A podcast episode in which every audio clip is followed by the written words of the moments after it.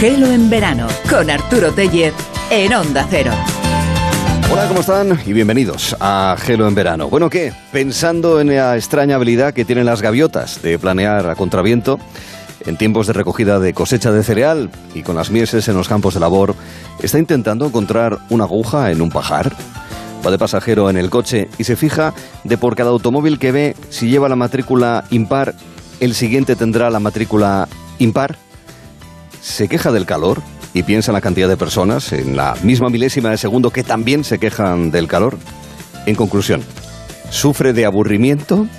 Porque si se pregunta esto, enhorabuena. Ese es uno de los objetivos de las vacaciones y el descanso, aburrirse. Me han dicho que es sanísimo. Solo que en Gelo, está, en Gelo estamos para todo lo contrario, ¿eh? porque lo contrario de aburrido es tanto divertido como serio. Ejemplo de ello, lo que está preparando Lola de Tinder para el próximo jueves a las cuatro y media, para resolver esas dudas que muchos tienen para ligar por internet. Pregúntenle a ella, que es la que sabe. Le pueden enviar notas de voz y luego ya lo comenta de manera anónima, fulanito, menganito, zutanito, etc. En el 639-123-454. En ese número de WhatsApp pueden enviar notas de audio para que Lola luego se lo resuelva. Con Lola el próximo día jueves, el próximo jueves a las cuatro y media. 639-123-454.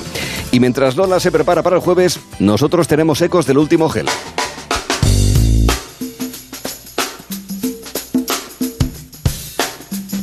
Palabras y música se mezclan en el programa. Caso, por ejemplo, de las conversaciones con Eduardo Viñuela para conocer a grandes compositores y compositores no tan conocidos, pero que son grandes en eh, cine, como es el caso de Celtia Montes. Formada en Madrid, se fue a Estados Unidos a trabajar. Es, por ejemplo, autora de la banda sonora del Buen Patrón. Ella se fue a estudiar a, Berkeley, a, una de las grandes academias artísticas estadounidenses. Justo, y además uno de los lugares donde estudian muchísimos de los músicos de cine a nivel, a nivel. Lo has mencionado muchas veces. Claro, aparece, aparece constantemente. La música del buen patrón que es de Celtamontes, de Raigambre Gallega, eh, como lo es Verónica Ferreiro, que junto al cacereño Javier Sánchez forman dúo, forman ahora mismo parte de un quinteto para un proyecto musical conocido como Camiño. Ese es el eh, futuro disco que van a presentar y que están eh, interpretando en sus melodías en directo.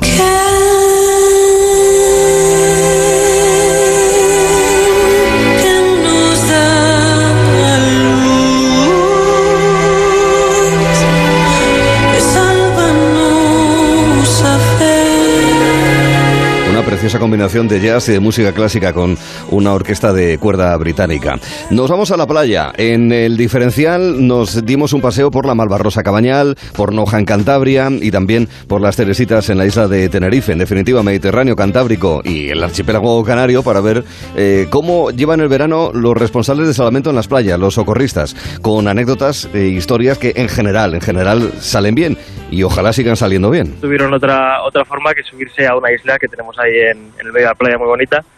Y, nada, pues nos llamaron la atención un par de usuarios, tuvimos que ir ahí un compañero mío y yo, y los chicos súper asustados. Ayuda, por favor, el helicóptero, la moto de agua, tal. Y nosotros, pues claro, a esas edades lo que tenemos que hacer es, es calmarles, porque siempre surge mucha ansiedad y, y, nada, al fin y al cabo es un trato diferente al que puedes tener con un adulto, siempre tienes que intentar calmarlo eh, de otras formas y nada, al final lo conseguimos. Es lo que nos explicaba Iñaki. Nos dimos en Mega Viajeros una vuelta por Ghana y Sao Tomé y Príncipe, es decir, en el Golfo de Guinea, en África, país continental Ghana, eh, Sao Tomé es un archipiélago. Daniel López Velasco es el guía. Eh, él es guía profesional de grandes viajes, son prácticamente expediciones, verdaderas aventuras por lugares en los que la mayoría pues posiblemente no vayamos a poner un pie jamás, pero él sí y sus clientes también. Lo que ocurre es que se encuentran con que quieren subir una montaña y eh, situación kafkiana. Los agentes forestales les piden a ellos el permiso para poder subir a la montaña y sin embargo les da absolutamente igual que estén talando árboles y nos dice que no, que quiere ver el permiso eh, en papel. Le decimos que está en el coche, eh, que bueno, ya el día anterior lo habíamos reportado, que íbamos a subir aquí, habíamos enseñado el permiso, y que no, que quiere ver el permiso. Todo esto a la vez que, es, que, estos locales estaban talando un árbol eh, enorme. O sea, el problema era el permiso para subir a la montaña, no el talado del eh, árbol. exacto. Entonces, nosotros, bueno, eh, mis clientes y yo también estamos asombrados, ¿no? De, no, daban crédito de esa situación tan extraña, ¿verdad?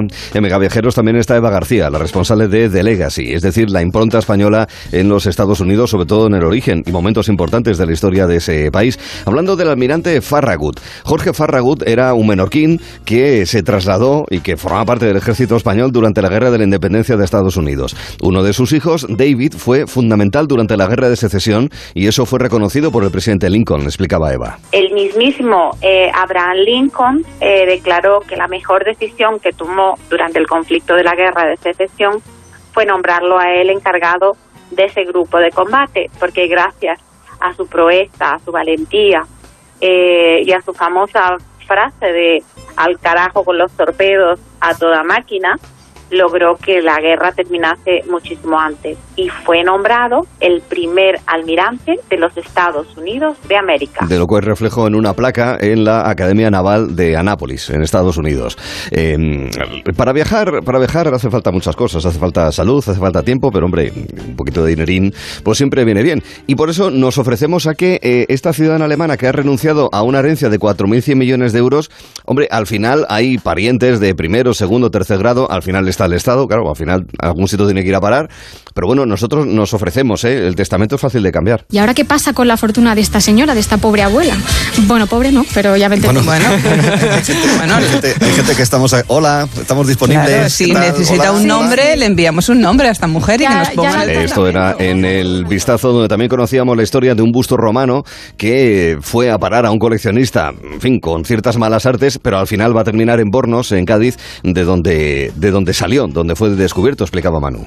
y este pues devuelve la pieza al consulado español en Múnich. Y ahora en septiembre es cuando se supone que llega de nuevo a Cádiz desde el consulado eh, de allí de Múnich. La pieza viajaría a España, al Ministerio de Cultura en Madrid y de ahí el 1 de septiembre a Bornos, al ayuntamiento concretamente de este municipio. O sea que vuelve al sitio donde fue descubierta. La arqueología o la historia se puede apreciar pues, en bustos romanos de hace siglos o simplemente en un cartel absolutamente icónico en el centro de Madrid, en plena Gran Vía, contaba Alberto. Está situado en el edificio Carrión de Gran Vía y bueno, este es eh, archiconocido publicitario, cumple 50 años, medio siglo, bodas de oro, casado con Madrid, e iluminando y adornando las estampas no. Vamos como el toro, que ya no anuncia nada, supuestamente, porque más o menos, quien más quien menos sabe lo que anunciaba, pero el toro que nos encontramos en tantos parajes de nuestro país, cuando vamos, sobre todo cuando vamos en coche por ahí de acá para allá. En fin, eh, en el choque de generaciones vamos 12-12, eh, los senior eh, estamos manteniendo el tipo, aunque es complicado porque parece que ellos sí que son los HASP. ¿Se acuerdan de lo del HASP? ¿Qué era aquello? Pues no tengo ni idea, pero yo qué sé, algún disco, bueno, alguna bebida alcohólica o algo. Un cóctel, un cóctel. Pues tampoco. Sí, sí, sí. JASP es el acrónimo de jóvenes, aunque sobradamente pre- preparados. No Atención, eh, que eso venía de un anuncio, de un anuncio que es posible que les reactive las neuronas. Todas las noches en un tugurio de rockeros. Le contestas al presidente. ¿Y todavía me pides dirigir un programa? Como dijo Kant, hay cosas que para saberlas bien no es suficiente con haberlas aprendido. Solo quiero que lea el guion. Es lo primero que le pido en seis años. Seis años trabajando 12 horas diarias. Además de tocar el saxo en el tugurio, he terminado historia y periodismo. Hablo inglés y alemán como me pidieron. Oh, el Y currículum. por cierto, la cita es muy buena, pero no es de Kant. Es de Seneca. joven, aunque sobradamente preparados los hubs, era un anuncio de un coche.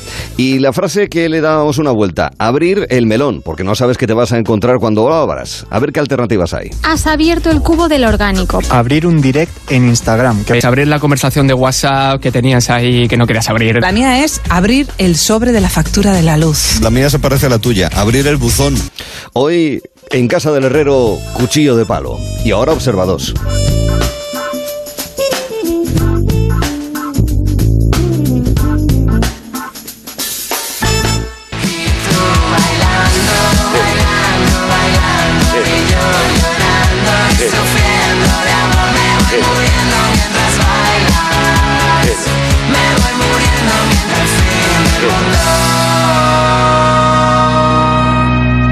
verano con Arturo Tellez en Onda Cero.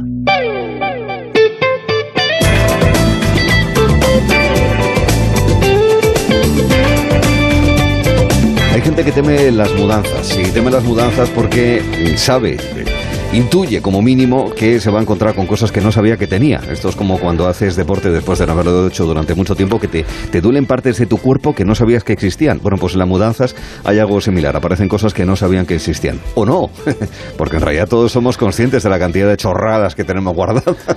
o no, Carlos Gile Gómez, observados, ¿qué tal estás? Muy buenas. Yo estoy muy bien y, y voy a estar aún mejor Sí. a partir de ahora. Sí, porque vas a vaciar, ¿no? Empieza la operación vaciamiento, la- el piso vaciado. Bueno, no hace falta que, pero no hace falta que te vayas del piso. eh, que de vez en cuando hay que vaciarse. Sí. En, lo- en- en todos los sentidos. Y no, voy a, y todos no voy- los no voy a empezar por ahí. ¿eh? No. Porque el orden mental y físico nos dicen los expertos que van de la mano, incluso en el hogar. Ley y orden, siempre se ha dicho. Es. Bueno, sobre todo en, en alguna, en este país es alguna época más que en otra, ¿no? Por, por suerte ahora, quiero decir.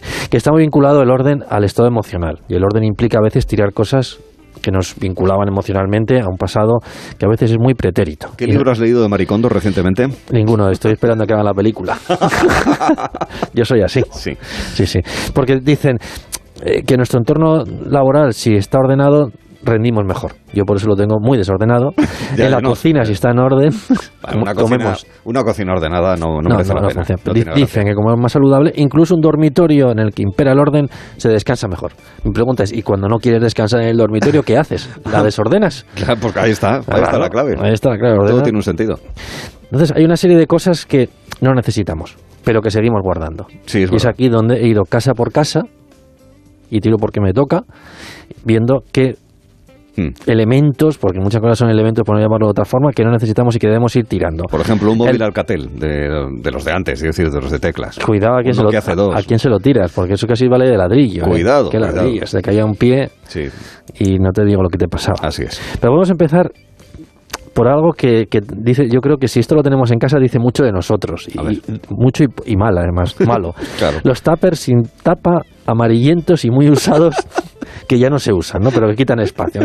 Esto, esto no es una cuestión de orden, es una cuestión de que eres un guarro. Pues sí, también es verdad. También te digo una cosa sobre los tuppers. Primero, hay que comprar los tuppers todos de la misma marca, porque luego es imposible que las tapas encajen con Eso es cierto. con- Eso en primer lugar. Y en segundo lugar, ¿por qué es tan difícil quitarle la grasa al plástico de los tuppers? ¿Qué, ¿Pero qué problema tiene la grasa para hay que, estar ahí mm, desbrozando la, Pero la da- grasa más que limpiando? Pero eso da sabor al siguiente, da saborcete. Es verdad. Eso pasa en muchos restaurantes, no nos engañemos. Ya, es que te verdad. fríen con Un ese aceite. al mundo. A, a- No. a casi todos los restaurantes. Y en casa también, con ¿no? ese Pero aceite. es la sustancia que es lo que dicen que es lo importante. Eso resbala, ¿eh? La- sí, eso... Cuando dicen, "Eh, te resbala, pues a mi tupper. Hay, hay gente que ha aprendido a patinar y a hacer slalom gigante en la tupper, superficie de un tupper. en tuppers. Además, eso, amarillento. o sea, Sí, pues ¿Qué, has una- metido ahí? Una guarrería. ¿Qué has metido ahí? O sea, Sí. y, y muy usados. Ya que Muy está, está ultra fino. Sí, Ultra fino, parece otra cosa. mm, sí, pero Parece otra que cosa nosotros que, no, usamos. que no usamos. Sí. Más. Las bolsas Bueno, de más. plástico. Tienes tropecientas cosas. Bolsas de plástico que guardamos en la cocina, que está muy bien, Ah. el tema de reciclaje, hay que guardar porque no, no debemos abusar, Sí, sí, pero circular. tenemos muchas bolsas. Y aquí me voy a otro sitio. La, el, la orden, eh, el orden está muy bien, el orden y la ley, ¿eh? como también decía la canción, pero ¿cómo doblamos las bolsas de plástico para que ocupen menos? Ah, pero se doblan. Eso, también es... Eso también es un- una tesis doctoral. ¿Se doblan las tesis doctorales sobre esto. ¿Ah, sí? Se doblan mucho, sí. Sí, porque si las arrugas ocupan mucho más. Ah, claro. De hecho, hay unos, ah, unos soportes para guardar esas bolsas. ¿Ah, sí? Sí, sí, o sea que alguien se adelantó a nosotros y vio que aquí había un problema, un problema de espacio. ¿Y no sería más conveniente simplemente coger una de esas bolsas y, Y meter ahí dentro esas bolsas? O sea, sí, sí, pero aún así tienes tantas que, que ti- utilizas todas las bolsas para metérselas en sí mismas. Es la metabolsa. La, la intrabolsa. La intrabolsa. Así que estas bolsas, bueno, yo no digo tirarlas, evidentemente, reciclarlas, o, o- o puedes usarlas. Se pueden usar. Hay cosas, vamos a hablar, que se pueden usar incluso. Es una expresión de nuestros tiempos. Estar en la línea de cajas y ¿me das bolsa? Ah, sí. Es una expresión ya... Eso ya me parece a mí que... Sí, Libros viejos que nunca leíste. Ah, es Como esa verdad. gente que parece que tiene libros que no, que no lee. ¿Para qué los tienes? Eh, bueno, como yo, están espera- esperando a que hagan la película. Eh, también es verdad, Sí. para poner un DVD. Uy, qué Sí, antiguo. DVD, Un DVD, oh. qué cosa más antigua, por Dios. Bueno, tú, si tú compraste un beta. Eh, no, 2000. Yo fue, fue 2000. ¿El 2000 qué año? Pero en el año 90. Parece que sí. No en el 80. Parece que se iba a acabar el mundo, ¿eh? Bueno, el efecto apocalíptico. 2000 iba a ser... uf, Ah, el efecto 2000. el efecto man. 2000. Y Qué mira tiempos. en qué quedó. En efecto dormir. En más nada. bien, sí. Tickets y cupones caducados. Por favor. Otra cosa es que guardes una entrada de, Sí. no sé, de, de Camela, porque porque te hizo mucha ilusión ir al concierto. Claro, pero yo- y cupones caducados. El concierto de los Rolling Stones del 95 en Gijón yo lo guardo. Sí, sí, sí. Y ese concierto de Rolling Stone de Madrid que todo el, toda España fue. Todo Sí, el mundo ese dice Calderón del año todo- 81, 82, ¿no? Dice todo el mundo fue, creo que fueron 40 millones de, de españoles. Eh, 40. Sí. Entonces éramos A ver, 40, sí. Éramos, seríamos 40 más Eh, o menos. pues fuimos 40, sí. Pues no. Pues allí, todo el mundo dice, "Tú has estado-". sí, pero si no habías nacido. Me da igual, estaba embarazada mi madre y fue, entonces también me cuento. No, lo que pasa es que vieron la película. Eso sí que hicieron, a menudo son los Rolling, para sacar Hoy, pasta. Hay amiguinos, Mick Jagger, Keith Richards y Oh. otros. Papeles de regalo usados. A ver, a ver, eh, aquí yo creo que hay un problema casi más ya de, de otra índole. ¿eh? A ver, ¿por? No, no sé de cuál, pero digo de otro. No queda No, bien decir ver, que dejarlo ahí en, en el tintero. A ver, pero papel de regalo Como José usado. Luis. ¿José Luis Tintero se llamaba? No, José Luis era otro, el de los muñecos. El de los- Moreno. José Luis Moreno y, Tintero, que era uno que hacía entrevistas. Jesús. Eso, pues eso he El dicho. loco, el lobo estepario, etcétera. Vale, Eso- no. eso, eso he dicho. He dicho Que- José Luis en vez de Jesús. Se parecen. Bueno, vamos a salir de este bucle. Que no, eh, pero ¿de qué estábamos hablando todo De esto? papeles de regalo Ah, sí. usados. No, pero vamos a ver, el, el papel de regalo usado es que uno piensa que dentro de la economía circular es que vas a poder utilizar ese papel de nuevo, lo cual en muchas ocasiones no es así. ¿Y qué me dices de esos rollos de papel de regalo que los utilizas mm, durante un tiempo para un cumpleaños, unos regalos, un lo que sea y tal, y queda el rollo que no sabes dónde ponerlos porque ocupa una cantidad de espacio impresionante, con la esperanza de que lo vas a poder utilizar, pero cuando lo vas a utilizar resulta que se queda demasiado corto para envolver el regalo que tú quieres hacer. ¿Qué hacemos con esos rollos de papel? Pues mira, se coge el regalo, se devuelve, se compra uno más pequeño, no importa lo Ahí que está, sea, ahí está. y se envuelve. O se saca de su caja original, Así es. Lo doblas, redoblas, como las bolsas de basura de la cocina, Ahí está. de basura o no, Sí. y ya puedes envolverlo. Ahí está, si es que siempre Siempre, soluciones. siempre hay ahí, siempre hay algo. Siempre hay. Lo que decías, los móviles y dispositivos electrónicos que ya no usas y además están estropeados. O sea, que, es que eso Sí, no que los puedes, usas no tienes Eh, con, con la, en casa. con la vana esperanza de poder sacar el dinero para que se utilice para Terzo, La para Habana. eh, cuéntame punto dos. Has dicho La Habana, qué bonita ciudad. eh. Le he dicho La Habana. No, con La Habana, así. con La Habana Esperanza. No, yo es que guardo cosas porque digo, bueno, cuando se haga otra vez Cuéntame, dentro de unos años, pues pondrán cosas de ahora, del, del 2022. Tendrá que parar un poco para que la, la, la- la historia, la vida avance. Sí, para que avance, Para que ¿no? no vaya más rápido. Porque hay un momento que Cuéntame, de hecho, va por delante de va por delante de la realidad ya. Sí, Están por 2003, bueno, está a punto de acabar la serie o ha terminado ya. Pero que en 2030, ¿no? Era cuando iba a terminar, ¿no? No tengo ni idea. Pero la ficción, no la realidad. Bueno, tendrá que cambiar el nombre, dirán, te, te contaré. Te, cont- te habré contado. Te habré contado. Te habré contado. O sabrás que... Oye, esto, esto ya es peligroso. ¿eh? Medicamentos caducados. Ay, sí, perdón, que Eso vuelvo del que- espacio-tiempo. Alimentos caducados. Bueno, eso no, no, heavy ya, medicamentos, Ah, medicamentos. medicamentos. Pues algo que comas medicamentos. Ya. Medicamentos, ahí hay que reciclar. Ir a la farmacia y decir, eh, mira, Punto tengo esta, esta bolsita que tengo guardada, además incluso puedes jugar. La bolsa que tienes en la cocina que no usas, envuelves el medicamento en papel que no usas, usado. Los metes en una bolsa en la cocina. Metes un libro viejo así en la bolsa que no se note. de Estos que te- Es el prospecto, es el prospecto. al- algún ticket de cupón caducado que parezca también el prospecto y le dice, y un tupper aquí, y te bajo unas, unas lentejas, el tupper. Todo- Y- todo y- junto. Y todo llega a la farmacia. Al final es la economía circular de la farmacia. También te digo que el punto sigre suele ser una ranura no demasiado ancha. Lo digo porque para meter todo eso por ahí no es sencillo. Y sobre todo porque, en fin, esto es una broma, ¿eh? que quede claro, ¿eh? que no lo estamos no, es que hay veces que queda, no, no queda clara la diferencia entre seriedad y ficción. Sí, claro, pues nosotros hablamos tan, tan serios. Mucho, mucho. Revistas en papel, me hace mucha gracia, que eso también es muy viejuno, en papel, ¿no? Sí, como si hubiese revistas digitales. Ah, no, sí que las hay, sí. Lo ponen en negrita, en negrita. Y en, ¿cómo se llama el otro? Eso que las letras bailan. Cursiva. Cursiva. Revistas en papel que acumulas durante años, pero que ni has leído ni leerás ni. No, Yo tengo letra, letra cursiva no, es, es más, de- deberían llamarla de saltador de esquí, porque la, la letra cursiva no es como de saltador de esquí que está así como en diagonal. Sí. Pues así, pues hacia adelante. Sí, sí. Sí, revistas en papel. Sí. Que acumulamos y que no leímos en su momento y que. La revista TP, ¿te acuerdas? Eh, por ejemplo. Por ejemplo, está muy bien. Ahí está. Esta es muy buena. Esta es genial. Agendas, supongo que no dicen papel, pero seguramente todos estamos pensando en papel, porque si no, ¿qué haces? ¿Tiras el móvil? Agendas de otros años. ¿Qué hago? Si mi agenda del móvil es del año anterior, ¿qué hago? Tiro el móvil. Aquí tenían que especificar porque yo me lo tomo todo al pie de la letra. Puede, exacto, de- puede ser la agenda Agendas en en- papel en o la agenda en digital. En, en papel. sí. Así es. Bueno, ahora hay que. Antes se decía agendar, hasta hace. Agendar. Sí, hasta hace dos meses se decía agendar. Ahora es calendarizar, que suena más rimbombante. Es- bueno, Vamos a calendarizar Vamos, y. vamos por delante. Pero es que antes estas agendas eran muy valiosas, ¿eh? casi casi se regalaban año a año como si fueran. Bueno, sé Una si cosa, ahora- a mí me vienen genial las Sí, agendas bien. que recibo. Sí. Yo no sé a ti, pero me vienen Que genial es para ir apuntando cositas. que Por es ejemplo, saber cuándo vienes tú a la radio para que es una- hablar de observador. que es una indirecta, quieres que te regale una. Yo No. soy de, regal, de regalar agendas, pero eh, eh, a estas alturas del año. Sí, a mí me gustaba hace años porque en las agendas venía también el mapa de carreteras de España por trocitos y cómo iban cambiando las carreteras por autovías. Eso que ya no se hace. Normal, porque ya hay mucha autovía. También es verdad, es lógico. Sí. Zapatos y, y un montón de ropa que ya no solamente no usas, sino y lo más grave y lo, más- lo más peligroso es que ya no te vale. Sí. Pero sigues guardando con la esperanza. un De poco que algún como- día- Es como el papel de regalo. Con la Sí. esperanza de que lo vuelva a usar. Con la vana si esperanza. si consigo adelgazar 25 kilos, volveré a usarlo. Y Incluso para estar de- ponerse un zapato, porque para ponerse un zapato también hay que adelgazar. Sí.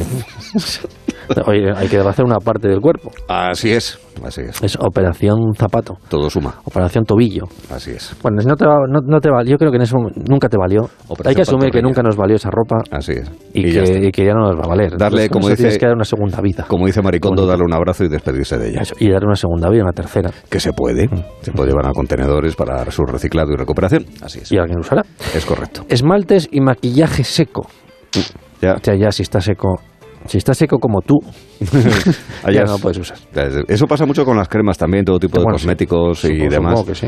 Que el problema es que piensas que no caducan, que es como el aceite. No, amigos, eso Caduca, también caduca. caduca, Caduca. Aunque lo sigas usando, está caducado. Sí, el principio activo ya no. en Bueno, también, también hay personas alimentos. que creen que no han caducado y personas que ya han caducado. Señoras, señoras y señores, Sí, ustedes han caducado. sí. Periclitado, diría yo. Por ejemplo, aquí servidores. Agendado, ¿no? Cuando ya es como cuando estás, Sí. cuando le das la vuelta al jamón. Ahí Le está. has dado la vuelta al jamón. Bueno, más, Bueno. más que eso. No, no, es verdad, es verdad. Bueno, Le das la vuelta al jamón le es- da vuelta al jamón es No. que la cosa va bien, ¿eh? Todavía queda. Todavía queda la, Todavía otra- queda. la otra mitad. el más, problema es cuando ya se toca hueso. Cuando toca hueso. Cuando sí. toca hueso y estás ahí Toca con el hueso cuchillo ya- ahí intentando rapiñar algo y ya no hay Ya, manera. ya, ya no hay donde rascar. Sí, ahí es. ¿Cómo es eso de no sé qué rascar? Todos empezar, rascar, no sé Tú qué. mismo lo has dicho, no me preguntes nada que ya. Ah, es verdad, sí, ahora Sí. sé. Calcetines sin pareja. Buah, eso es- Esto, es muy habitual. ¿Dónde van esos calcetines? Ah, ¿Dónde están? eh. ¿Dónde desaparecen? ¿Tú los metes en la lavadora? A ver. Eso con suerte, porque hay alguno que, que ni los usa, por favor. Has visto Interestelar, ¿verdad? Eh, Sí, otra película. que no haya entendido. No, Sí, yo- estás ese- esperando eh, al libro. No, ahí me leí el libro. sí. Te leíste el libro. Pero no entendí la película. A ver, eh, agujeros negro, horizonte de sucesos. Ahí están los calcetines perdidos. Sobre todo los tobilleros, que tanto se han puesto de O moda sea, en no los había, últimos tiempos. No había otra. Agujero negro, ¿por qué me lían? A mí me lían. Sí. Porque yo igual Te ves atrapado. piensas otra cosa. Mm. ¿Por No, qué bueno, no sé, cambian de, A ver, Como ¿dónde van? decía Resines, tú tienes la mirada sucia. Ya lo ¿Dónde sabes. van? Tengo negra. Claro. ¿Dónde van esos calcetines? Además, cuando dicen sin pareja, que están viudos, ¿A un purgatorio de calcetines? separados, divorciados, viudos, Mm. sin pareja. que- que- que- Sí. Tienen que ir a. ¿A un crucero de singles? a ver si encuentran su, su otra pareja. Singles Bells. Sí. Veremos porque hay otro que son adornos navideños viejos, pero todavía no hemos llegado. No, eso, lo- los adornos de Navidad nunca pasan. Nunca caducan, es verdad. Nunca verdad es que- caducan. O sea, es verdad, son los mismos Reyes Magos, el mismo Papá Noel, los mismos renos. ¿Para qué vas a Eso cambiarlos? sí que. Estos nunca son viejos. Bueno, Claro. la dejo para más adelante. Eso se mantiene. Bisu- Bisutería sin color, rota o pasada de moda. Incluso con color. Joder, sí. Pasada de moda. Sí. Es que esto pasa muy rápido, ¿qué hacemos? La bisutería. Pero volvemos a lo de siempre. Siempre nos ha gustado tanto esa bisutería Mm. que, que no sé qué es, que es de que viene el bisonte, ¿no? Había un tabaco que se llama bisonte. El biscúter también era. El sí, biscu- había un- el sí. biscúter es una moto, ¿no? Es verdad, había el un tabaco se llamaba bisonte. bi- biscúter es una moto, ¿no? Biscúter es una moto, sí. no, es, no, es scooter, ¿no? Sí, sí. No, pero el biscúter era... eh, No era... mm, Biscúter era un, un cantante de rock, Alice, Alice Cooper. A ver, es una moto con esto que está pegado a... Es un sidecar. Un sidecar. Un sidecar, Un sidecar. ¿Verdad? Ahora es un Out- sidecar, sí. Outsider. Outsider. Outsidecar. Sí. Bueno, Outside. eso, que la bisutería sin color, incluso con color rota y pasada de moda, que la Sí. Puedes la tiras o la reciclas o la regalas o, o la vendes, haces lo que te dé la gana, para meter otra que en, en breve periodo de tiempo caduca muy rápido. La bisutería caduca rápido. Mm. Sí, Sí. Eso, eso es, es como, como la fruta de algunos supermercados, Así que es. caduca según sales por la puerta. A ver, por Bueno, favor, depende, ¿eh? señores del supermercado, algunos he dicho. algunos. No he dicho de cuáles. Bueno, no necesariamente. ¿Lo puedo decir? En todo caso, te lo, te lo indican también. Sí. Y, y la última, rápidamente. Bueno, ya, eh, también nos habla. Películas en formato VHS, incluso dice ya DVD. O sea, esto, Sí, esto claro. es muy, muy moderno ya, pero como que, que claro. Sí, sí. Bueno, Sí, yo me compré hace dos años un DVD, el aparato digo, ¿Para y, y difícil encontrarlo, ¿eh? Bueno, ¿El que el aparato o lo que ves y qué, y qué es? no. Pero ves peli, o sea, sigue Sí, habiendo claro. DVD, ¿no? Que sí, pero que encontrar un aparato de DVD se puede, pero que no es fácil, ¿eh? El reproductor. Sí, el reproductor, Ah, sí, sí. Pero las pelis sí, por eso es lo raro, ¿no? Pero ya en el video, videoclubs. Alguno queda, hombre. Pocos, pero a mí, a mí me encantaban, la verdad. Sí, sí, sí, sí. Bueno, Bueno. pues ¿qué te parece si reciclamos toda esa información? Porque es muy posible que no para reutilizarla, sino para recuperarla, porque tienes mucho más. Tienes ahí un listado a tener en cuenta, sí. Sí. Que voy casa por casa Eh, preguntando, ¿no? preguntando. ¿ustedes, ustedes qué tirarían? Tira sí. esto, guarro. Tira esto. Y como no lo tiran, pues digo, pues vas a salir en el programa. Así que tengo un listado de nombres y apellidos ¿Que lo vas a decir? y le voy a decir, este no tira... eh, No nos da el presupuesto para Pegasus, pero tenemos a Carlos Gil de Gómez para investigarles en Observador. Venga, un saludo. Saludos. Adiós.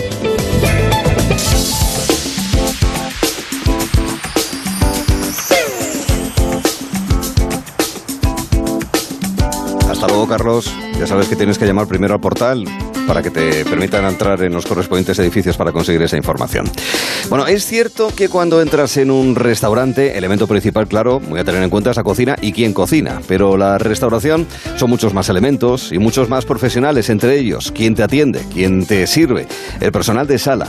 Hoy con Patricia Iglesias y Pedro Reguera traen en oído a Abel Valverde, con experiencia en hoteles en Inglaterra, también referencias de restauración de primer nivel, aquí en España, como el Sanseloni o Canfabes.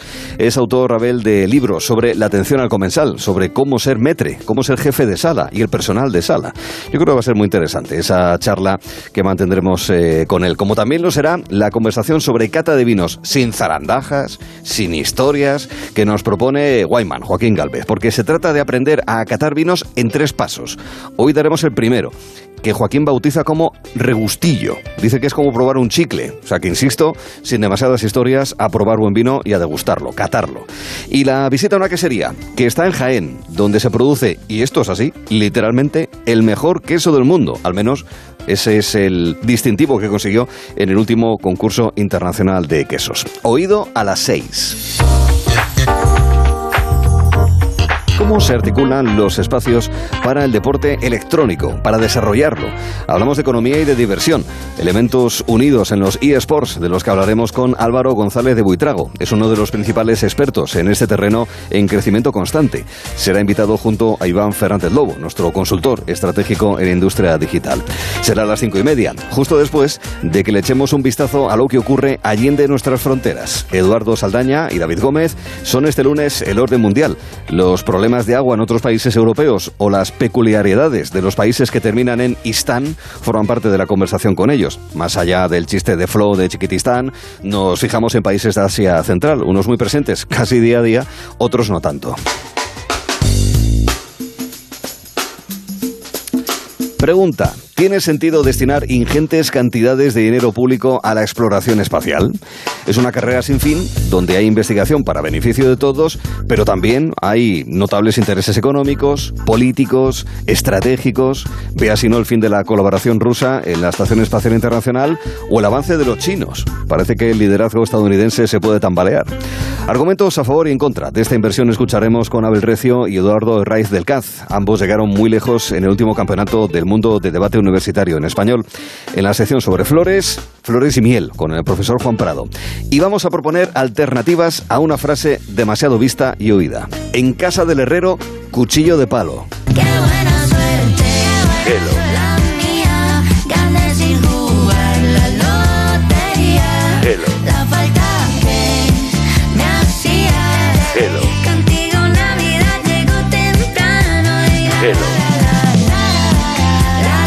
Gelo en verano con Arturo Tellez en Onda Cero. Miguel de Cervantes también es conocido como el Manco de Lepanto. Si hubiera tenido el seguro de hogar de línea directa con acceso a un seguro de médico online, quizás se habría ahorrado el apodo. Cámbiate a línea directa y llévate una bajada de hasta 100 euros en tu seguro de hogar. Nunca sabrás si tienes el mejor precio hasta que vengas directo a lineadirecta.com o llames al 917-700-700 el valor de ser directo. Consulta condiciones. A ver, repaso general. La abuela con el abanico, agua para el camino, maletas en el maletero, llave echada y depósito lleno. ¿Salimos ya? Eh, un segundo, que falto yo. Y yo, y yo. Bueno, ¿y yo? Hola, soy Manu Sánchez y este verano estaré con vosotros en Operación Salida, un podcast de Ponle Freno, el primer podcast conversacional para disfrutar al máximo de la Operación Salida, conversando con Carlos Alsina, Matías Prats, Nuria Roca, ocho entregas con nueve copilotos excepcionales, ya disponibles en ponlefreno.com, en la app de Onda Cero y en todas las plataformas de podcasts. Operación Salida, un podcast de Ponle Freno. Freno y Fundación AXA unidos por la seguridad vial. A3 Media Televisión, la televisión de un gran país. Pero Matías, ¿tú crees que vamos a caber todos en el mismo coche? Pues la verdad es que no lo sé, Alsina. A lo mejor necesitamos más de uno. La radio es única para cada persona, también para ti. Te acompaña las 24 horas del día con noticias, debates y tertulias, con anécdotas e historias que conectan contigo. Más de 23 millones de personas escuchan cada día la radio en el atasco, mientras preparan la cena, en el gimnasio, en el trabajo, porque se adapta a tu estilo de vida. Te cuenta lo que pasa en tu ciudad, en tu barrio, en tu país, con rigor y cercanía. ¿No crees que es el momento de escuchar lo que pasa? El valor de la radio. Esta es una de esas ocasiones que no puedes dejar escapar. Últimos días de Electro 3 en el corte inglés. Solo hasta este miércoles, 15% adicional en las mejores marcas de electrodomésticos. iRobot, Beko, Whirlpool. LG, AEG, Brown. El frigorífico, la lavadora, la aspiradora. Solo hasta este miércoles en Electro 3 con un 15% adicional. En tienda web y app del corte inglés. Aprovechalo. ¿Sueñas con formar una familia? En Eugene somos especialistas en fertilidad y reproducción asistida y llevamos más de 20 años ayudando a mujeres como tú a hacerlo realidad. Pide tu primera visita gratuita en eugene.es o visítanos en Madrid, en la calle Alfonso 1262, al lado de Atocha. Eugene, sueños compartidos, familias únicas. ¿Conoces el nuevo café de fanático by Cafés La Mexicana? Tanzania AA Plus Jane Goodall Project, un café de edición limitada cultivado directamente en el santuario de chimpancés de Jane Goodall, en Gombe. Equilibrado y afrutado, perfecto para tomar con hielo este verano. Un café de fanático, la marca de cafés de origen de La Mexicana. Descúbrelo en sus tiendas o en lamexicana.es y recíbelo en casa en 24 horas. Hostelero, somos Organic, la única ganadería ecológica española de Wagyu y Angus, la mejor carne del mundo. Sírvela a tus clientes, alucinarán, volverán y tu caja crecerá. Te damos un servicio amable y puntual, a buenos precios. Si pruebas Organic, solo comprarás Organic. 900-900-786, 900-900-786 o carneorganic.com. La mejor carne del mundo, Organic. Nuestra historia empieza una noche de invierno. Pero Manuel, ¿lo han matado? No lo sé. Tío, Manuel, ¿cómo estás? Bien, muy bien. Bueno, siempre y cuando no entre nadie en Zarzauriel. Tío, problemón, ha venido gente aquí. Manuel, tranquilo, ocurre, ¿qué, qué ocurre? Ya, ya, ya, bueno, pues que ha venido gente. Son unos malnacidos, tío. Unos asquerosos. Los asquerosos. De Santiago Lorenzo. Sí, señor. La mochufada pura. Disfruta del mejor entretenimiento en audio por solo 4,99 euros al mes. O si lo prefieres, 39,99 al año. Sonora. Gente que escucha.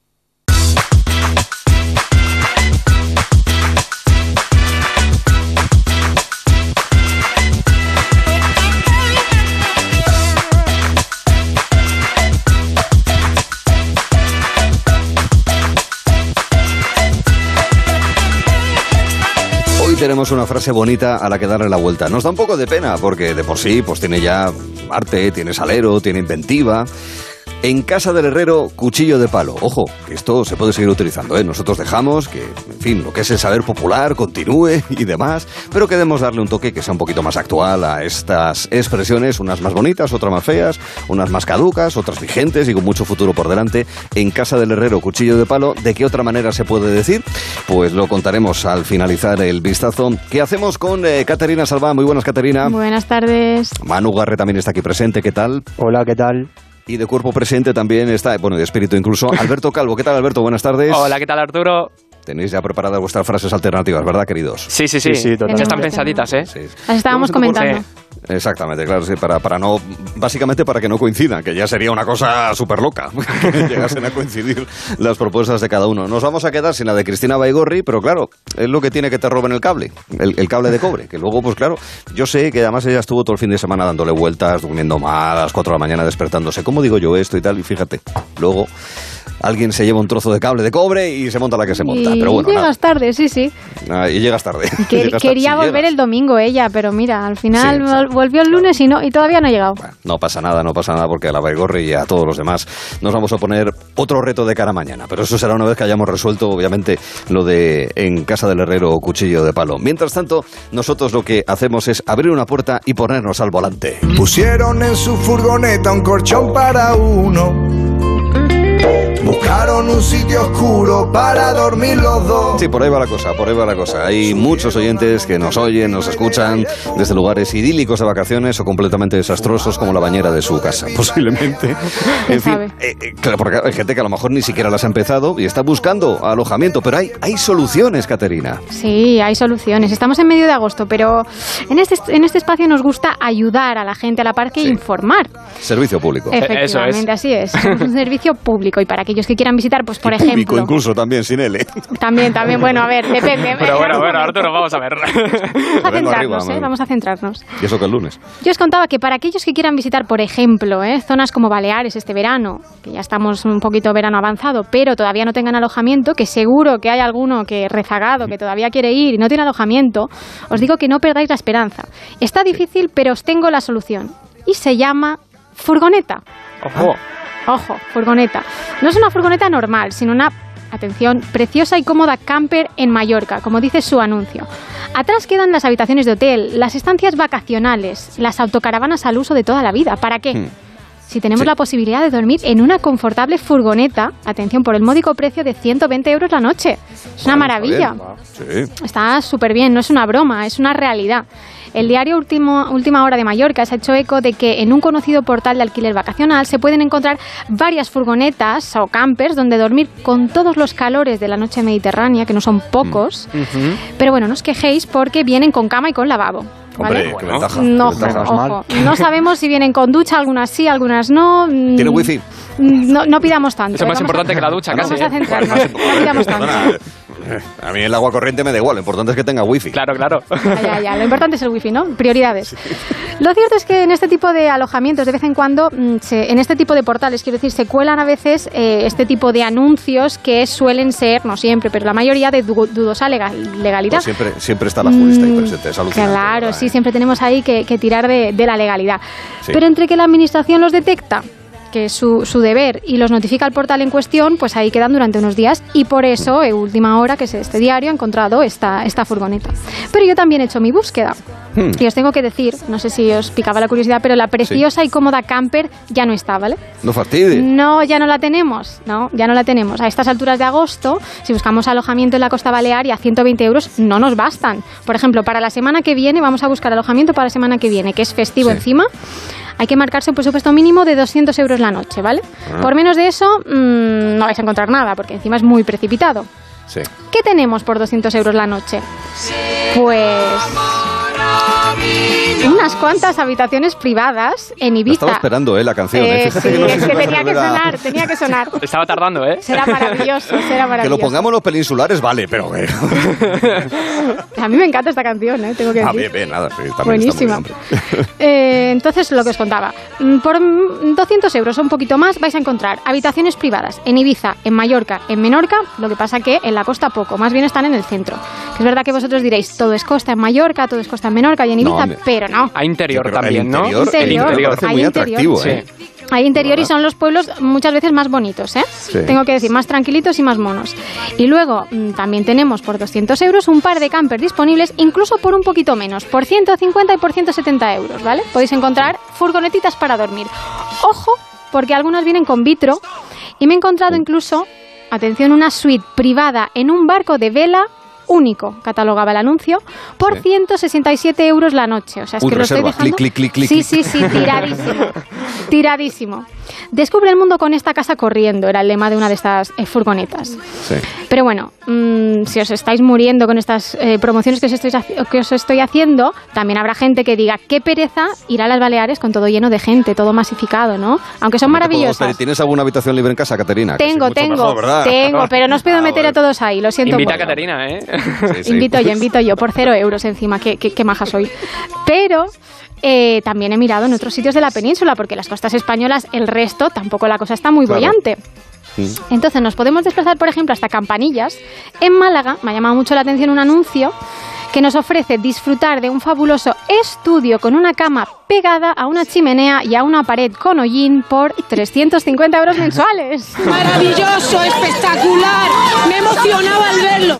¿Qué os parece? Ya os pasa- todos ya- os pasaré la foto porque no tiene desperdicio. Al borde del llanto. Precioso, emocionante. Eso de, de la descripción de al lado de chimenea con hollín, eso me, me- me parecía súper necesario. Maravillosas ¿no? vistas con hollín. Fabuloso. Que, que no puedes salir a ponerte moreno. Ahí tienes hollín. Ahí pues te tienes. pones encima Ya y ahí te untas un café poquito. moreno. Mucho más sano, rápido y de todo. ahí. Vaya bronceador, ¿eh? Pero también tenemos un poquito mm, en, el, en el centro de, de la meseta, nos podemos ir a Leganés, un poquito alejado de la costa, sí que es cierto, pero todo es cuestión de perspectivas. De hecho, mm, la que tienes en un piso de Leganés que yo he encontrado al cocinar, la perspectiva que tienes es la de la ducha. Pero es preparar los, macarrones mientras te duchas. Me parece una fantasía. Ahorras tiempo, yo creo. Muy ¿eh? eficiente, Sí. además. O sea, eh, hay que, hay Bueno. que valorarlo todo. Y en tiempos de ahorro energético, cuidado que a lo mejor hay que cocer los macarrones al tiempo que te duchas en la ducha. Por Dios. Aprovechando el agua caliente de... Oye, sería maravilloso la, la eficiencia hecha, la bomba, hecha ¿eh? imagen. Hay que ahorrar tiempo en estos tiempos. Así también, es. ¿eh? Y energía. Claro. Entonces podéis tener un, este piso de Leganés de 45 metros cuadrados por tan solo 785 euros al mes. Es un chollazo. ¿Sí? Sí, es un chollazo maravilloso. Hay que verlo todo con optimismo. Y yo termino el repasito porque siempre dejo lo, lo mejor para el final con el que ha sido mi anuncio preferido. Nos ver. vamos hasta Laurín el Grande, otra vez en Málaga, donde nos podemos desplazar para alquilar, atención, esto dice el anuncio, un piso grande para seis. Ah. Y tú empiezas a ver las fotos y ves literas al lado de mesas y de sillas que mm, dices, aquí pasa algo. Luego pasas a la siguiente foto y hay una barra. O sea que hay que estar apilado. Re- resulta que ya igual estás alquilando un bar. Entonces, por 600 Ah. euros, sí, sí, sí, sí, es un bar. Tienes por 600 euros calefacción, tienes una cocina equipadísima, no puede estar más equipada, tienes una lavadora y luego ya pues la cédula de habitabilidad, pues a lo mejor la tienes, a lo mejor no, ya, ya veremos. Claro. Si es Pero que bueno. ya en internet hay de todo, ¿eh? De todo, de, todo. todo. Por eso Pero os digo. Que hay mucha gente para la cual es un sueño vivir en un bar. Vivir en un bar. Vive en el bar, en realidad. Bueno, pero a ver, eh, las bebidas y demás no creo que entren, ¿eh? O sea, solo te alquilan lo que Ah. es el local, ¿vale? Vacío. Ah, bueno, vale. Va Pero vacío, bueno. o sea, sin, sin los armarios, Sí, ni la sí, nevera, ni el congelador con cosas, ¿vale? Ni hielo, ni nada, que ahora mismo es como No. Vale. no, que eso es ni sandías, nada de eso, ni aceite. Podéis encontrar estas oportunidades y muchas más en la cuenta del Zulista, que yo me he echado unas risas viéndolas, los anuncios que hay. Y nada, yo podría seguir pues hasta el infinito, porque visto lo visto, alquilar una vivienda es cuestión básicamente de echarle imaginación. O sea, que tienes un garaje, pues venga. Nada es imposible. Así que, chicos, no sé, si buscáis eh, piso para vacaciones o para vivir, quién sabe, en Madrid también se encuentra cada joya, me podéis llamar y yo os cuento, yo os- a ver qué, qué furgoneta o qué pasillo o qué tienda os puedo encontrar. Tú estás por abrir un negocio, ¿verdad? Alguna página Sí. o algo para poner Estoy en haciendo mi espacio. Eh, demanda y oferta, sí, sí, ya te vas ahí abriendo un pequeño portal eh, para poder encontrar eh, para poder encontrar ahí negocios, sí, sí, me gusta, me gusta, sí, Sí, señor, sí. por nada. Visión empresarial. Ah, sí, me gusta. Hay que aplicarlo y en estos tiempos, pues eh, todavía más. Eh, lo que pasa es que hay gente que tiene visión de negocio y hay gente que el problema que tiene es que casi no tiene visión.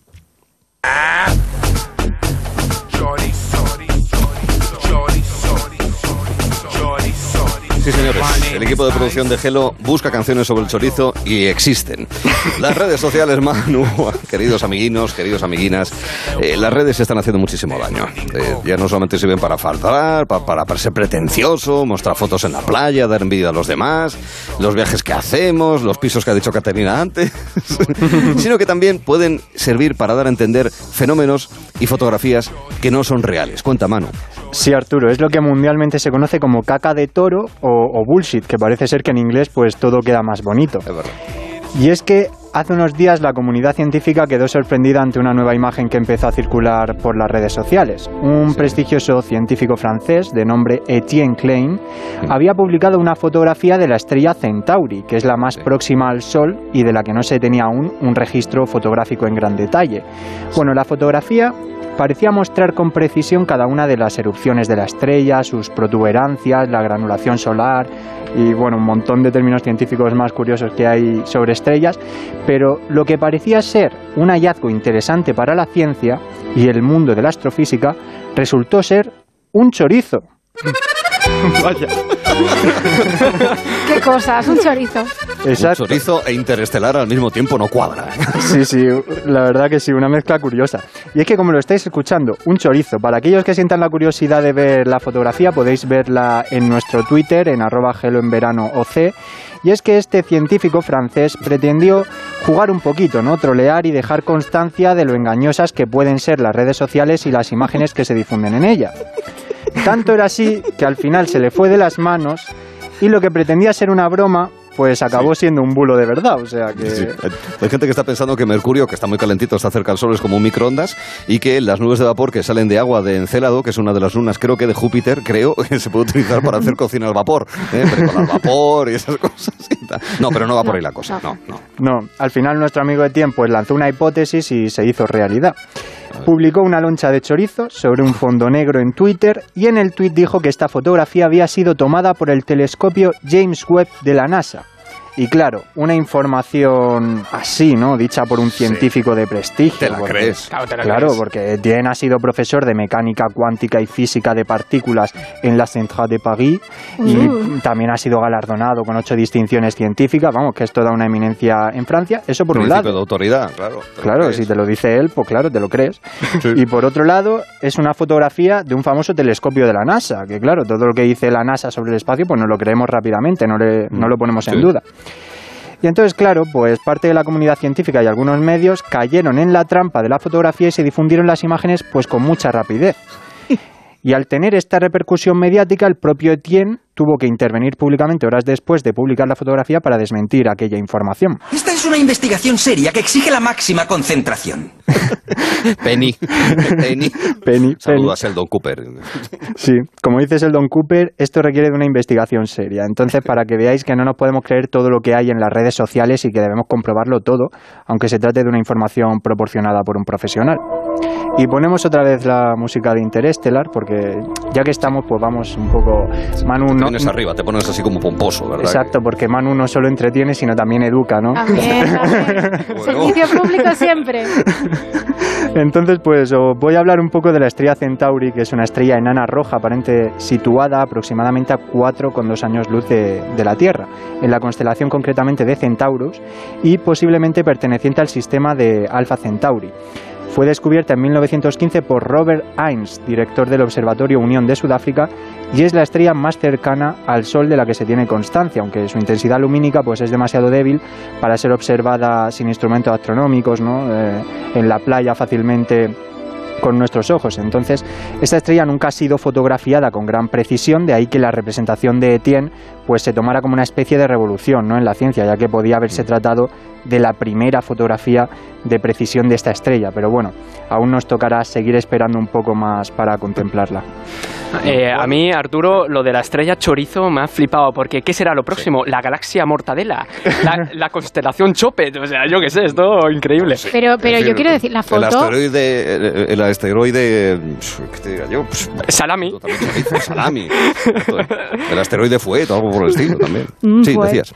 Que la foto parece un chorizo. Yo no sé si es que ya sabía eh, eh, la, la trampa esta, pero de verdad que yo no le veo la, la- la estrella y la gente se lo ha A creído. ver, si yo creo que si la ves en el contexto, Claro. con la información dada, ya pues ya te lo crees, pero ten en cuenta que tú lo has visto ya con la información que yo te había proporcionado. Solo veía un chorizo. Claro, claro. Como Yo el vestido ese, amarillo y azul o no sé qué de hace unos años, ¿os acordáis? Sí. Sí, sí, sí, lo, que, que- lo que lo que te decían.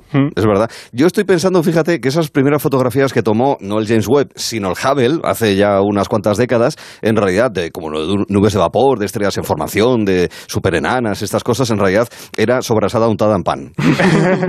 Creo que al final, después de eso, pues no, no podíamos eh, plantear esa, esa circunstancia. O sea que todo saltará. No, pero a la gente, a la gente que sabe generar hay que, hay que creer eso. A Manu Garre no, es de Manuel. Entonces no. Bueno, amigos, que estamos en el vistazo con más historias. Colecciono moscas, moscas se A dormir. Formo y meriendo Valium 10 camino de la cama. Bueno, esto puede ser choque de generaciones. Recordamos que vamos 12-12. ¿Sabéis quién canta? Lo dijisteis el otro día, todo esto. Eh, ¿Los ilegales? Ah, claro, ahora sí. No, eso ya lo- no, esos fueron los ilegales fueron el grupo del otro día de la Ah, vale. pregunta, pero mencionasteis uno. Siniestro es este. total. Es correcto, Siniestro total, exactamente una de las mejores canciones. sí. Va a decir leño. Ya tocará, no te preocupes. Vale, vale.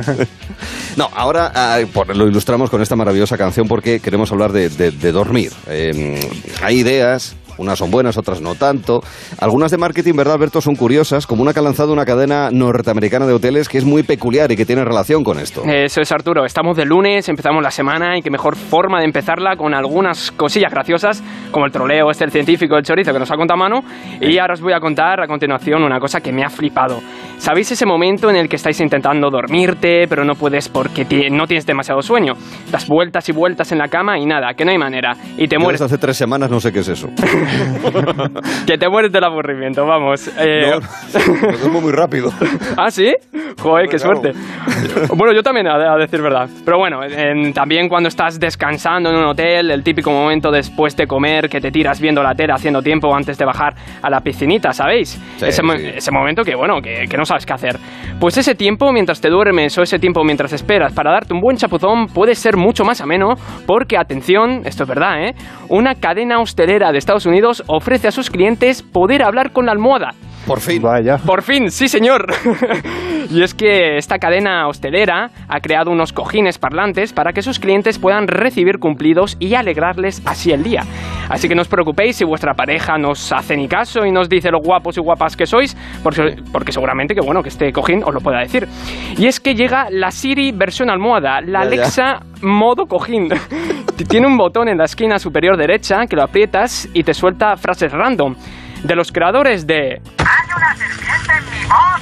que decía Woody de Toy Story cuando le tirabas de la cuerda, llegan frases como, vaya, esos son unos pijamas increíbles, o me encanta tener una charla de almohada contigo, aunque también te mete Publi y te Ah. dice, despierta, despierta, mi invitado favorito, y dice el nombre de, de la cadena de hoteles.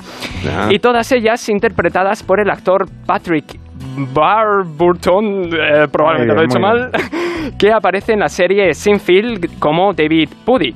Y es que, como cuenta el director de marketing y operaciones de la empresa, Anthony Picciuto, buscaban una voz reconocida y familiar para que sus clientes se alegraran instantáneamente el, el día. Eh, bueno, también por la mañana, que se despierten y escuchen un, un elogio que les pongan felices. Y, y yo os pregunto, ¿qué va a ser lo próximo? ¿Hablar con tu silla de escritorio y que te diga al sentarte, uy, vaya cuerpazo se acaba de sentar aquí? Y que te lo diga la voz de Dani Rovira, Carmen Machi o Arturo Tellez, ¿por qué no? Por ejemplo. Sí. Y es que detrás de todo esto, según ha comunicado la empresa en un comunicado, hay una razón científica, porque según dicen, se ha demostrado científicamente que los elogios contribuyen mucho a alegrarle el día a la gente y que un estudio de la Sociedad de Personalidad y Psicología Social muestra que los elogios reducen el estrés y levantan el ánimo. Así que bueno, yo os preguntaría, ¿vosotros eh, iréis a estos hoteles a, a usarlas?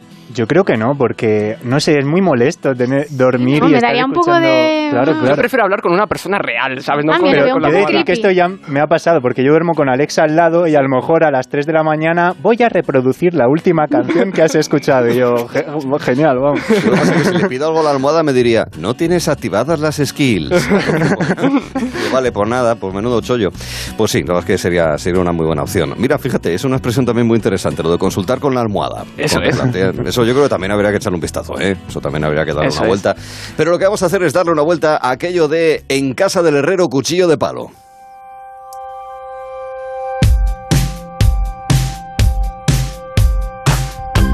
Hello. Hello. Hello. De 3 a 7 en Onda Cero. Hello, hello. ¿Qué podemos hacer? ¿Quién nos va a salvar? Con Arturo Si Tellez. Todos nuestros ídolos cayeron. ya. En Onda Cero. Si quedan causas perdidas queda una oportunidad. Gelo. Gelo en verano. Dos cositas. La primera, tenemos todos los seguros contigo y seguimos pagando de más. La segunda, nosotros nos vamos a la mutua. Vente a la mutua con cualquiera de tus seguros y te bajamos su precio, sea cual sea. Llama al 91 555 5555. 91 555 5555. Por esta y muchas cosas más, vente a la mutua. Condiciones en mutua.es. Me gusta el fútbol, los domingos por la tarde, la mayor de mis pasiones, todo el día, Contrata mi Movistar con todo el fútbol con un 25% de descuento. Llévate un Smart TV desde 0 euros y ahorra hasta 698 euros. Movistar, tu vida mejor. ¿En qué capítulo de tu vida estás ahora? ¿Quieres hacer una reforma? ¿Cambiar de coche? ¿Tus hijos ya necesitan un ordenador para cada uno? ¿O quizás alguno ya empieza la universidad? ¿Habéis encontrado el amor y buscáis un nidito?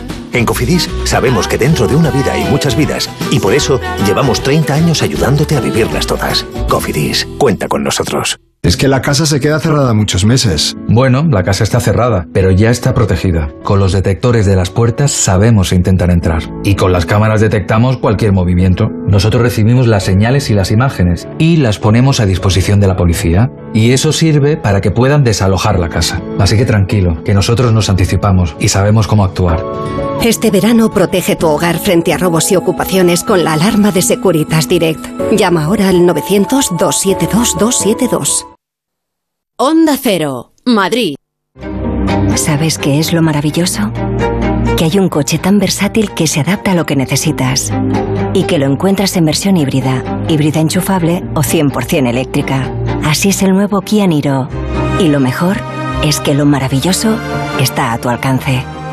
Kia, descubre lo que te inspira. Ven a Takay Motor, concesionario oficial Kia en Fuenlabrada, Móstoles y Alcorcón o visítanos en takaymotor.com. Evasión instantánea con Click and Boat. Aléjate de las multitudes y relájate a bordo de uno de los 40.000 barcos disponibles para alquilar en clickandboat.com. Restaurante Asfontes. Auténticos productos gallegos. Carnes, pescados, mariscos, caldo gallego, empanada, lacón y una amplia carta de vinos. Salones ideales para celebraciones y también terraza. Con el excelente trato de siempre. Asfontes. En General Laci 10 cerca de Atocha. Y ahora también en la calle Áncora 32. asfontes.com.es. ¿Quieres vender tu coche? Busca, compara y si alguien te paga más, ven a Ocasión Plus. Mejoramos cualquier tasación. Mejor pago garantizado. Pago en 30 minutos. Ocasión Plus. Ocasión Plus. 13 centros en Madrid. Nuevas aperturas en Arganda y Villalba. Localiza tu centro más cercano en ocasiónplus.com. Abiertos sábados y domingos. El Colegio Invisible. Contemos quiénes eran los cátaros y qué tendrían que ver con toda esta historia. es el castillo de Munchen en Austria, un castillo donde hubo juicios de brujería. Adéntrate en territorios no explorados. Algo que aparentemente no era. Uf, me gusta decir esto, pero en fin. Bueno, no era conocido, no era de este mundo. Venga, El a- Colegio Invisible. Los jueves a la una de la madrugada. Y siempre que quieras, en la web y en la app de Onda Cero. Con Lorenzo Fernández Bueno y Laura Falcó. Te mereces esta radio. Onda Cero. Tu radio.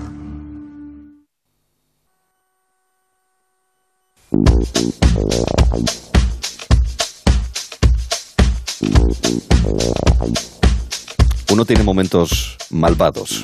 Alberto, ¿cómo se llama el actor y el personaje que le pone voces a la almohada? ¿Y Pues que sale en Seinfeld? espérate, espérate. eh, se llama Vaya, Patrick Barberton. Arturo, fíjate.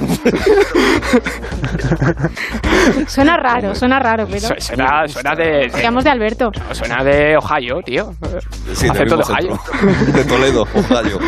Ay, ay, señor. Sí, eh, es un actor, eh, hacía un personaje así un poco tonto que se enrollaba con Elaine en Seinfeld, que vosotros a lo mejor la serie ni la conocéis, lo cual es casi Sí, normal. sí, yo he visto algunos capítulos, ¿eh? Sí, es muy divertido Seinfeld, buenísimo. Y, y luego también protagonizaba, hacía un personaje, que es un tipo así muy grandote y tal, eh, así como con cuerpo de, de jugador de fútbol americano. Y luego hacía de Jeff en Reglas de Compromiso, que también era una serie así, una sitcom americana de hace unos 10 años, también muy entretenida. Bueno, dicho Mm. esto, eh, vamos a ponerle otra visión a aquello de En casa del herrero cuchillo de palo. La idea de Caterina es la siguiente.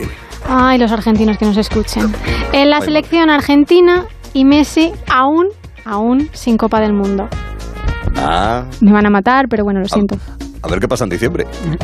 Bueno, si va convocado, solo primero. Porque claro, ahora mismo tiene que ir bien para ir convocado. Sí, Pues sí. Sería Veremos, alucinante veremos, que no convocasen a Messi en. Argentina. ¿eh? Veremos, a ver qué ocurre. Sí, sí, sí. La opción que nos ofrece el querido Manuel. Pues yo voy en la misma dinámica también de fútbol y en casa del PSG cero Champions, porque tiene equipo para ganar, pero no, no hay título. Hoy estamos repartiendo zascas. Le tenéis cariño a Leo, ¿eh? Madre mía. Y, y- y Alberto, ¿qué propone? Pues cuando eres piloto de MotoGP y precisamente no tienes ni carne de moto. Que eso ocurre, ¿no? Sí, sí, Sí. porque son chavales jóvenes Menos que de 18. empiezan y, y, pues a lo mejor no tienen necesidad de ir por la calle con, con la moto. Claro. Pero sí, sí, sí. Así es. Fernando Alonso también conducía coches que, vamos, ni tú ni yo cogeremos jamás en la vida y no tenía carne de conducir. Mm. Y empezando por los cars, cuando tenía ya tres años. Yo lo que os propongo, queridos amigos, es... Ojo. A ver, a ver, a ver. Sí. En casa del banquero, colchón con billetes. Buena, buena, buena. No, no lo mete en el banco, lo mete en el, el colchón. Bueno, pues nada, en la parte 2 del vistazo, donde tendremos agenda, donde tendremos noticia musical, donde también tendremos la previsión del tiempo en las playas, daremos indicación de cuál es la propuesta de cara a la jornada de mañana para renovar la, la frase, que además es una frase que no es que la haya oído, es que la he pronunciado este fin de semana. O se os van a caer los, los pelos de sombrajo. Ya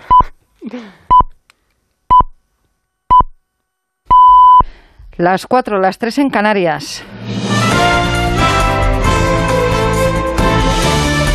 Noticias en Onda Cero. Buenas tardes. El presidente del Gobierno nos recoge el guante lanzado por el Partido Popular y no va a convocar la conferencia de presidentes para debatir el decreto de medidas de ahorro energético. Pedro Sánchez considera suficiente la reunión que han mantenido las ministras de Transición Ecológica y de Industria con los consejeros del ramo. Ha vuelto a pedir responsabilidad al Partido Popular, aunque reconoce que lo que pide lo hace con poca confianza en que le escuchen. Las leyes se cumplen, eso es lo que tienen que hacer todas las administraciones públicas. Esta es una decisión coherente y en consonancia con el acuerdo que hemos logrado entre, todos en Bruselas y por tanto lo que pido es unidad, es responsabilidad y es solidaridad. Sé que es predicar en el desierto porque sufrimos una oposición negacionista en todos los ámbitos. Ha insistido el presidente en que todas las administraciones públicas tienen que cumplir las leyes. Lo harán aunque la Comunidad de Madrid va a recurrir ante el Constitucional después de que el Gobierno se haya negado a modificar o aplazar el decreto como han pedido las cinco autonomías que preside el Partido Popular.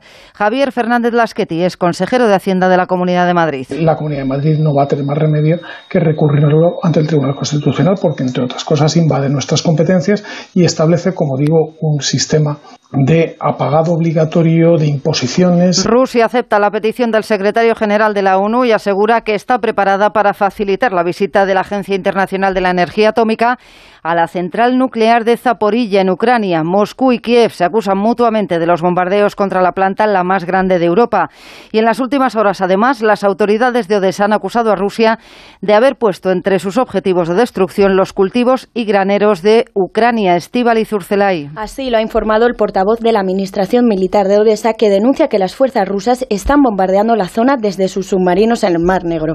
En el pacto de la exportación de grano acordado entre Rusia y Ucrania y supervisado por Turquía y Naciones Unidas, Kiev se había comprometido a guiar a los buques en aguas minadas y Moscú a no atacar ni las embarcaciones ni la infraestructura portuaria ucraniana. Odessa es uno de los puntos principales para la salida del cereal. En total, una decena de barcos han partido ya desde Ucrania y el primero en completar el recorrido ha sido el De bandera turca que ha llegado hoy al puerto de Izmit con 12.000 toneladas de grano. La Fundación FAD Juventud advierte de la vulnerabilidad laboral de los jóvenes en los últimos 15 años, agudizada por las crisis y la pandemia. Lo reflejan en un informe que han elaborado con motivo del Día Internacional de la Juventud que se celebrará el próximo viernes. Julia Trullá. La precariedad laboral entre los jóvenes se ve reflejada tanto en los que trabajan con condiciones escasas y el aumento de contratos temporales como en los que están fuera del mercado laboral por las altas tasas de desempleo. Pablo López Calle, profesor en la Facultad de Ciencias Políticas y Sociología de la UCM, apunta que el modelo laboral ha cambiado y que es casi imposible que los jóvenes tengan un mismo trabajo para toda la vida. Es muy difícil que un joven tenga trabajo para toda la vida. ¿no? El tejido productivo español promueve una movilidad horizontal en la que sabemos que la, la precariedad, digamos, avanza en edad con los jóvenes. ¿no? La crisis financiera del 2008 y ahora el impacto de la pandemia han agravado la situación. Por ello, sin nuevas políticas públicas e iniciativas privadas hacia los jóvenes, será muy difícil mejorar el futuro de empleo de este colectivo. Se confirma que este año es ya el peor de la última década en siniestros forestales en España. En lo que va de 2022 se han calcinado más de 160.000 hectáreas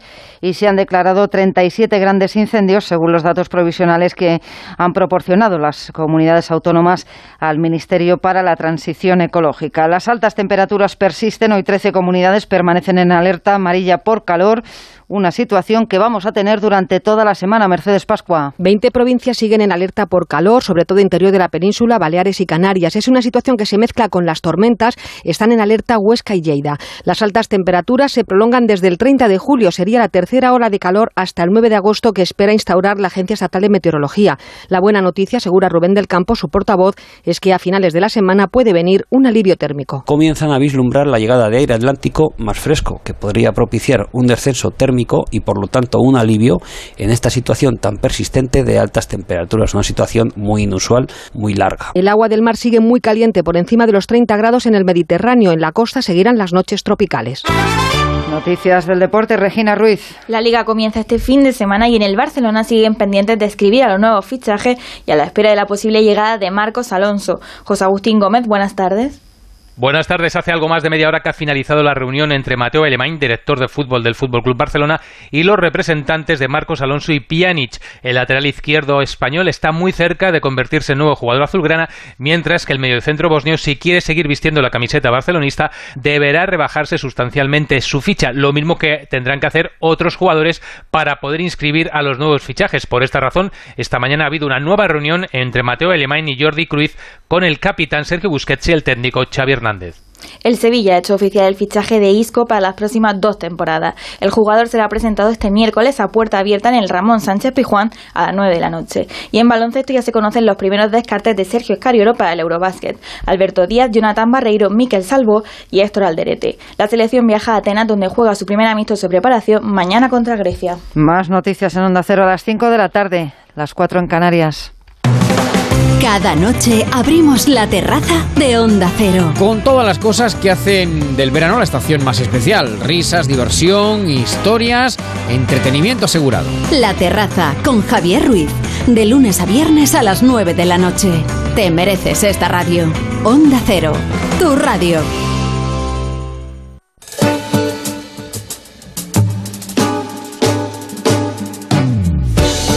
Gelo en verano con Arturo Tellez en Onda Cero.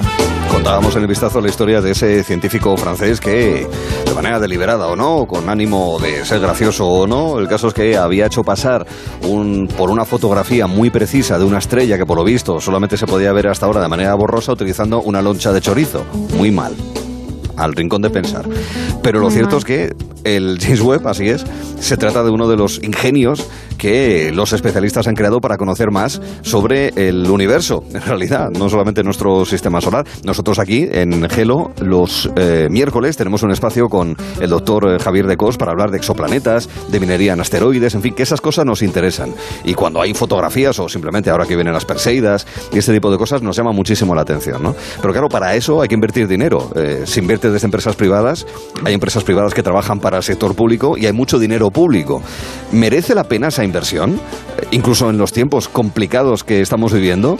Bueno, pues es el debate, el motivo del debate al que hemos invitado esta tarde a Abel Recio y Eduardo Herraiz del CAZ, que son de los estudiantes de la Complutense que quedaron más arriba en el último Campeonato Mundial de Debate Universitario en Español. Además, los lunes, como hablamos de flores, hoy le vamos a dar la perspectiva apícola, porque hemos quedado con el profesor de ganadería, porque también las abejas son ganado, Juan Prado, para que nos hable de las diferencias de la producción de miel en función de las flores que son más habituales para producir esa miel.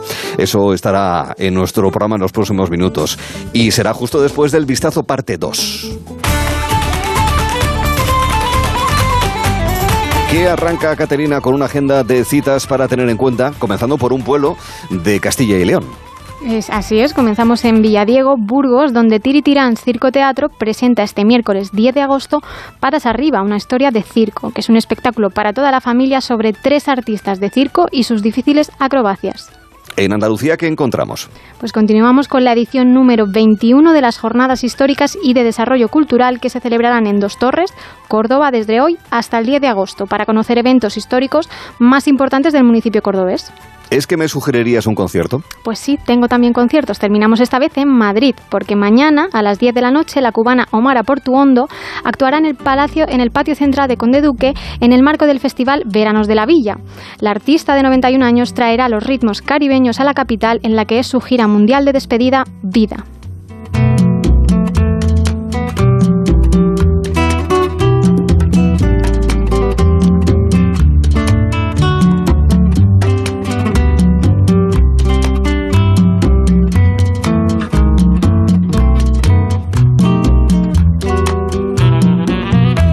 Oye la confesión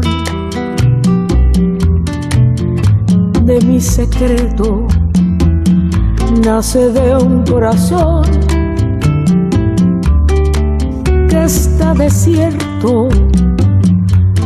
Con tres palabras te diré todas mis cosas, cosas del corazón que son preciosas. Qué bonito. Omar Portuondo en el Conde Duque. Le echamos un vistazo a lo que más interesa a los espectadores y oyentes de A3 Media en diferentes webs. Empezando aquí en Onda Cero.es, Manu. Sí, vamos con Onda Cero. Lo segundo más visto tiene que ver con la huelga de Ryanair que hay en agosto, con el titular de que todos los días se está viendo vuelos afectados en verano. Y lo más visto eh, con el titular de Renfe abre el registro para pedir los bonos gratuitos para el transporte y nos habla de los requisitos y cómo solicitarlos. ¿Qué se destaca en Antena 3? En Antena 3 lo segundo más visto es el vídeo viral de Joaquín, que se ha venido arriba bailando al ritmo de Rosalía con su baile de despechá con los motobetis, que son los jugadores Bartra y Borja Iglesias. Y de este vídeo feliz a una noticia más triste, que es la brutal y vergonzosa agresión de un jugador a una colegiada en un partido de fútbol en Argentina. En la sexta. En la sexta, lo segundo más visto tiene que ver con la ola de calor que sufre el mar. El agua del Mediterráneo está 6 grados por encima de lo habitual este verano. Y de ola de calor a la ola de calor que estamos sufriendo, que se está dando un respiro estos días antes de una nueva subida prevista de temperaturas. Y le echamos un vistazo a la razón también. En la razón, lo segundo más leído es que queda prohibido renovar el carnet de conducir si padeces alguna de estas enfermedades que digo, arritmias cardíacas, eh, portadores también de marcapasos o de desfibrilador automático, o prótesis valvulares cardíacas e infarto agudo de miocardio. Y lo más visto es un mapa que te muestra cómo era el lugar donde vives hace millones de años. Este mapa lo ha elaborado Ancient Earth y puedes ver, por ejemplo, los dinosaurios que había en tu zona. Qué bueno. Sí. Me gusta, me gusta, sí, señor. Pues mira, vamos a utilizar un mapa, vamos a cartografiar la radio hasta ahora. Manu, ¿a qué te apetece guiarme para que yo sí, te venga, te, voy a, te voy a guiar con la previsión de playas Guíame, hoy, ¿vale? tú, que venga, hoy no la dices espiritual. tú. Vamos a empezar por Galicia.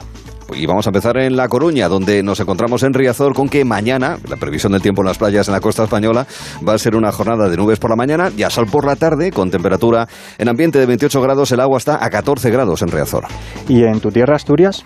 En Asturias nos ubicamos en San Lorenzo, en Gijón, donde por la mañana hará sol, por la tarde van a aumentar las nubes. La máxima va a ser de 27, el agua en San Lorenzo está a 21 grados. ¿Y en la costa cantábrica? En la capital, en Santander, sol por la mañana, también por la tarde. La máxima va a ser de 27 grados, mientras que el agua en el Sardinero está a 22. Vamos con Guipúzcoa. Ahí nos ubicamos en San Sebastián, es decir, en la Concha, de las varias que hay, la Zurriola, etcétera, la Concha. Sol por la mañana, no creo que varíe mucho, las playas están muy cerca. Por la mañana, sol, por la tarde, más bien nublado, mientras que las temperaturas van a llegar hasta 28 grados, la del agua se queda en 25. Y ahora Cataluña. Porque estamos en el Mediterráneo, en la Barceloneta, donde la mañana va a ser soleada, por la tarde llegarán nubes, la máxima va a llegar a 32 grados, el agua en Barcelona, en el Mediterráneo, está a 28. ¿Y en la costa de la Comunidad Valenciana? Vamos a ubicarnos en el Postiguet, es decir, en la principal playa urbana de Alicante, donde la mañana tendrá también sol, por la tarde también va a haber bastantes nubes, luego las temperaturas, la máxima veremos el termómetro que llegará hasta 34 grados, en el Postiguet el agua está a 29. ¿Y qué me dices de las Baleares? En Baleares nos vamos a ubicar en La Palma, donde va a ser una mañana también soleada. Por la tarde se esperan algo de nubes también, las máximas de 33 grados. La temperatura del agua en Palma está en 28. Ahora la costa de Murcia. Mañana nos vamos a encontrar con una situación eh, de sol por la mañana, algo más de nubes por la tarde, 28 de máxima en Águilas, es donde nos ubicamos en la costa murciana, en Águilas, 28 de máxima y en el agua un grado menos, está a 27. Y ahora la Andalucía Oriental. Así es, la Andalucía Oriental, que es la Mediterránea, la Malagueta, la mañana va a ser nublada en este caso y abrirá por la tarde, eh, será en ese momento cuando veremos sol, y las temperaturas, tanto ambiente como en el agua, la misma, 29. ¿Y de oriental a occidental, qué me dices de esta? Mañana en la Caleta, es decir, en Cádiz, la situación va a ser de ambiente soleado, mañana y tarde, y las temperaturas también, como en Málaga, coinciden, pero un poquito más frescas o no tan elevadas. 27 grados en ambiente, 27 en el agua. ¿Y Las Palmas? En Las Palmas en concreto, ya buscando entre las 8, porque está la graciosa también, Islas Canarias, en las canteras, nos eh, encontramos con que va a ser un día de nubes y claros, con temperaturas máximas de 24 grados en Las Palmas, el agua está a 22. Ahora Ceuta. En Ceuta nos encontramos con temperaturas máximas de 31 grados, el agua está a 23 grados, a orillas del estrecho. La situación mañana va a ser de día soleado. Y para cerrar, Melilla. Melilla, con nublado por la mañana, sol por la tarde, el agua está a 28 grados y la máxima será de 31. Ha quedado claro, ¿no, Manuel? Sí, sí, perfectamente. Sí, bueno, lo voy a volver a hacer mañana. Con ganas de ir a todas. Porque ahora tenemos una noticia, una noticia del mundo musical. Alberto Calvo siempre nos da un pescozón para que mm, eh, tengamos conocimiento de las novedades de la industria musical. ¿No es así, querido? Eso es. Hoy damos paso al nuevo álbum del reconocido artista letón estadounidense Laub, que tiene por título All for Nothing, que publicó el pasado 5 de agosto y tiene como tema principal Stranger, que suena así.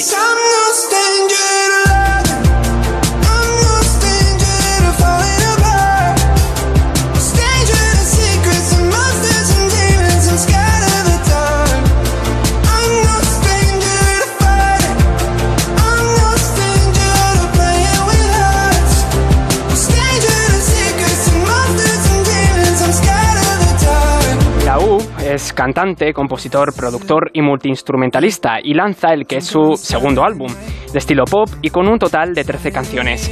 Una obra con sentimiento, repleta de añoranza, confrontación y refortalecimiento personal.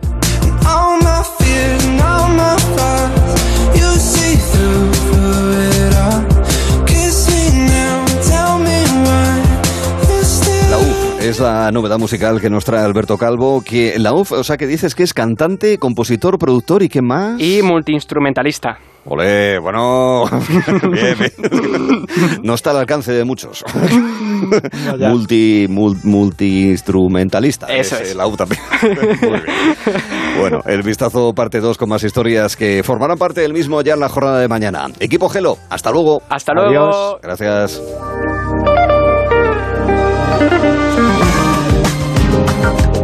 Va, equipo Gelo, no, no, le he dicho al equipo Gelo la frase de mañana. Bueno, pues la tengo que lanzar igualmente. La tengo que lanzar. Qué pena, vaya, es que les he despedido, es que me despisto. He estado con uno de las Estamos, sí, sí. estamos ah, aquí, Arturo. Ah, sí, vale, sí, genial, venga. Dinos, Mira, a ver pues, qué deberes nos pones. O, o, vais a partir. A ver. De verdad. O sea, vais a partir la caja.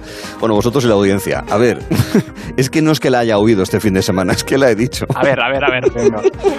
O sea, es, es difícil superar esto en viejunez. ¿eh? Vamos a renovar del vocabulario, Arturo. No, es que es absolutamente necesario. Atención, ¿eh? que os vais a quedar patidifusos. Venga. Pues que me da mover el esqueleto. bueno, me gusta, Arturo, me ¿qué has hecho este fin de semana? ¿eh? Los guateques ahí en Asturias. Afortunadamente no he movido el esqueleto. El guateque, sí, esa es otra. Qué pena, ¿eh? De verdad. Ay, señor. Deben ser las canas o algo, porque... Mover el esqueleto, a, a juego, ¿eh? Apuntado, apuntado. Sí, sí, está muy bien. Creo que esto está ya... Vamos, la gente le está dando vuelta a las anfructuosidades cerebrales para darle una vuelta a esto de mover el esqueleto. Bueno, ahora sí, equipo Gelo, hasta luego. Hasta mañana. Chao. Ay, señores, mover el esqueleto, por el amor de Dios. Esto, vamos... Es peor decir que unos carroza en plan de chiste, para quitarle miga al tema. No, no, amigos, esto es así. Bueno, vamos a hablar de otras cosas. Ahora vamos a ir, mira, otra, de flor en flor, porque en la sección que los lunes dedicamos después del vistazo a distintas cuestiones, variedades eh, temáticas, nos fijamos este año en las flores. Hemos hablado sobre aquellos que se dedican a recorrer un territorio, caso, eh, por ejemplo, de Murcia, para encontrar flores silvestres, o también aquellos que se dedican al diseño floral. Las flores, que son un elemento fundamental para un producto siempre gustoso, como es la miel. En estos tiempos en los que la apicultura es muy compleja por muchas razones, eh, los precios, el cambio climático, los fuegos incluso, que también han arrasado en algunos lugares colmenas importantes, queremos fijarnos en ello con quien sabe mucho, profesor de ganadería y con conocimientos eh, de los cuales tiene mucha capacidad divulgadora, es eh, Juan Prado. ¿Qué tal, Juan? Muy buenas tardes. Pues Arturo, Encantado de un saludarte. poco lo que acabas de decir, que sí, las abejas lo están pasando mal, entre otras cosas con los fuegos. Sí, sí, sí, los fuegos han afectado, ya digo, que zonas de, de colmenas eh, importantes. ¿eh? O sea, ha, sido un, ha sido un desastre. Sí, sí, sí. Un- un- una cuestión más, más complicada. Pero bueno, en cualquier caso, ahí están, ellas trabajando, los apicultores, los distribuidores, los mieleros, y de la miel vamos a hablar. Eh, a propósito, de entrada, hablando de lo que es la miel natural, ¿qué quedemos de entender por miel natural, Juan? Bueno, eso eh, yo a veces lo pienso y muchas veces la gente le cuesta entender que la miel es un producto natural que hacen las abejas en función del, del clima y del terreno. Entonces, mm, cuando hablamos de la miel tenemos que aceptar que de un sitio a otro, aunque sea miel del mismo, del mismo origen, que puede ser de castaño, de azar, eh, puede variar mucho en función de- del sitio y puede variar mucho también en función del clima. Eh, me choca mucho que la gente lo acepta muy bien con las añadas de los vinos, diciendo que la Rioja tuvo en el año no sé qué una añada excelente, pero cuando llegamos a otros productos como es la leche o el queso o la miel, eh, les cuesta entender que eh, un mismo producto en función del año o de la época del año o del lugar hay variaciones. Sí, Entonces tenemos que aceptar que la miel es un producto muy natural producido por las abejas y que tiene grandes variaciones en función de eso, del año climático, a veces hasta que no hay miel siquiera, o, o variaciones de, del sitio, del microclima del lugar. La floración es variable y por ende eso también incide en la miel, en los sabores, en los momentos y ese tipo de cuestiones. Bueno, hay muchas maneras de clasificar la miel, pero desde el punto de vista de lo que nosotros te estamos preguntando, Juan, eh, hay básicamente Sí. miel, mil flores y miel monofloral, ¿verdad, Juan? Exactamente. Eh, antiguamente todo era miel mil flores porque cuando se cosechaba la miel en los pruébanos, esos troncos cortados, ahuecados, eh, se recogía la miel de una vez al año y no, no había lugar a, a más. Ahora, eh, considerando que el 80%, más casi dos millones y medio de colmenas en España están en transhumancia, los apicultores las mueven buscando las floraciones, persiguiendo las floraciones. Y lo que, eh, lo que hacemos es en las colmenas tienen como pisos.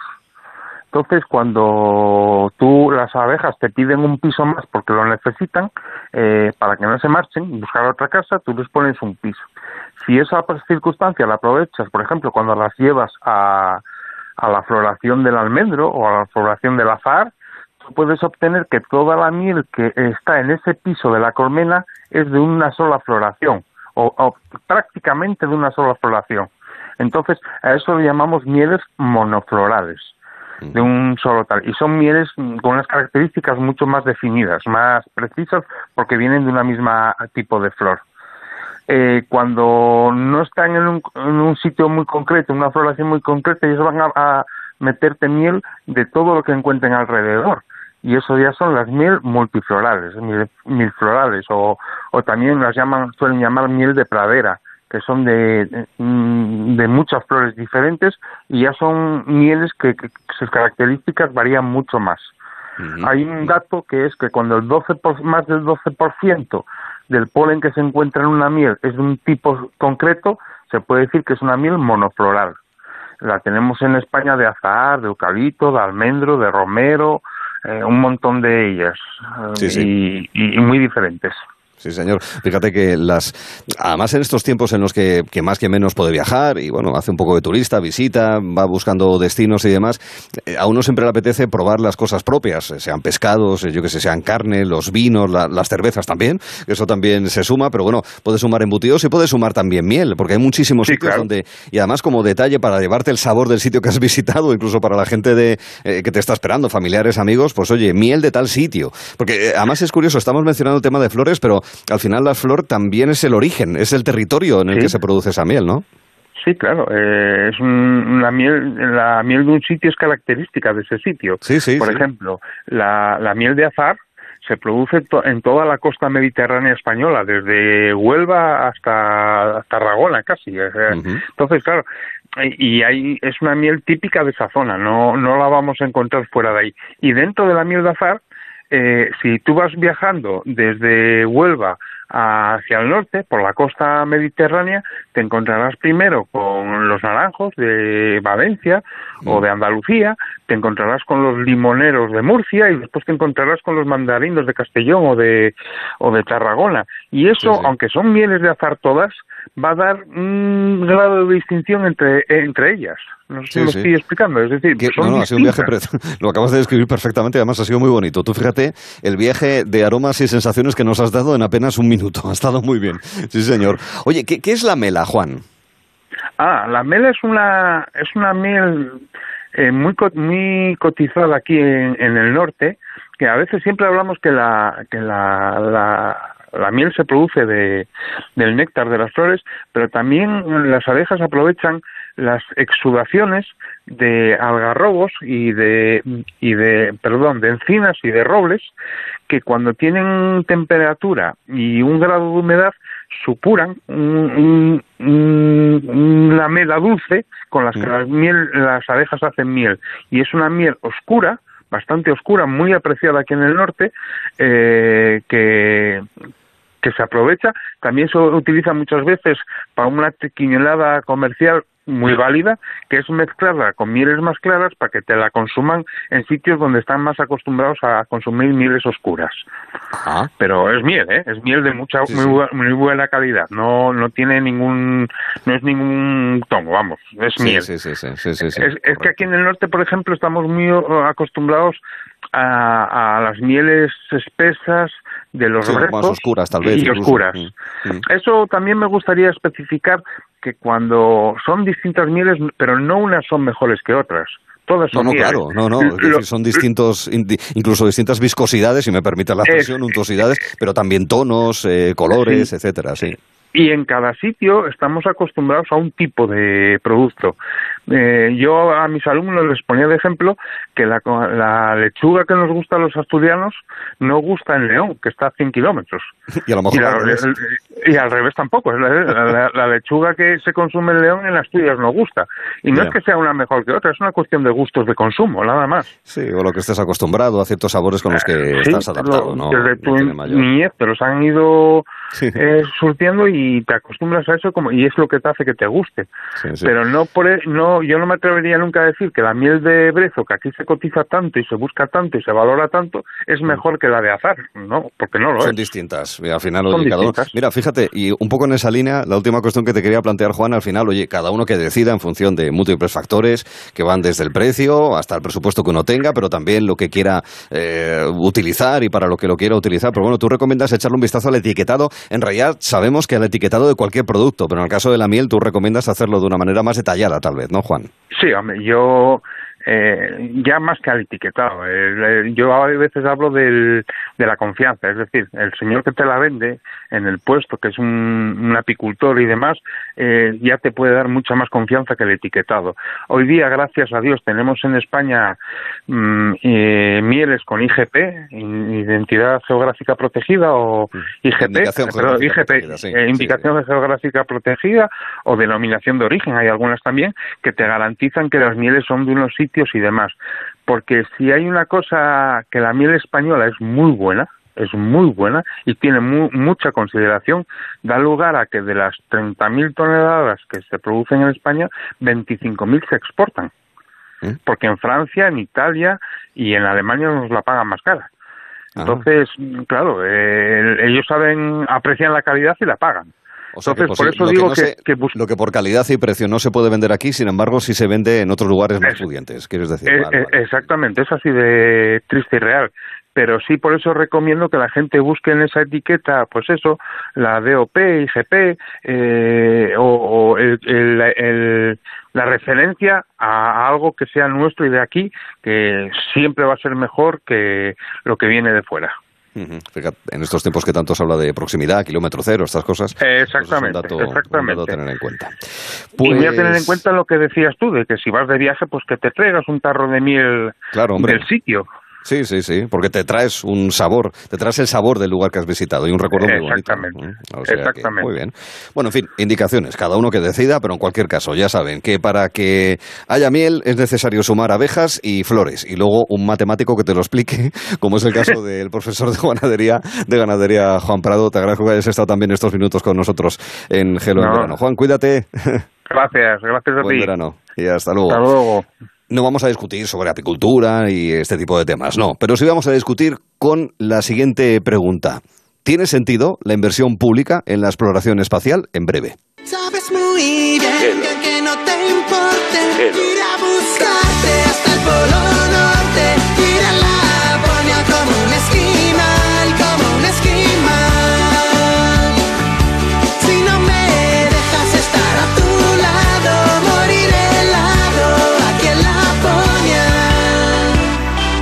En verano con Arturo Tellez en Onda Cero.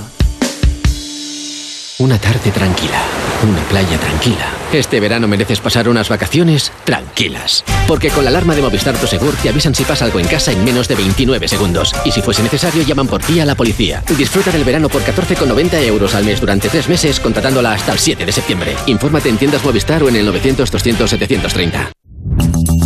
Con BP te mereces más, sin más. Ahora puedes ganar uno de los mil repostajes de 40 euros que BP sortea cada día. Y si no te toca, ahorras igual. Hasta 40 céntimos por litro con mi BP. Válido en Península y Baleares. Incluye bonificación del gobierno. Condiciones en temerecesmasconbp.com. Estoy tremendo, soy un portento. Nefertiti en camisón, la melena de Sansón, canela en rama, un figurín. Con el extra de verano, soy el ritmo de un cubano. Extra de verano de la 11, el subidón del verano. 15 de agosto, un gran premio de 15 millones de euros y 10 premios de un millón. Extra de verano de la 11. A todos los que jugáis a la 11, bien jugado. Juega responsablemente y solo si eres mayor de edad. Este verano en Carglass, por la reparación o sustitución de tu parabrisas, te regalamos un inflador Casals para tu coche. Y para las bicis, los hinchables de la piscina, el patinete. Carglass cambia, Carglass repara. Promoción válida hasta el 3 de septiembre. Consulta condiciones en carglass.es. Boing Boing, una comedia de altura, aterrizará el 17 de agosto en el Teatro Amaya. A bordo, Andoni Ferreño, Agustín Bravo y Alberto Closas. Entradas disponibles en teatroamaya.com. Os esperamos. Patrocinado por Fellow Funders y Alquiler Seguro. Nara Seguros de Vida garantiza la tranquilidad de los tuyos. Desde solo 6,65 euros al año les aseguras con un capital mínimo de 20.000 euros si tú ya no estás. Incluye asesoramiento legal y segunda opinión médica privada para diagnósticos graves. 913-874-199 o consulta Nara Seguros en Internet. Nara Seguros se adapta a ti.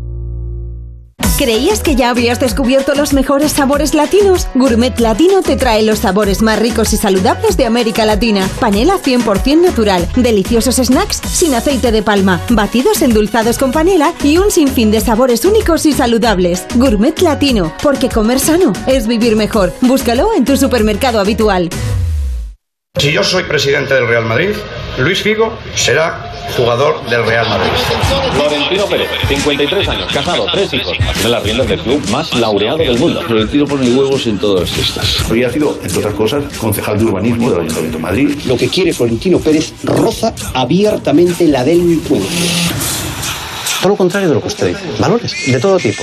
Florentino en el ámbito político se mueve como en el agua. Directivos, jueces, políticos. Es un nido de poder. Para fichar a Figo y a Zidane no hace falta saber mucho de fútbol. Pérez. Disfruta del mejor entretenimiento en audio por solo 4,99 euros al mes. O si lo prefieres, 39,99 al año. Sonora. Gente que escucha. 98.0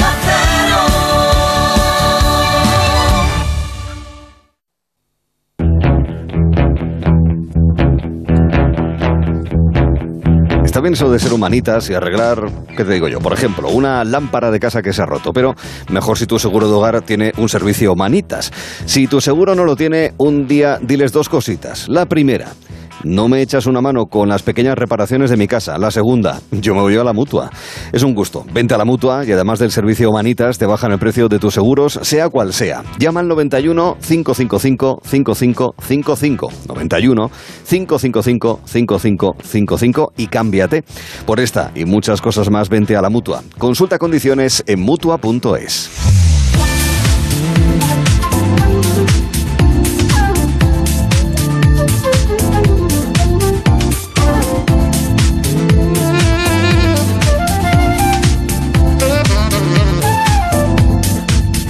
A Lola de Tinder un día de esto le va a estallar la cabeza, porque le van llegando las notas de voz, pero ella va respondiendo, va preparando sus respuestas de cara a la cita que tenemos con ella el próximo jueves a partir de las cuatro y media.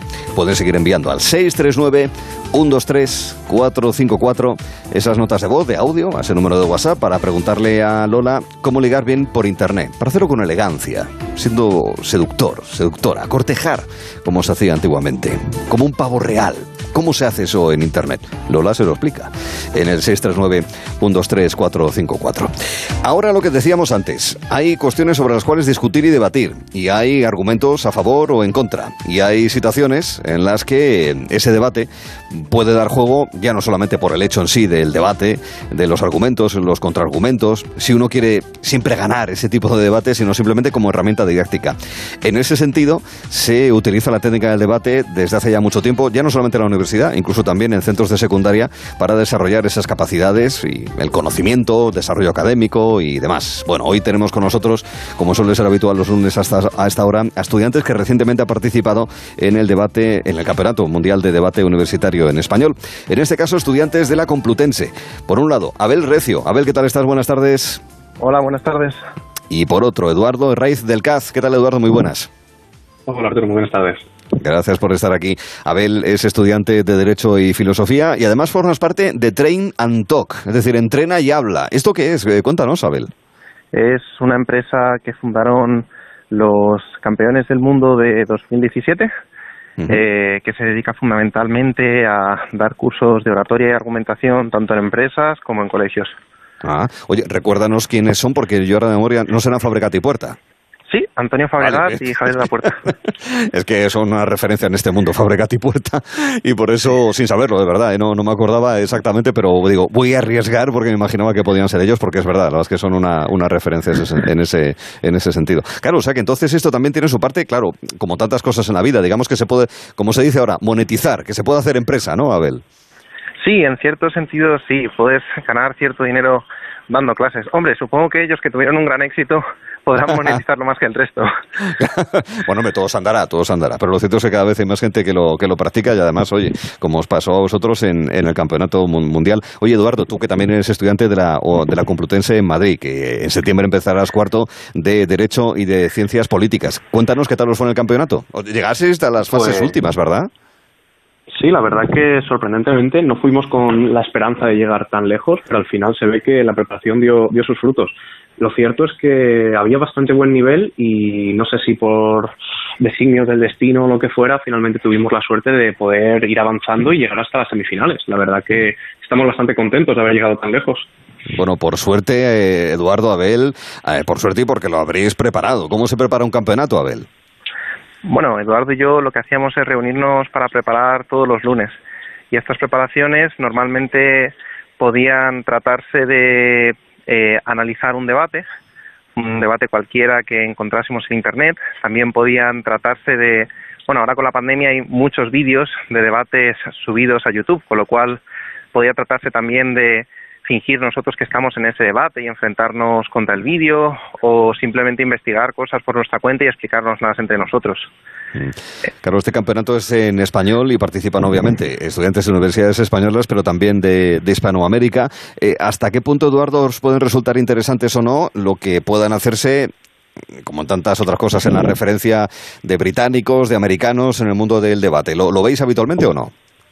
La verdad es que es muy interesante porque después de ver cómo con la pandemia se empezó en el debate online y se empezó a globalizar un poco esta experiencia, porque normalmente los torneos eran solamente a nivel nacional y con la pandemia en torneos online pues te juntabas con gente de toda parte del mundo, te das cuenta de que hay academias de debate, por así decirlo, o determinadas tendencias muy marcadas. Por ejemplo, el debate inglés sigue unas dinámicas mucho más lógicas, mucho más de conocer mucho acerca de los temas en profundidad para poder luego explicarlo y son cosas que marcan mucho la diferencia a la hora de comprender cómo vas a construir los argumentos o cómo vas a construirlo todo. Lo notamos mucho, por ejemplo, en comparación con, con los equipos de determinadas partes de Latinoamérica que habían formado todo su aprendizaje a través de vídeos ingleses o a través de formadores ingleses eh, del mundo anglosajón y la verdad que es muy interesante.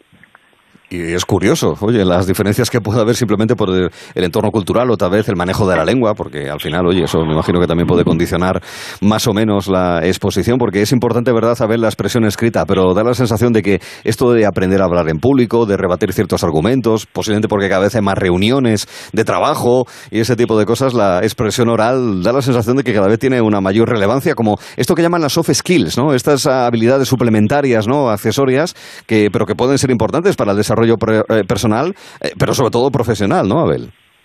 Sí, ha venido cobrando relevancia con los últimos años. Es cierto que en el mundo anglosajón se le da más peso. De hecho, los debatientes que debaten en el mundo anglosajón vienen de haber recibido oratoria en el colegio, vienen de haber competido en el colegio. Aquí en España la implementación está siendo mucho más lenta. No existen asignaturas del currículum oficial que den importancia a este tipo de habilidades que pues, consideramos son tan importantes para el mundo empresarial y sí es verdad que este tipo de competiciones que pueden ayudarte un poco a expresarte en público o aclarar un poco tus ideas no suelen estar en todos los colegios. Entonces, sí está empezando a cobrar más peso, afortunadamente, en los últimos años, pero por ahora la implementación sigue siendo lenta. Mm.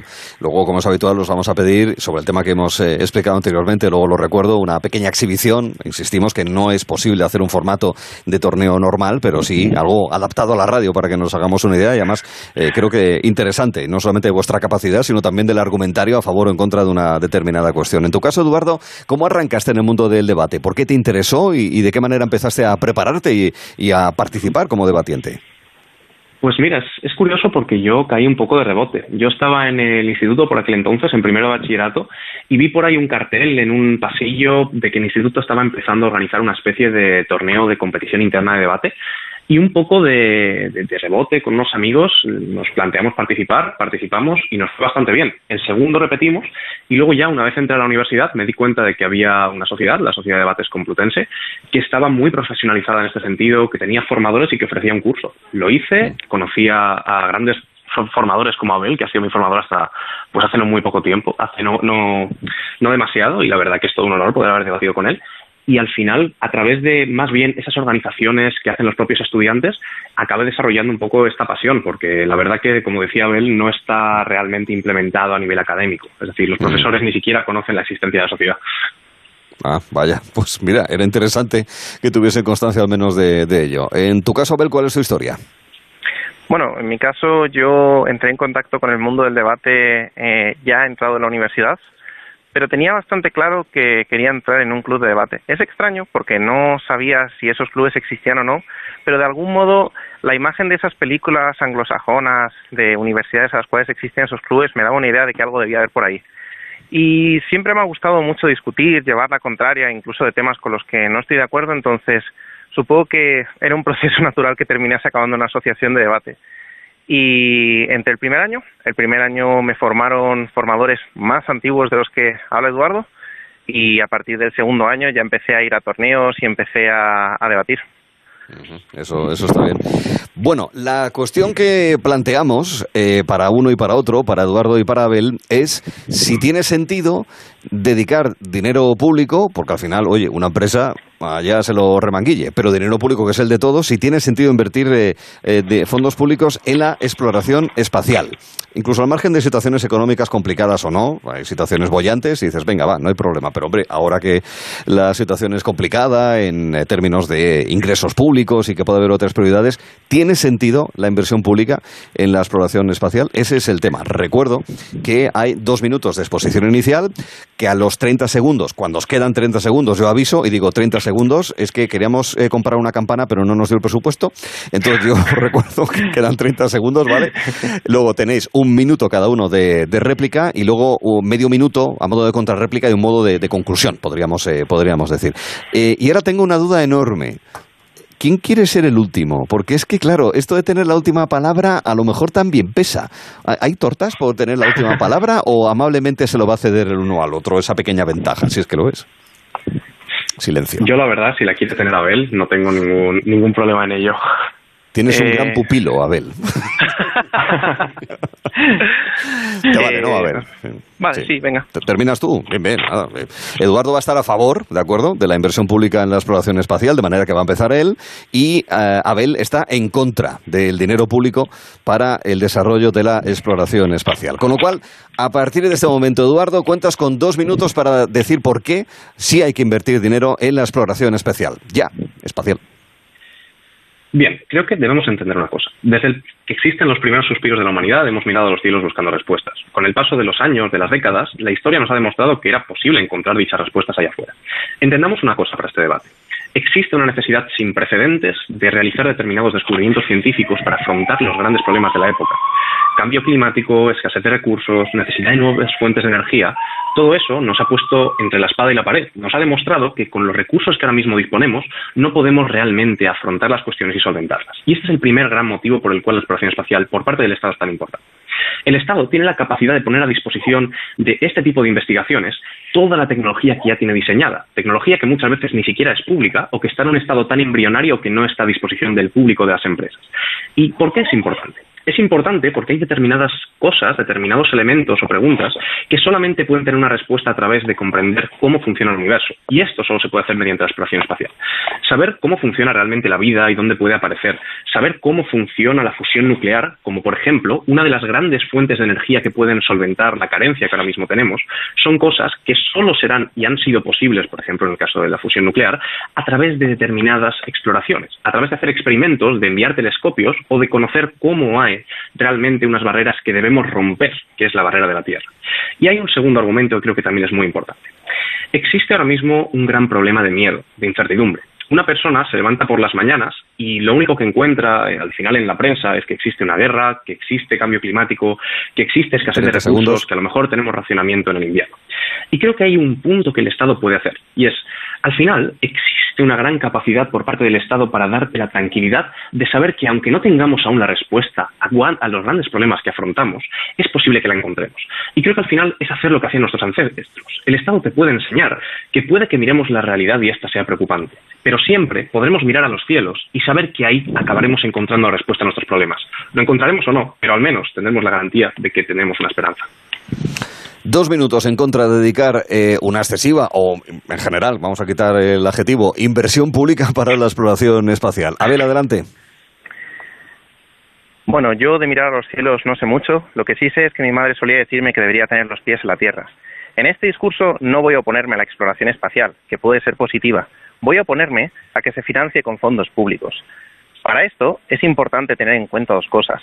La primera es que la exploración espacial supone un coste de oportunidad. ¿Por qué? porque es extremadamente cara, lo cual nos obliga a elegir entre invertir en exploración espacial e invertir en otra decena de investigaciones que son también importantes.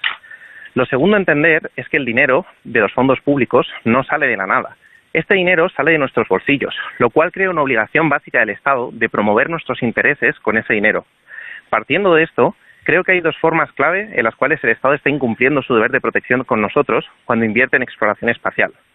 La primera forma es que estamos invirtiendo en beneficios inciertos. Si vas a usar mi dinero que me has quitado sin pedírmelo antes, por lo menos puedes invertirlo en algo que vaya a generar beneficios seguros. El problema es que la exploración espacial tarda muchas décadas en dar sus primeros beneficios si es que en algún momento llega a dar alguno. En la contraparte tenemos investigaciones que ya están avanzadas, como la del VIH, la del cáncer, la de leucemia o la del Alzheimer. Investigaciones que es más probable que generen un beneficio para la humanidad. La segunda forma en la cual el Estado está incumpliendo con sus obligaciones es que estamos generando daños que no son compensables. El daño que generamos cuando dejamos de invertir en exploración espacial se va a compensar con el tiempo, porque tres cuartas partes del sector de la exploración espacial son empresas privadas que van a seguir investigando en cualquier escenario. Pero el daño que generamos cuando dejamos de invertir en equipos de investigación que investigan para la cura de enfermedades raras, no podemos compensarlo de ninguna forma. Cuando no se encuentre la cura de esas enfermedades, habrá personas que pierdan la vida, habrá personas que hayan pasado toda su vida en una condición terrible. Todo ese daño que le estamos haciendo no vamos a poder devolvérselo. Nunca podremos devolverle su vida, nunca podremos devolverle el tiempo que pasó en una situación terrible. En síntesis, exploración espacial sí, pero con dinero público no. A favor de ese uso del dinero público para la exploración espacial, réplica de un minuto para Eduardo. Adelante agradezco mucho a Abel que nos enseña ahora mismo dos lecciones muy importantes. Y es que existen dos trampas lógicas muy interesantes para utilizar en debates. La primera que utiliza Abel es un falso dilema. Por ejemplo, afirmar que si tú estás invirtiendo en exploración espacial no vas a poder invertir en la cura contra el cáncer es algo que no es necesariamente cierto. Existen cooperaciones internacionales, existen maneras de hacer que estas tecnologías y estas investigaciones sean más baratas para el Estado. Y el Estado, en todo caso, puede investigar para ambas. De hecho, quien normalmente investiga para este tipo de enfermedades son las empresas privadas, como Abel después nos decía con el caso de la exploración espacial. Pero hay un segundo punto muy interesante, que es, existe una llamada petición de principio. ¿En qué consiste esto? Consiste en asumir una premisa que realmente no es necesariamente cierta. Y es que nos dice, mira, el Estado debe invertir en aquellas ciencias que tengan un resultado certero. ¿Cuál es el problema? No existe ninguna ciencia que tenga un resultado certero. Absolutamente todas las ciencias tienen la duda de si realmente van a funcionar. La mayor parte de vacunas que se intentaron crear contra el COVID no han funcionado. Sin embargo, el hecho es que la exploración espacial sí ha dado beneficios. Tenemos GPS, tenemos energía nuclear, sí a la energía nuclear, sí a la exploración espacial. Y la otra posición le corresponde a Abel durante el próximo minuto.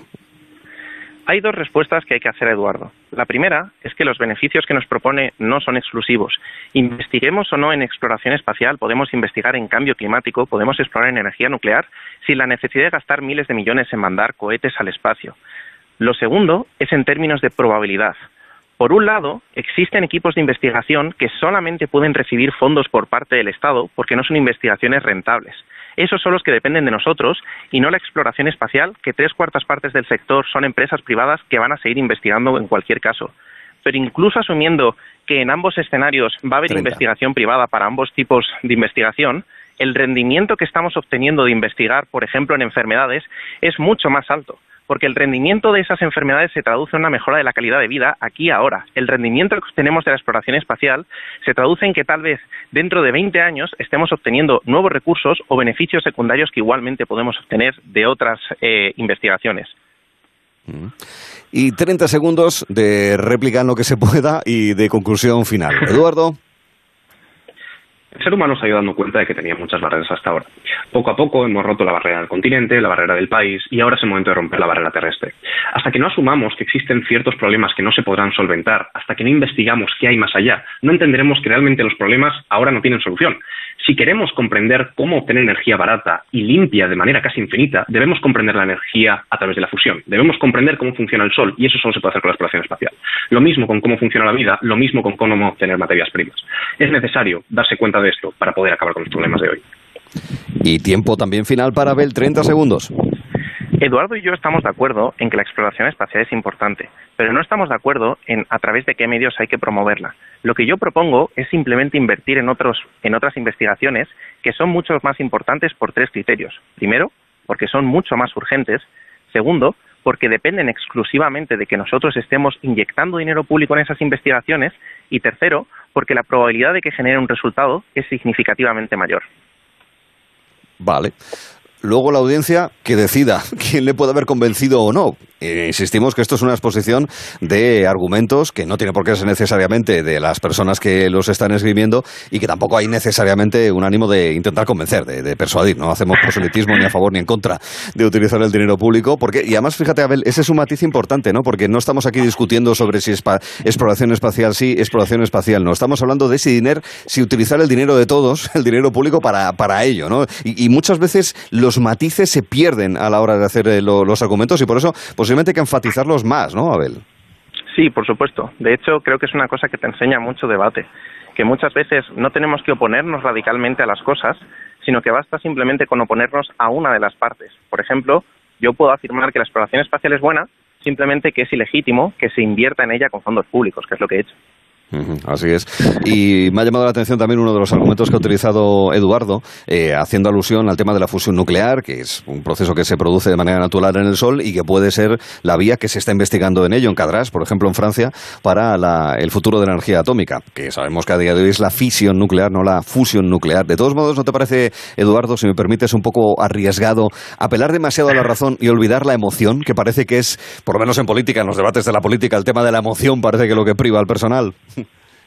Sí, la verdad que es una de las cosas que yo creo que en debate no tenemos demasiado en cuenta, que es la, la emoción nos centramos mucho en intentar desarrollar lo que en este caso Aristóteles llamaba el logos, la, razón, y olvidamos completamente que hay otras dos partes que normalmente llamaba el ethos y el pathos, que es básicamente saber convencer tanto con tu imagen como realmente con los sentimientos. Y es algo que muchas veces es más eficaz que la razón.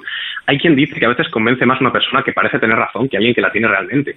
Y la verdad que eso es algo que es muy importante saber desarrollar también, completamente ajeno a debate, pero que te aporta aquellas habilidades, aquellas soft skills de las que hablabais antes, que son fundamentales a nivel de tu vida y a nivel de empresa.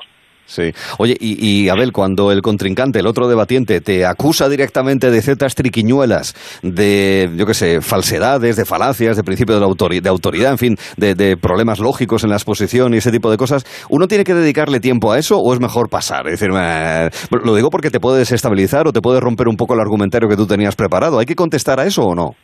Claro, tú lo que tienes que contestar es a el fallo que te está señalando. Tienes que rellenar ese hueco que te ha señalado, pero no necesariamente tienes que contestar si es que estás haciendo uso intencionalmente de una falacia o no, porque no aporta demasiado al debate. Es decir, podría ser el caso de que yo soy un mentiroso y un malandrín e igualmente puede ser que tenga la razón y no, no es algo que vaya a ayudar a que el debate avance. Claro. Oye, ¿cuál ha sido, Eduardo, el argumento o la posición que te ha costado más eh, defender? Porque íntimamente estabas en, contra. Hombre, te estoy pidiendo una cosa muy íntima porque te vas a, vas a confesar de alguna manera. Pero bueno, dinos qué, qué te puede, qué te resultó más complicado el, el defender porque íntimamente pues no estabas en esa línea que estabas expresando. Pues mira, hay debates que en este caso son muy interesantes, que son lo que llamamos mociones de actor. Es una moción en la que, por ejemplo, a ti te dicen, mira, si tú fueras Vladimir Putin, tendrías que decidir si, por ejemplo, es una buena decisión para ti, como persona, invadir Ucrania. O, por ejemplo, eh, si eres el gobierno chino, si tienes que hacer X o Y. Y en este sentido, hemos tenido a veces que estar en debates, como por ejemplo, debatiendo sobre si Israel debería tomar ciertas medidas en Palestina o en Gaza, en las que es muy complicado ponerse en la mente del personaje, pero que al final tienes que entender cuáles son las dinámicas internas que le motivan, cuáles son sus propios intereses, y en este caso yo diría que esas son las más complicadas, las que te hacen ponerte en una situación de a lo mejor Vladimir Putin o alguien con quien no empatizas, que está realizando acciones que objetivamente parecen bastante criticables, pero que sin embargo para él tienen su sentido. Ya, ya. Y, en tu caso, Abel, eso, de tener que mm, defender eh, cosas en las que no crees, ¿en qué situación te has encontrado y incluso puedes haberlo pasado hasta mal? Bueno, no me cuesta nada defender algo en lo que no creo, porque al final parte de lo que te enseña debate es que creer en una cosa implica también entender que hay críticas razonables que se pueden hacer a esa creencia. Hmm. Sí me han costado muchos debates sobre los que no tenía demasiada información previa. Recuerdo una vez que debatí sobre un tratado de extradición de los uigures entre Turquía y China, Sí, no, hay mucho especialista de eso, ¿eh? No, en general, no. Bibliografía tampoco hay demasiada, ¿eh? Claro. Pues no tenía ninguna información previa sobre ese debate. En esos casos, lo que haces es simplemente explicar que, independientemente de si son Turquía o China o de quién está siendo extraditado, en principio está mal extraditar a alguien. Pero, claro, ¿qué más puedes hacer?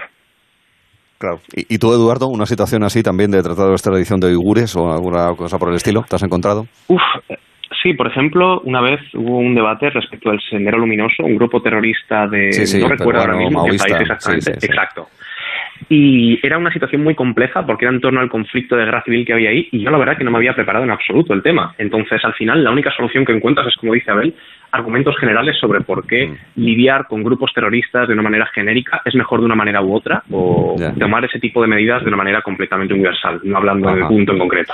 Sí, sí. Bueno, por analogía, ese tipo de situaciones. Bueno, Efectivamente. pues nada, el debate, un ejemplo, teoría y práctica, que hemos querido también en esta ocasión compartir con eh, Abel Recio y Eduardo Herraiz del CAZ para que lo comprobemos y hablar un poquito también de esta experiencia que nos parece muy interesante.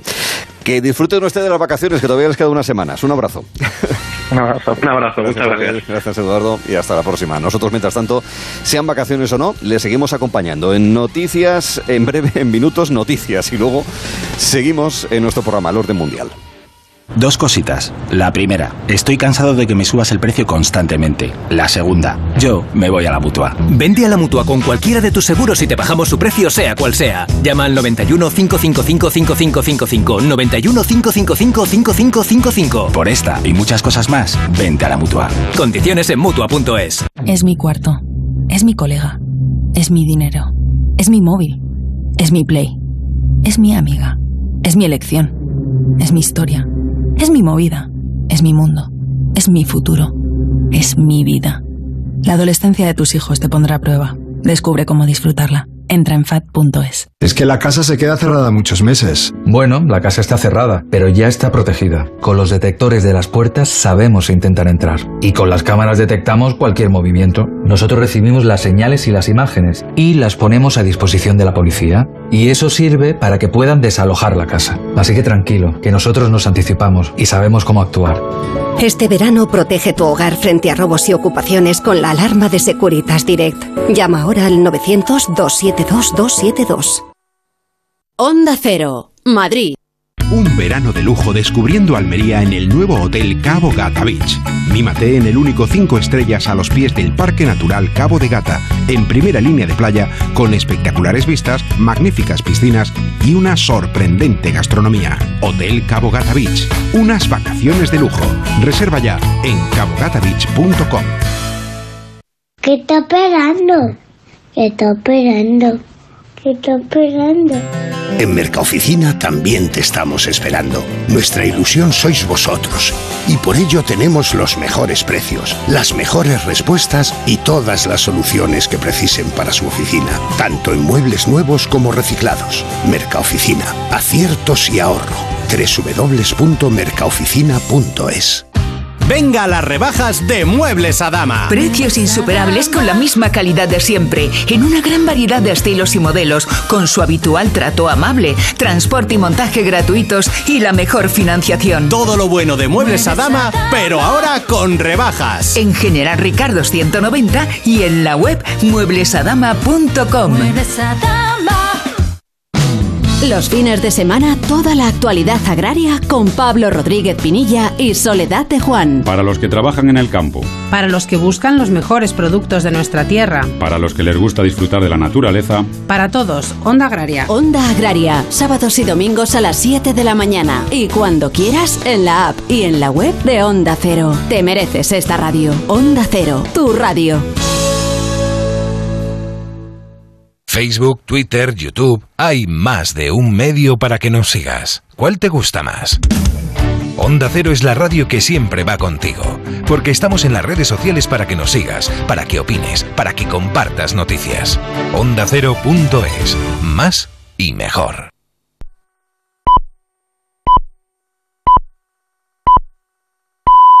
Son las 5, las 4 en Canarias.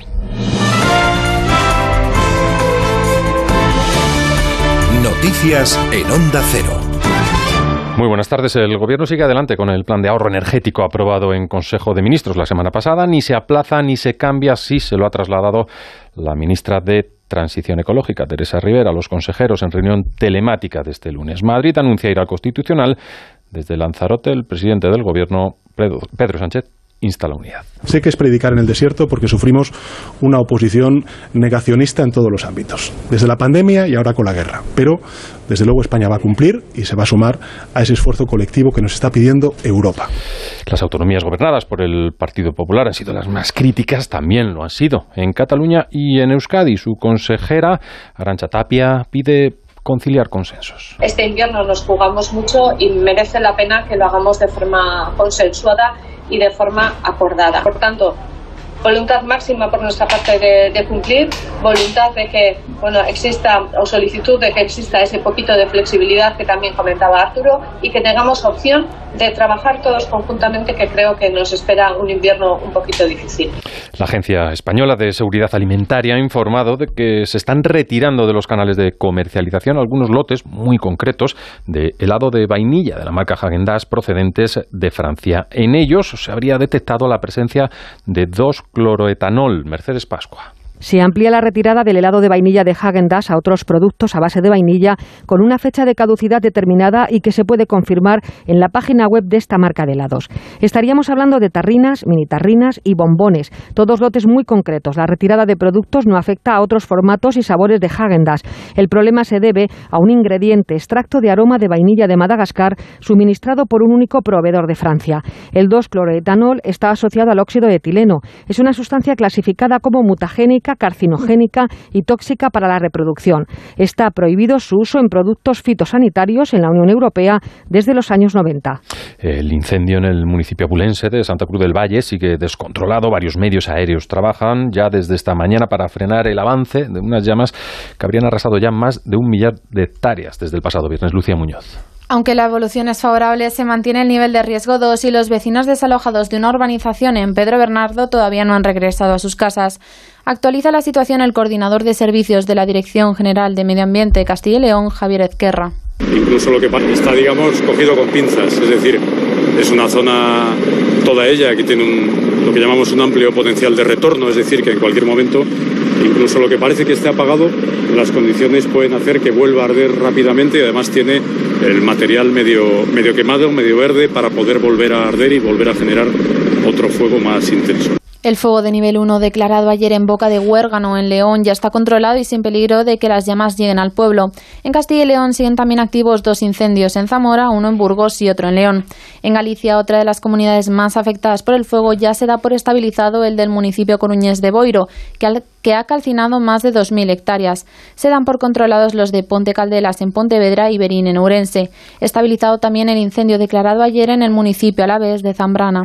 Información de Lucia Serrano está siendo un verano muy caluroso. El mes de julio ha sido el que ha marcado mayores temperaturas desde que hay registros, según confirma la EMET, 25,6 grados de media en la península. Son 2,7 grados por encima de la media en esta época. También ha sido el más seco desde 1961. Rubén del Campo, de la Agencia Estatal de Meteorología con una anomalía de la hora de 4,8 grados. Es una anomalía muy significativa, supera con mucho a la anomalía de la ola de calor de agosto de 2021, la de mayor intensidad hasta ahora y que tuvo una anomalía de 4,1 grados. Bueno, pues eh, más información a las 6, las 5 en Canarias, siguen en Gelo en verano con Arturo Tellez.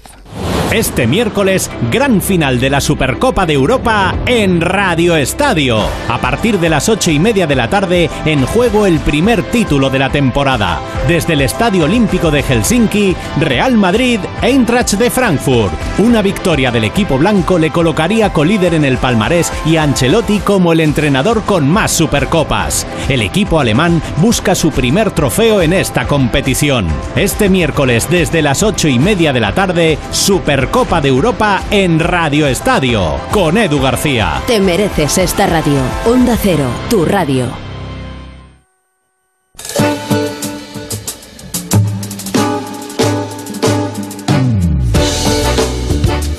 Gelo en verano con Arturo Tellez en Onda Cero. Hagamos deporte. O vamos a decirlo de otra manera, ante lo que se plantea dentro de un rato en este mismo programa. Y hagamos y deporte, porque vamos a hablar de e-sports, es decir, juegos y deportes electrónicos. La industria en crecimiento parece que no tiene límites y hay muchísimo que aportar, hay muchas novedades y muchas historias que queremos conocer, digamos, de lo que hay detrás, porque eh, sabemos lo de los torneos, las ligas, eh, que se puede jugar, que al final es lo que importa, eh, la, experiencia del usuario, pero queremos conocer también lo que hay detrás, decir, cómo se va iterando, cómo se va creciendo, cómo se van añadiendo cosas y de qué manera se pueden abrir nuevos espacios para el juego, para generar también empleo en nuestro país, porque en definitiva eso también es algo a lo que, en, lo que, en lo que fijarse, ¿no? Para crear industria nacional y cómo llegar a nuevos públicos, cómo saber llegar a mercados más allá de nuestras fronteras, porque esto es un mercado que es global y eso hay que tenerlo muy en cuenta, y hasta qué punto un juego puede estar o un torneo o una liga puede estar eh, activada y hay un momento en el que te das cuenta que esto no funciona y es mejor echarse para atrás y cancelarla, porque esas decisiones, como todo en la empresa, pues hay que echarle un vistazo. Bueno, pues de eso y de mucho más vamos a hablar con, como, como lo conocen en la red, es como Álvaro 845. Su nombre real que aparece en el DNI es Álvaro González de Buitrago, que es eh, empresario, abogado de profesión, pero que hace ya nueve años vio que en el mundo del videojuego y el entretenimiento electrónico era donde estaba su pasión y también su profesión. Es el invitado especial que tenemos dentro de un rato con eh, Iván Fernández Lobo, consultor estratégico en materia de industria digital. Pero antes antes nos vamos a, vamos a alejarnos unos kilómetros de la superficie terrestre para tener una visión literalmente global.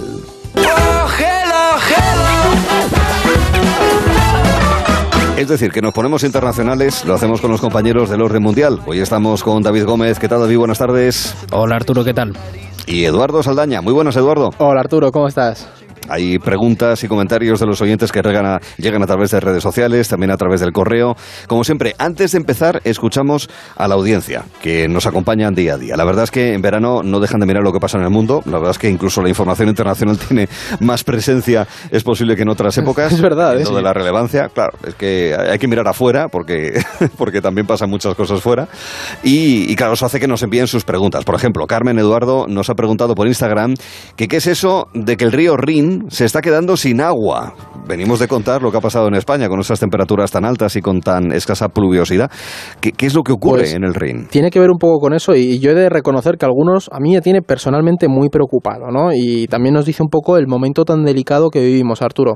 Y es que me explico. Como sabrás, pues eso, estamos pasando un verano muy seco en Europa, ¿no? No está lloviendo casi. Esto ha provocado que los niveles de los pantanos, lagos y ríos disminuyan y hay ríos en Europa como el Rin que son navegables, ¿no? Y pues que son claves mm. para el transporte de, bienes en países como Alemania, Suiza también. Y en el caso del Rin, además, es mucho más importante ahora mismo porque por él llega bastante del carbón que se usa para producir energía en Alemania. ¿Qué está pasando? Pues que al bajar el caudal, los barcos solo pueden cargar entre el 25 o el 35% de, de su capacidad, con lo que llega menos carbón. Esto está obligando a que se use gas o petróleo que se estaba guardando para el otoño-invierno, ¿no? Ante esa amenaza de, de cortes de, de gas ruso. Entonces, como veis, digamos que es un efecto dominó un poco peligroso. Bueno, y es que no es solo Alemania. A nivel energético, la sequía también está afectando a países como Francia, o lo acabamos de comentar, España. Y es que sin agua, la producción hidroeléctrica disminuye mucho, pero también incluso la nuclear, porque para que las centrales nucleares funcionen, necesita refrigerarlas. Y sin agua es más difícil. Así que sí, la verdad es que la situación ahora mismo es bastante complicada. Sí, esto es la bola de nieve, ¿no? Sí. Completamente. Queremos muchas bolas de nieve cuando llegue el invierno. Yo, vamos, cruzo los dedos para que empiece a llover y esto se suavice, Arturo. Y, a nevar, porque al final los embalses se recargan sobre todo con nieve. Claro, Entonces, eso, eso va a ser crucial en los próximos meses, cuando estemos ya en el otoño y muy especialmente en, el invierno. El baile de la lluvia, Arturo, vamos a tener que hacer a este ah, ritmo. Vamos, si es necesario, me pongo yo mismo, ahora mismo, eh, para, para, hacer llover. Bueno, a propósito que hay avisos de, tormenta, sobre todo en la zona del Pirineo, Aragones y, y Catalán esta misma, esta misma tarde. Bueno, tema central. Lo planteamos también al empezar el programa. Los oyentes saben que este año, este verano, en la sección del orden mundial aquí en Gelo, miramos a esos países de los que hablamos poco, pero que son mucho más importantes de lo que parece. Y fíjense, Ucrania, ¿quién iba a pensar que iba a ser un elemento tan crucial y que iba a desestabilizar tanto, ya no solamente a los eh, países y las regiones cercanas, sino con repercusiones en realidad en todo, en todo el planeta? Hoy nos fijamos en Asia Central y concretamente en los países que se encuentran en esta región. Se trata de los istanes. Atención, son Kazajistán, Kirguistán, Tayikistán, Turkmenistán y Uzbekistán, Davidistán. Digo David, buenas tardes. Davidistán también. Eh, también, también. Eh, la verdad es que son países bastante interesantes, pero que no se les dedica mucho tiempo y yo creo que merecen un buen análisis, un análisis pormenorizado. Y tienen algunas curiosidades que son muy importantes. Por ejemplo, son países muy poco poblados. Y cuando digo poco poblados, es muy poco. Me refiero a que su densidad de población media es de 16 habitantes por kilómetro cuadrado. Y por ejemplo, en España, que es un país que tiene problemas importantes a nivel de densidad de población, es de 94. Mm. fíjate, además son países con mucha extensión, para que nos hagamos un poco una idea. Tampoco tienen salida al mar, menos por el mar Caspio, al que se dan, por ejemplo, Kazajistán y Turkmenistán. Pero es que el problema es que el Caspio técnicamente no es un mar, es un lago de agua salada interior. Mm. Pero es precisamente en el Caspio donde ahora mismo hay una serie de reservas de crudo muy considerables y unos recursos de hidrocarburos que se están disputando las grandes potencias, tanto China como Rusia y también Estados Unidos y Europa, y más en este contexto de crisis energética en el que nos hallamos. Es cierto que son países muy ricos en recursos, sobre todo Kazajistán, Uzbekistán y Turkmenistán, que hemos comentado, porque son los que tienen también mayor superficie, pero hay unos recursos que son especialmente relevantes, como por ejemplo el uranio, que también... Ah, eh, amigo. Sí, sí, muy importante. Que, lo comentábamos también la semana pasada, por ejemplo, hablando de Níger, cuando hablábamos del delta de Níger, del Sahel, pues en esta zona hay una concentración de uranio especialmente y importante. Más ahora con el impulso nuclear que se le está dando. Por eso, por eso es, va a ser fundamental. No solo que hablamos mucho del gas, pero el uranio sí que va a tener una importancia bastante relevante. Y es cierto que a pesar de todos estos recursos que poseen, dependen también de las importaciones de la madre patria, como siempre en estos territorios, que es Rusia, que ha sido... Que siguen teniendo impronta Rusia, porque en definitiva son de esas que conocemos todavía como repúblicas exsoviéticas, ¿no? Claro, exactamente. Al final la dependencia que tienen de Rusia a nivel económico, a nivel energético, es eh, muy importante y esa dependencia histórica sigue todavía presente, aunque es verdad que también han influido otras potencias, como los mongoles, los chinos y los persas. Y es cierto que sobre todo China ahora está intentando penetrar en la región de nuevo porque es una zona muy importante para ese proyecto de la nueva ruta de la seda. Sí, sí, sí. La nueva ruta de la seda que se lanzó hace unos cuantos años para mantener una comunicación también terrestre, no solamente marítima, o en su caso también aérea de China con los mercados como aquí, sí. Huir de la dependencia del mar que tiene China ahí esa... Mm. Sí, sí. Sí, sí, además como pueden hacer obras impresionantes, como el tren este de alta velocidad al Tíbet, pues, pues también lo pueden plantear así. Bueno, de hecho hace ya unos años que llegó algún control directamente desde China a Madrid, ¿no? Sí, sí, sí, es que al final es una, le, da acceso al mercado europeo que es, que es clave para China. China invirtiendo eh, fuertemente en infraestructuras, por tanto, en toda esa zona de los Istanes, en Asia, en Asia Central. De todos modos, a ver, pese a esta riqueza de la que estáis hablando, en, en realidad luego la población es bastante pobre. Los países son bastante pobres, lo que es en, la, en, la, vida diaria, cotidiana. Claro, es que ese es el tema, ¿no? Que estáis hablando, estamos comentando la ruta de la seda, los hidrocarburos, pero mm, podemos decir que al final son países con un nivel de, de desarrollo medio o bajo en algunas zonas, porque pues tienen un problema habitual en los países ricos en hidrocarburo, que esto no sonará por otros como Venezuela y demás, y es que suelen generar sistemas políticos muy poco democráticos, ¿no? Y muy, muy, muy clientelares. Y además, mm, para aprovechar esta riqueza energética, mm, dependen de, de, países extranjeros, pues para al final extraer, sacar al mercado los recursos, y al final hay oleoductos en todas direcciones, pero están controladas por esas potencias que mencionaba antes David, ¿no? Rusia, Estados Unidos, algunas eh, empresas europeas también. Y por ejemplo, mm, el país que mejor ha sabido manejarse en, todo esto, podemos decir que es Kazajistán, que eso ahora podemos ir un poco más con ello, que este, este país ha firmado muchos acuerdos comerciales para conseguir inversiones extranjeras, ¿no? Y de hecho hoy en el día es, un ejemplo, porque es el líder regional en, en la región con el mayor PIB de los cinco, pero como te digo, tiene un nivel de desarrollo medio. Sí, y bueno, si no recuerdo mal, hace no demasiado tiempo, ahora unos meses, ¿no, David? Hubo algunos problemas en este país, en Kazajistán. Justo fue en enero de 2022, mm. fue el que abrió la veda, parece que ha pasado una vida, pero ¿eh? ahí se inició todo este año fatídico que estamos viviendo. Y además me alegro que me lo recuerdes, Arturo, porque este ejemplo nos sirve para ver dos cosas que se producen en esta zona. Primero, ese bajo nivel de democracia que comentaba Eduardo, y segundo, la influencia que tiene Rusia, porque en enero de 2022, precisamente lo que estaba diciendo, un mes antes de la invasión de Ucrania, estallaron unas protestas ciudadanas en todo el país. El detonante fue el precio, la subida del precio del carburante, pero al final ahí había una serie de problemas estructurales más grandes, sobre todo con el tema de la corrupción, porque Kazajistán había estado gobernado durante tres décadas por Nursultán Nazarbayev y había concentrado casi toda la riqueza del país en una pequeña élite política. De hecho, llegó a crear una capital de la nada, Astana. Sí, sí, sí, es una locura, lo es. Sí, sí, una cosa. Con unos monumentos alucinantes, una yurta descomunal, una, una, una bola esférica así que se reflejaba y todo eso con temperaturas de 40 bajo cero en invierno. Sí, sí, que lo busquen los oyentes en, internet porque es flipante ver la, la, capital. Es un caso tremendo. Y bueno, al final esa revuelta se aplacó con la intervención de la Organización del Tratado de la Seguridad Colectiva, que es una especie de OTAN a la rusa. Era la primera intervención eh, militar de esta organización en el extranjero, en toda la historia, y consiguió aplacar esas protestas sin que se aplicara ningún tipo de mejora socioeconómica. Y bueno, al final esta intervención sí que nos refleja el poder que sigue teniendo Moscú en esta zona, porque como comentabas antes Arturo, son lo que se llaman las antiguas repúblicas soviéticas y todavía queda mucho esa presencia. Es lo que se conoce como el patio trasero de Rusia y Rusia ya sabemos que cuando se trata de ese patio trasero y de su zona de influencia, lo cuida bastante.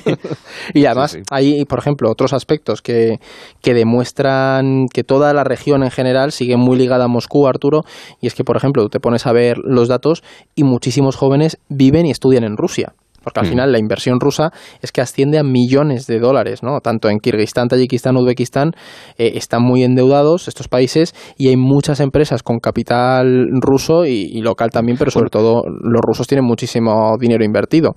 Y además la base de lanzamiento de cotes rusos está en Baikonur, que eso está en Kazajistán. Y claro, de hecho es donde caen luego los, los módulos, ¿verdad? En Kazajistán, que claro, como es muy grande, pues hay menos riesgo de que le pegue a alguien. Es que además, por ejemplo, con la Unión Soviética, Uzbekistán era una zona de pruebas nucleares, como cuando veis en Estados Unidos que tira en el desierto de, no sé ni cómo se llama. Exactamente, pues allí hay una zona cerrada en Uzbekistán a la que no se puede acceder por, por la radiación. Al final lo que vemos ahí, como mencionaba un poco David, es que Rusia destina muchos recursos en defender la región y de hecho lidera ese, esa organización del Tratado de Seguridad Colectiva en la que también son miembros Armenia o Bielorrusia, ¿no?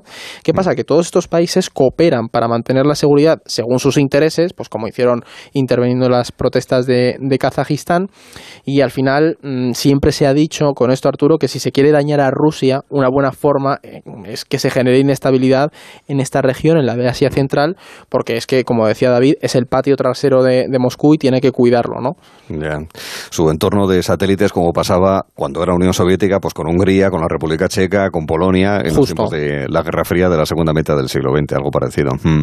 Bueno, y, chicos, dado que tienen tantos lazos con Moscú, siendo estos países, como hemos dicho, antiguas repúblicas soviéticas, como también lo es Ucrania, ¿qué posición tienen respecto a la guerra precisamente en ese país? Pues es una fantástica pregunta. Eh, oficialmente, ninguno de los istanes ha apoyado la invasión rusa ni ha reconocido la independencia de Lugansk o de Donetsk. También me parece lógico porque al final el día de mañana les puede tocar a ellos. Mm. Pero la influencia rusa es tal que los medios tienen mucho cuidado con apoyar a Ucrania o criticar la invasión. Así que los propios istanes han asumido, yo creo que de forma inteligente, una posición, vamos a decir, neutral. Por otro lado, su economía también está muy ligada a la de Moscú dentro de esa unión económica euroasiática que forman y millones de personas trabajan en Rusia. Es que casi un tercio del PIB, por ejemplo, de Tayikistán procede de remesas de Rusia y que también constituyen un 20% del PIB de Kirguistán o el 10% de Uzbekistán. Al final son datos que reflejan la dependencia que hay y es verdad que no van a apoyar esa invasión, pero sí que vas a intentar ponerte un poco de perfil, o por lo menos callar. Y es que al final aquí, Arturo, hay una cosa, ¿no? Eh, y es el que, el que calla otorga, porque lo mencionaba David. Y, eh, ellos ven lo que ha ocurrido en Ucrania y aunque no es oficial, sí que todos los expertos que conocen bien la región te dicen que entre las élites políticas hay cierto temor, porque viendo lo que ocurrió en Kazajistán en enero, viendo lo que ocurrió en Ucrania, dicen, aquí a la mínima que nos mm, salgamos un poco del redil, ¿quién nos asegura que Rusia no puede entrar aquí mm, apelando a lo mismo de proteger a la población rusa y demás. Ya, ya. Claro, que, temen que les hagan pues un Ucrania también a ellos. Y hemos mencionado el tema de China y esa nueva ruta de la seda.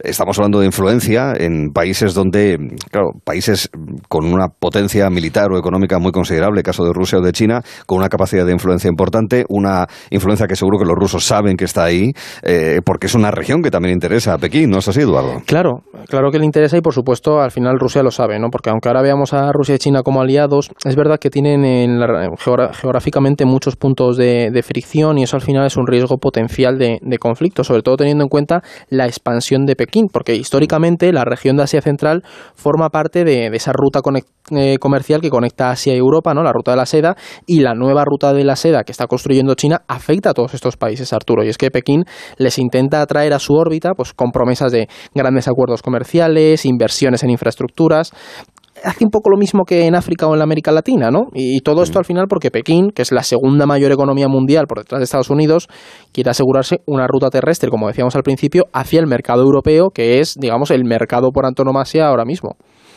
así es. Sí, además esa presencia de Pekín se nota mucho especialmente en Kirguistán y Tayikistán, que son países donde Rusia tiene bases militares, y allí ha resucitado precisamente esas antiguas vías comerciales, ha construido mucha infraestructura, sobre todo carreteras y accesos, y sin estas carreteras chinas, tanto los kirguises como los tayikos quizá ni siquiera podrían cruzar su propio país, atravesado por montañas, tienen una mm, geografía un tanto complicada, entonces esas infraestructuras son muy importantes precisamente para conectar los extremos del país. Tampoco podrían comerciar con Uzbekistán o Kazajistán, que son buenos socios comerciales. En definitiva, es que son países muy pequeños y dependen mucho de estas infraestructuras. Por ejemplo, en Tayikistán, como dato curioso, se producen unos 3.000 temblores de tierra al año. Está entre los países más pobres del mundo, tiene un 30% de habitantes que viven en el umbral de la pobreza, están pasando una crisis, en definitiva, son países que necesitan de ese dinero de Moscú y es algo que está pasando también en otras zonas de Asia, como Sri Lanka, veremos ahora si Pakistán también, o sea que es una estrategia muy notable eh, de pedir dinero a China y que China se lo proporcione para generar esa dependencia. O sea, parece que el ruso y el chino se llevan bien, pero también tienen sus cositas de decir, mm, cuidado que aquí estoy yo antes que tú. sí, sí, o sea, históricamente, históricamente siempre han sido potencias enfrentadas. Eh, china y Rusia siempre han tenido ah, roces en, la región. Tienen frontera directa. Claro, claro sí, sí. Y demográficamente, Arturo, eso es un temón, ¿eh? Porque los chinos, en plan, crecen mucho en la frontera rusa y los rusos no tienen tanta población al otro lado. Claro, es que son como, en fin, 10 veces eh, la población de China como 10 veces la población de Rusia, más o menos. ¿eh? Entonces, claro, eso hay que tenerlo en cuenta. Vamos a ver, que estamos en el patio trasero ruso, pero que China también va metiendo la cabeza poco a poco. En cualquier caso, asumo que estas dos no son las únicas potencias que tienen intereses allí, claro. No, por supuesto que no. De hecho, Estados Unidos eh, ha tenido bases militares allí, en Kirguistán sobre todo, para controlar de cerca a China y a Rusia. También ha querido asegurarse ese acceso a los oleoductos y gasoductos que hemos hablado y evitar que sean otros países, otras potencias, las que extraigan ese crudo. Por ejemplo, en el mar Caspio hay muchas empresas estadounidenses. Y luego otras razones por las que Estados Unidos quiere tener influencia aquí también es la lucha contra el terrorismo, que es algo que ahora no está tan presente, pero sí que eh, ha habido en sus momentos en los que Estados Unidos ha intentado controlar sobre todo ese flujo de terroristas yihadistas, y, pero también le importa mucho esa militarización tanto a Rusia como a China para controlar esa frontera de Tayikistán con los talibanes en Afganistán y también lo que son... Hace un año, es verdad, hace un año por estas fechas, es verdad. Sí, exactamente. Y luego también eh, China le importa muchísimo por esa región de Xinjiang con los uigures y ya hemos visto toda esa represión que ejercen contra las minorías musulmanas, pero le importa mucho controlar ese tipo de frontera por ese auge que puede tener el yihadismo en la zona. Claro, es que al final tienes ahí un, un riesgo potencial y al final Europa, por ejemplo, también tiene su presencia, aunque Europa tiene más, más presencia económica, pues esa intención de promover la democracia, los derechos humanos, ¿no? Pero no tiene una presencia geopolítica, como podríamos decir, como el caso de Estados Unidos o sobre todo Rusia y China, que son ah. fundamentales en la región. Ante lo que pueda pasar, tenemos el contexto para entender cuáles son los intereses, las influencias de unos y de otros en toda esa área de, Asia, de Asia Central. Pero hay otras cuestiones de actualidad más pura y dura, vamos a decirlo así. Sí que es verdad que los últimos días han sido, vaya, algo más que movidos eh, de entrada en estos últimos días. Israel y Palestina, otra vez protagonistas, parecía que había se quedaba en segundo plano o tercer plano, no, no, pero ha vuelto a primer plano, no la de violencia en la franja de Gaza, y esta vez debido a un ataque israelí con una, contra una milicia eh, conocida como la Yihad Islámica Palestina. David, explícanos por qué se ha producido esta escalada de tensión en apenas unas jornadas. Bueno, el origen de esta nueva escalada se produjo la semana pasada, cuando Israel detuvo al jefe militar en Cisjordania de la Yihad Islámica, que para que nuestros oyentes se sitúen es una milicia palestina respaldada por Irán principal rival geopolítico israelí en Oriente Próximo. Entonces, por temor a esas represalias, Israel lanzó este viernes un ataque preventivo contra diversos objetivos del grupo. Claro, esta es la versión oficial de Tel Aviv. La realidad es que Israel en noviembre va a celebrar sus quintas elecciones en apenas tres años y al primer ministro, Ayir Lapid, le interesa mostrarse fuerte frente a los palestinos, porque hay que tener en cuenta que su principal rival es el ex primer ministro Benjamin Netanyahu, que siempre se ha caracterizado por mantener posiciones nacionalistas y bastante hostiles. No es muy progresista que digamos Netanyahu. Digamos que no. De hecho, tres de las cuatro. No le acaba de convencer, ¿no? No, no. Tres de las cuatro guerras que se han llevado a cabo en Gaza en los últimos años han sido con él. Bueno, básicamente porque ha sido el primer ministro más longevo.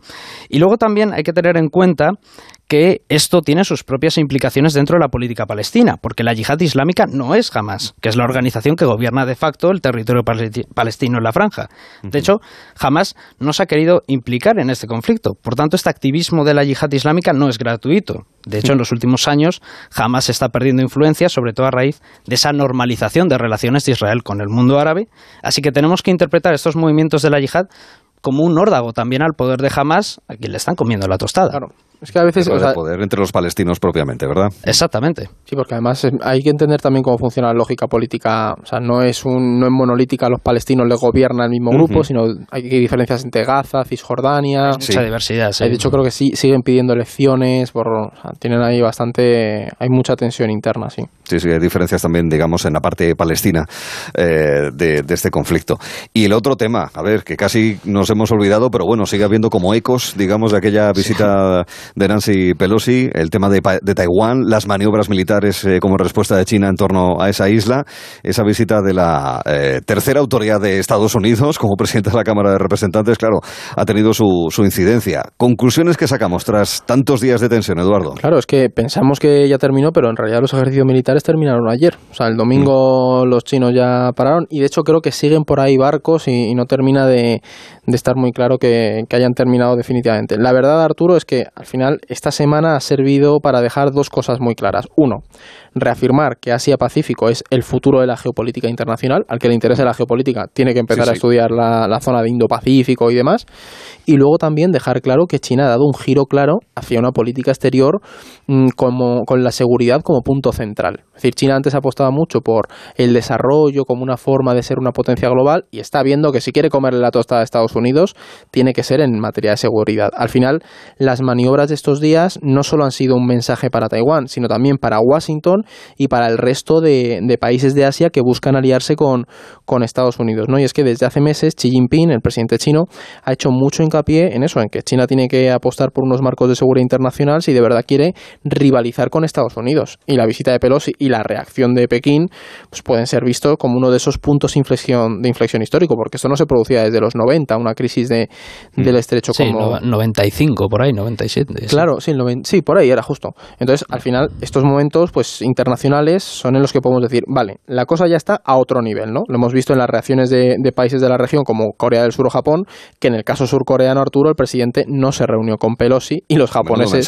Claro, y los japoneses, por ejemplo, han dicho que, bueno, que ellos a lo mejor habrían recomendado no hacer la visita. En definitiva, al final Asia-Pacífico se ha tensado, las relaciones entre Pekín y Washington están muy dañadas y China ha dado un golpe en la mesa, como era de esperar. Mm, mm. Al final es un golpe que le sirve también para definirse como una potencia que defiende esos espacios de influencia me ha interesado la reacción de los gobiernos de, de Seúl y de Tokio, que no sé cómo se dirá en coreano y en japonés, pero ¿qué necesidad?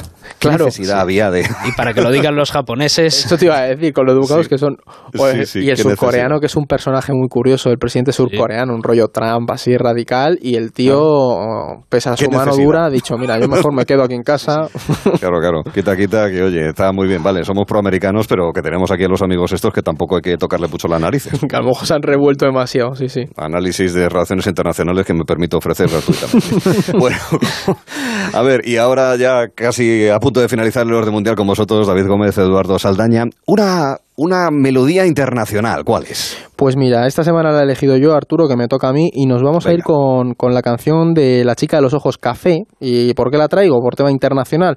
Es una canción de Renato, un cantante de, reggae panameño de los 90, y esta canción es muy importante a nivel internacional porque, en el mundo del reggae, del dancehall y del reggaetón también, porque fue la primera canción famosa que cantaba la belleza de una mujer mulata en América Latina. Siempre se hacía referencia a la blanquitud ah. y se asociaba a esas mujeres blancas a la belleza y esta es una canción que Renato le cantaba a una mujer con, con los ojos café en referencia a toda la zona caribeña de las, las mujeres mulatas y negras. Ahí va la canción. Es la chica de los ojos café y es mi chica de los ojos café y es la chica de los ojos café y es mi chica de los ojos café mami, tú eres muy hermosa. No te cambio por la dama de rosa, mamacita, tú eres. Es curioso, ¿no? Porque ahora mismo no sé exactamente de cuándo es la flaca de jarabe de palo, que hacía alusión a una mulata cubana. Pero claro, me hablas del mundo reggae, dancehall, en fin, más del reggaetón que elogiase la belleza de las mujeres mulatas. Si hay. Tú a lo mejor, ¿tú viste la telenovela Cristal, Arturo? ¿Te eh, suena? La duda ofende. Ah, bueno, vale, vale. Pues sí, claro, sí la he visto. Sí, sí. Pues a ver, no los 254.000 capítulos, pero bueno, tres o cuatro sí vi. Pues en esta canción eh, dice, tú eres más hermosa que, o tú eres más bella que la famosa Cristal. Y hace referencia a eso, porque en América Latina Cristal era un referente de belleza y esta este, Renato le dice a, su mulata que se deje de mujeres blancas, que ella es bella. Y fue un ah. empoderamiento de, la comunidad afrodescendiente en, el Caribe, en Panamá, sí, sí. Sí, sí, me ha hecho gracia a punto de cantarlo tú con acento caribeño, chico. bueno, es que... Es la más bella. Podría, podría. Hombre, si me pongo... Bueno, el orden mundial, ya saben que si quieren dudas, consultas, como por ejemplo la que ha servido para comenzar la sección también este lunes, lo pueden hacer con correo a través de contacto arroba elordenmundial.com, contacto arroba elordenmundial.com, también en redes sociales, las de Gelo y las de El Orden Mundial. Hoy con David Gómez y Eduardo Saldaña. Bueno, chicos, vamos, hasta luego, chicos. Un abrazo, Arturo. Adiós. Y es la chica de los ojos café. Y es mi chica de los ojos café. Tus amigas siempre buscan una excusa. Quieren hacer papeles como la intrusa. Pero nadie nos separará. Te quiero mamacita, mami, más y más. En el orden mundial también hay un asunto importante, que es la industria digital, obviamente. Y dentro de ella, todo lo relacionado con videojuegos, los eSports. A ello vamos, en breve con Iván Fernández Lobo. café. Mami, mami, mami, mami, no me muerdes. Mami, no seas como el ángel rebelde. Gelo en verano con Arturo Tellez en Onda Cero. Una tarde tranquila, una playa tranquila. Este verano mereces pasar unas vacaciones tranquilas. Porque con la alarma de Movistar Prosegur te avisan si pasa algo en casa en menos de 29 segundos. Y si fuese necesario, llaman por ti a la policía. Disfruta del verano por 14,90 euros al mes durante tres meses, contratándola hasta el 7 de septiembre. Infórmate en tiendas Movistar o en el 900-200-730. Si Dalí y su gato Babu hubieran tenido un percance en coche, en línea directa habríamos cuidado de su mascota con hasta 1.000 euros en veterinario. Cámbiate y llévate una bajada de hasta 150 euros en tu seguro de coche y además la cobertura de mascotas de regalo. Nunca sabrás si tienes el mejor precio hasta que vengas directo a lineadirecta.com o llames al 917-700-700. El valor de ser directo. Consulta condiciones. Oye, ¿lo de los Yellow Days de FNAC va en serio? ¿Hasta un 30% de descuento en tecnología? Porque entonces igual mejor os buscáis a otra locutora y yo me voy a FNAC, que me toca cambiar de móvil.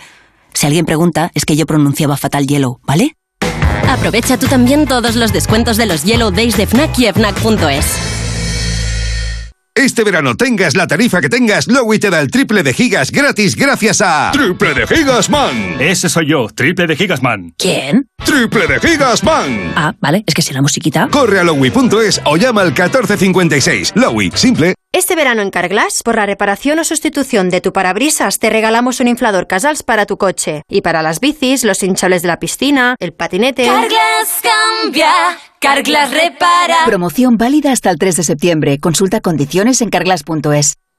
En Murprotec estamos cerca de ti. Tenemos un equipo completo de profesionales a tu lado para eliminar de forma definitiva las humedades y mejorar la calidad del aire. En estos momentos lanzamos ayudas directas a los hogares, familias y empresas para toda la comunidad de Madrid con nuestro plan de apoyo. Estamos siempre a tu lado porque avanzar juntos nos hace únicos. Llámanos al 900 30 11 30 o accede a murprotec.es. Si te preocupas de buscar el mejor colegio para tus hijos y los mejores especialistas para tu salud, ¿por qué dejas la compra-venta de tu vivienda en manos de la suerte? Confía en Vivienda 2. Entra en vivienda2.com, la empresa inmobiliaria mejor valorada por los usuarios de Google. Con los ojos cerrados, Vivienda 2. El 2 con número. Hostelero, somos Organic, la única ganadería ecológica española de Wagyu y Angus, la mejor carne del mundo. Sírvela a tus clientes, alucinarán, volverán y tu caja crecerá. Te damos un servicio amable y puntual, a buenos precios. Si pruebas Organic, solo comprarás Organic. 900-900-786, 900-900-786 o carneorganic.com. La mejor carne del mundo, Organic. Cada verano es diferente, pero hay algo que no cambia. Onda Cero sigue informándote y entreteniéndote, estés donde estés. En casa teletrabajando, en la oficina, en la piscina o en tus días de escapada. Llévanos siempre contigo. Estarás permanentemente conectado a la actualidad, con rigor y pluralidad. Te ofrecemos una programación variada, interesante y entretenida, que te escucha y te hace sonreír. Sintoniza Onda Cero a cualquier hora y en cualquier lugar. Pasa el verano en buena compañía. Te mereces esta radio. Onda Cero, tu radio. Onda Cero Madrid 98.0.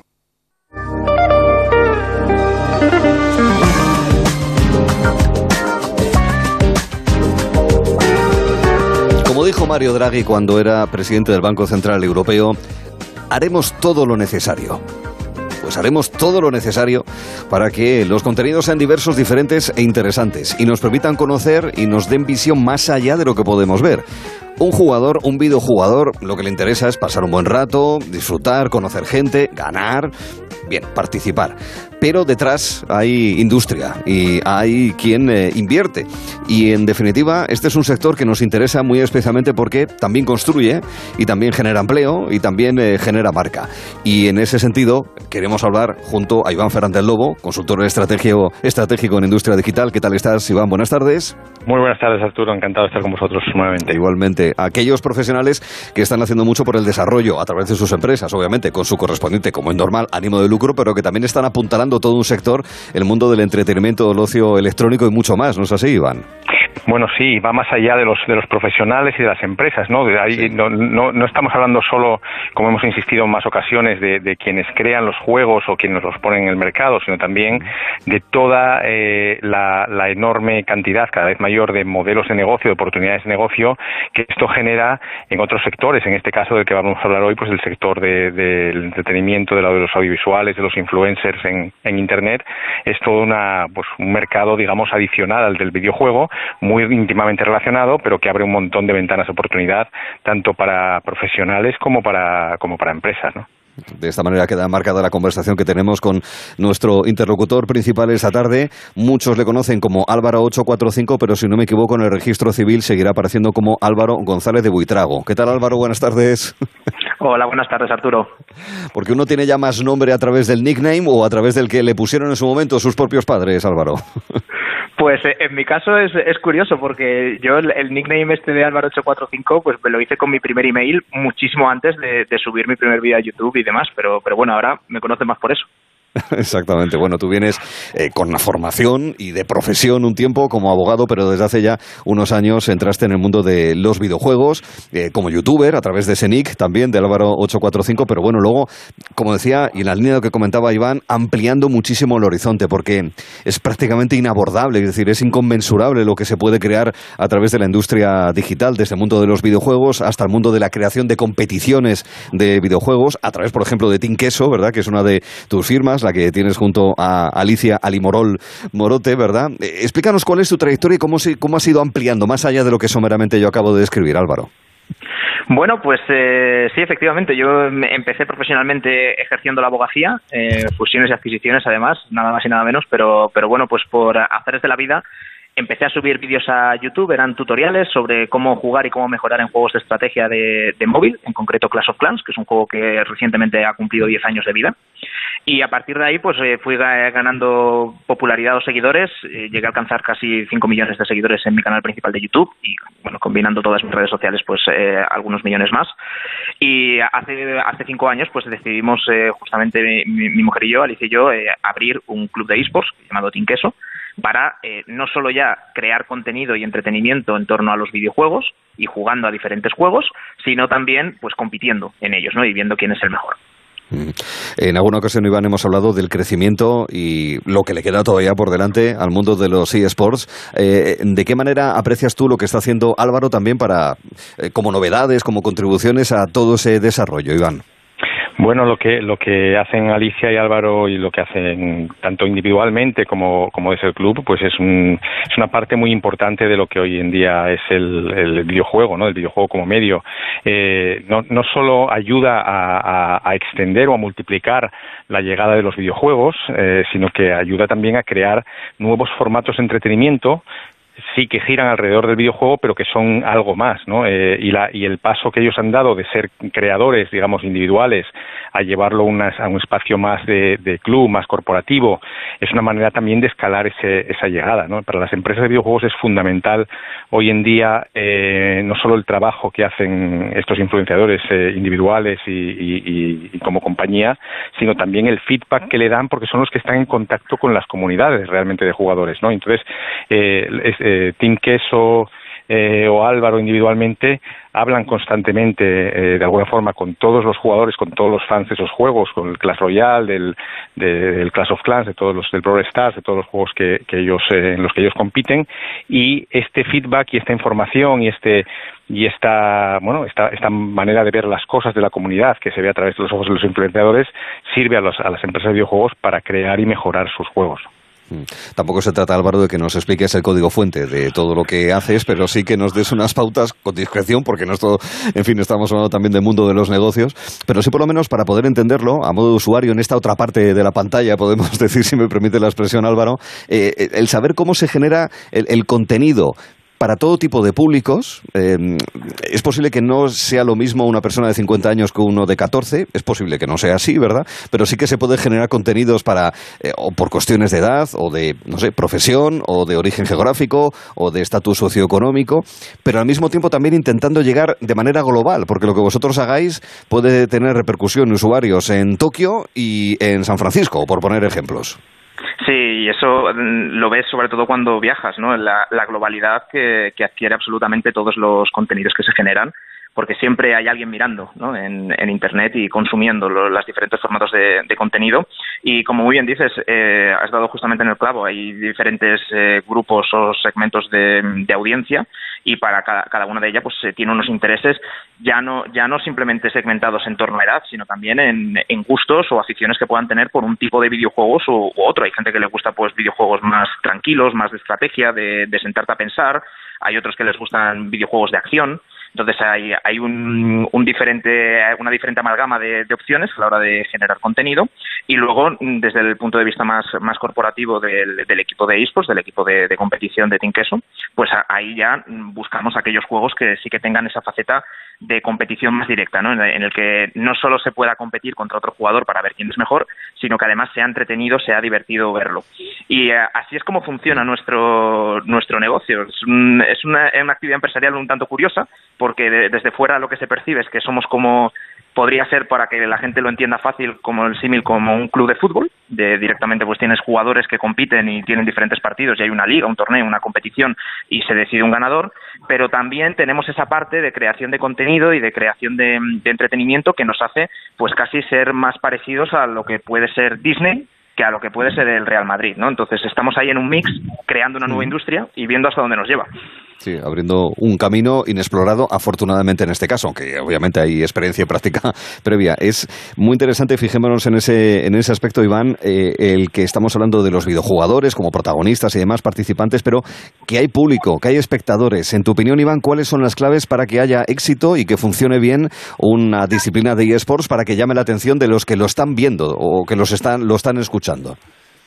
Bueno, hay muchos factores y esto casi, casi mm, Álvaro, o sin casi lo ah, podría explicar mejor, claro, ¿no? Claro. Pero, pero bueno, hay, hay, sí. hay, muchos, hay muchos factores eh, que, que influyen. Eh, no todos los videojuegos eh, son divertidos eh, quizás de no de seguir y, y, también el papel de los creadores cómo cómo interactúan con ellos los videojuegos que permiten eh, que varios creadores eh, interactúen a la vez eh, pues dan dan distinta distinta llegada. Inicialmente pues era una una cosa o surgió como casi una cosa casual no eh, nos empezamos a dar cuenta que a la gente le interesaban los contenidos estos como los que creaba Álvaro en vídeo jugando explicando cómo se jugaba un juego. Ahora los, los, la audiencia es mucho más exigente y también lo, los, los, creadores son mucho más, eh, digamos, profesionales, incluso tienden a, a, ser empresa o a tener equipos eh, de producción audiovisual eh, importantes y hay todo, como decía Álvaro, una, una industria o una... Un sector eh, creciendo alrededor de esto, ¿no? Y también las, es una puerta de entrada para las marcas eh, en esas audiencias. Al final es una industria de creación de audiencias, ¿no? Entonces, sí, sí, el, claro. eh, y de entretenimiento. Entonces, es un poco, eh, se replican fórmulas que funcionan en otras industrias similares, uh -huh. de la televisión o del, o del espectáculo, pero se crean otras nuevas que influyen también en, esta, en estas otras industrias, ¿no? Con lo cual es un elemento, o los eSports y el, y el mundo de los influenciadores es una fuente de innovación constante para para, sectores más clásicos como en este caso el, el audiovisual. ¿no? Mm. ¿De qué depende entonces también, igual que lo preguntaba a Iván Álvaro, el que eh, las claves, digamos, para triunfar, para que al público también le interese la, la práctica de videojuegos y sports y demás? Sí, al final es un, es un tema, como bien decía Iván, de, de conectar con diferentes comunidades y diferentes audiencias. Uno de, lo, de los grandes eh, fenómenos del el mundo de influenciadores, influencers, youtubers, streamers, personas que al final están generando contenido y entretenimiento muchas veces desde, desde la habitación de su casa, cada vez más profesional y como dice Iván, algunos ya incluso con un equipo de producción detrás, pero no deja de ser desde la habitación de, su casa, pues eh, al final todo se acaba bebiendo mucho de, de, esa conexión que hay con el, con el creador de contenido que se convierte en, en ídolos de una parte de la audiencia, no llega al, al, nivel de celebrity, pero es el camino que están siguiendo, pero sin embargo con un contacto mucho más directo, porque tú tienes la posibilidad de a través de las redes sociales, a través de los comentarios, de interactuar directamente con esta persona, que es algo que, que bueno, pues yo, yo de chico, pues to, todos los ídolos que puedes haber tenido de, de niño, no tenías la posibilidad de, real de interactuar ¿no? con, con tu ídolo. Entonces, eso llevado, trasladado al, al mundo de los videojuegos, utilizando los videojuegos como una herramienta para potenciar esa interacción, bien sea jugando con, con, parte de la audiencia, bien sea viendo cómo la audiencia, la audiencia ve cómo tú juegas y cómo tú te lo pasas bien o cómo tú consigues los, los diferentes objetivos o no los consigues, pues es al final el camino que, que está siguiendo esta industria y que está evolucionando pues eh, a pasos agigantados cada año, pues es completamente diferente los contenidos que se generan respecto al año anterior. Claro.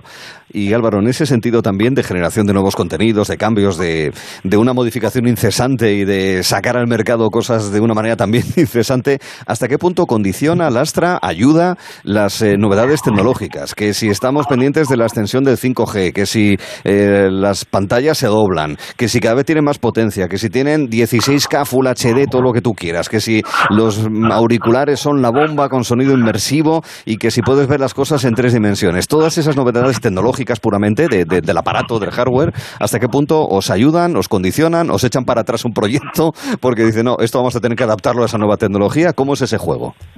Eh, verdaderamente haya avances en, en, tres direcciones. Por un lado, la, el avance tecnológico del hardware es, es, importante, pues qué sé yo, por poner un ejemplo, cuando, cuando salieron las primeras gafas de realidad virtual y los primeros juegos que eran en, en realidad virtual, pues ya todos los creadores se, se ocuparon de ser capaces de, de cómo gestionar el hecho de la, retras, de la retransmisión en, en directo o en vídeo de esa, de esa propia realidad virtual. Yo he hecho vídeos en, en 360 que, que YouTube pues te daba la posibilidad de que puedas ir girando y puedas ir viendo pues todo el entorno con cámaras 360 que está, que estaban a, nuestro alcance al menos y que nosotros pues los incluíamos como innovación tecnológica en sonido, en imagen. Todo, todas estas innovaciones nosotros las vamos incorporando. Del lado del software también, por supuesto, cualquier, eh, cualquier nuevo videojuego que, que pueda incorporar a algo verdaderamente rompedor o disruptivo, pues hay creadores que, que lo incorporan lo antes posible. Y luego, formatos o incluso tecnología que, que hablabas antes del, del 5G. Estamos viendo a creadores de contenido que están retransmitiendo en directo su vida. Es una categoría que existe en las plataformas como YouTube o como Twitch, que es in real life. Entonces están a lo mejor esquiando y retransmitiéndolo y eso no sería posible si no fuera por el 4G y el 5G en concreto.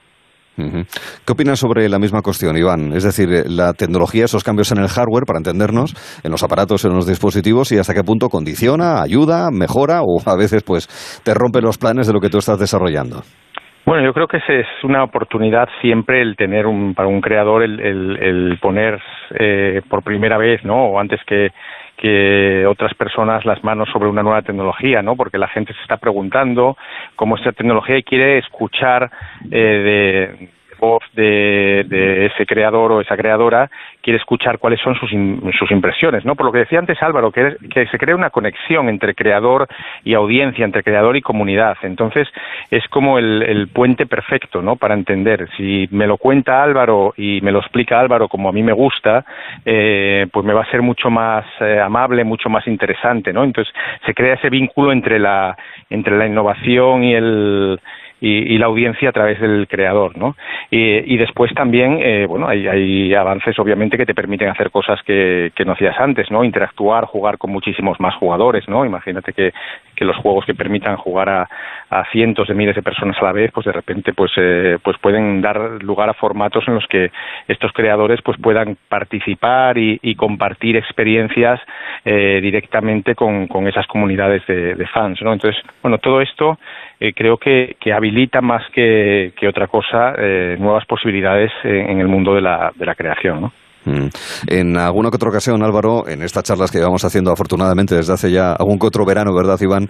Hemos hablado de la naturalización del videojuego, de todo ese tipo de entretenimiento digital, en fin, que, está naturalizado porque es una constatación de hecho, no es algo prescriptivo, sino que es lo que, lo que se ve, ¿no? Y además es que es, normal. pero claro, eh, hemos hablado de la microsegmentación antes o de dirigirse hacia, ciertos colectivos. ¿Hay algún colectivo que todavía no participe de todo este cambio, de, de todo lo que se puede puede hacer en materia de videojuegos, de eSports, ya digo, por razones de edad o por, ah, por intereses? ¿Hay algún hueco todavía para seguir creciendo en una sociedad como, por ejemplo, la española, ¿verdad? Por la que, en fin, más o menos nos podemos hacer una idea de cómo son, en general, cómo somos. Sí, nosotros los estudios a los que hemos tenido acceso y diferentes eh, encuestas de, mercado, en, en, España, en concreto, pues la AEBI, la Asociación Española del Videojuego, pues cifra en, en casi 3 millones los, eh, los seguidores de esports. Y aquí hablamos de esports, que es el formato más eh, hardcore o entusiasta, ¿no? Digamos que, que estás eh, pues siguiendo no solo el videojuego, sino la, la competición. Y, y, tenemos un perfil de sí que de, de usuario, de seguidor eh, joven, Ah, hablamos de, menos de 34 años de, edad, en, su mayoría, por supuesto hay, hay, picos, y, en su mayoría también es un, es un público masculino, pero cada vez está, está teniendo más el 50%. En lo que se refiere a usuarios de videojuego, ahí ya sí que tenemos una, una paridad más, clara en cuanto a género, y, y lo que sí que estamos notando es que la edad media va aumentando cada vez, con lo cual no solo son los jóvenes los que los que van jugando, sino que según van creciendo mantienen estas costumbres. Quizá cambian de juego, cambian de estilo de, estilo de, entretenimiento, pero siguen jugando y siguen recurriendo al videojuego como una de sus principales alternativas de ocio. Y es que en cuanto a ingresos, la industria del, videojuego, y esto ya hablo a nivel, a nivel global, factura más a día de hoy que industrias como el cine o la televisión o la música. Entonces Se, está, se, está, convirtiendo en una de las eh, fórmulas de entretenimiento favoritas de, la población y empezando por, por, las generaciones más jóvenes, pero eso se va trasladando según se va produciendo pues el, cambio generacional y, van, van, envejeciendo, siguen manteniendo ¿no? esas costumbres de ese ocio ¿no? que, que tenían. Y una última curiosidad, eh, Álvaro. Cuando uno lanza un proyecto, una iniciativa, una nueva idea, digamos, eh, en, eSports o en videojuegos, ¿y cómo se testea que, oye, si funciona bien, imagino que será más fácil, pero eh, ¿qué hace si ves que no llega a tanta gente como tú querrías o al tipo de público, como decimos antes, que, que uno quiere? ¿En qué momento tienes que decir, bueno, pues lo dejamos, adiós, o le damos una revisión a ver si podemos plantear algo que sea más atractivo? ¿Eso cómo se maneja? Pues normalmente siendo muy flexible y muy rápido, porque nada de lo que se lanza al comienzo, o casi nada, vamos a salvar ahí la, excepción, pero casi nada funciona, funciona bien a la primera. Entonces, eh, es un proceso de prueba y error. Y nosotros, además, justamente, como, como estamos en un, en un momento que para mí es un momento muy bonito y muy dulce de, la industria en el que estamos generando, creando esta, esta industria desde, desde cero, pues es un momento en el que, en el que puedes permitirte el, el probar cosas y ver si la audiencia responde y a la audiencia le gusta repetir o insistir con ese formato o mejorarlo a partir de él y si ves que, que algo está fallando que no, o que no está generando el interés que tú, que tú pensabas, pues eh, directamente es cambiar. Aquí esto no va de quién se equivoque más o menos, sino de quién sea capaz de, corregir los errores antes. Y espérate que me he equivocado yo en una cosa que era la última pregunta, pero no, era la penúltima, porque la última, y ahora sí Álvaro, y, toda esta visión empresarial y demás, y de entretenimiento, etcétera, está ¿en, España está bien tratada o no? ¿Cómo lo ves? Bueno, en, eh, España somos eh, bastante pioneros a nivel europeo y tenemos uno de la suerte de estar en uno de los países con, eh, con el mayor tejido ecosistema de, de esports de, toda Europa. Ya digo, pues eh, los, los, clubes de esports eh, tenemos una, una, asociación, la Asociación de Clubes de esports, contamos con, con, un partner fuerte como puede ser el Grupo Media Pro y la, y la Superliga, también SL, que es un grupo internacional, ha organizado muchas competiciones dentro de, dentro de España y, y bueno, pues tenemos la suerte de, de tener muchos eventos también, que es la manera de poder llegar presencialmente a conectar con, con, el fan y con la comunidad y con esos usuarios de, videojuegos, con lo cual yo estoy, yo estoy muy satisfecho. Por supuesto que, puede mejorar, pero, pero claro, es que es, un proceso, que esto ha crecido mucho de, de aquí a, esta parte. Tinqueso, para que nos pongamos en, en perspectiva, nuestra empresa, eh, uno de los principales clubes de esports de, de España, tiene solo cinco años de antigüedad. Entonces, esto está empezando. 2017, que es cuando fundaste eh, Queso junto, junto a Alicia Morote. Una conclusión, a modo de cierre, Iván. Bueno, eh, nada, lo que, lo que acaba de decir Álvaro eh, es una gran conclusión, ¿no? Yo creo que España eh, que está siendo, ha sido y es, pionera en, en, en, en, este tipo de industria, ¿no? De generación de contenidos. Tenemos algunos de los influenciadores más importantes del mundo. Hay un conocimiento acumulado ya y una experiencia en todas estas empresas que ha, que ha enumerado Álvaro y otras muchas. Creo que es una oportunidad para eh, seguir apostando por este sector, seguir apostando por este tipo de, de formatos de talento y verlo como una oportunidad de, futuro para, para el país, ¿no? Y verlo desde desde distintos puntos de vista, desde el punto de vista de la innovación tecnológica, desde el punto de vista de la cultural, ¿no? de la creación cultural y creación de contenidos, de la innovación en el audiovisual, del espectáculo, también desde la parte deportiva, de la relación con las marcas. Creo que hay muchísimos ámbitos en los que se puede, se puede eh, bueno, eh, aprovechar esta, esta industria y crecer eh, y creo que es muy interesante que, que lo veamos así, ¿no? Pues con la experiencia hoy de Álvaro González de Buitrago, Álvaro 845, le das un beso a Alicia de nuestra parte e Iván Fernández Lobo. Ambos muchas gracias y hasta la próxima, muy amables. Muchísimas gracias. Hasta luego Álvaro, gracias y hasta la próxima. Están escuchando Gelo y ahora por delante Oído, antes noticias.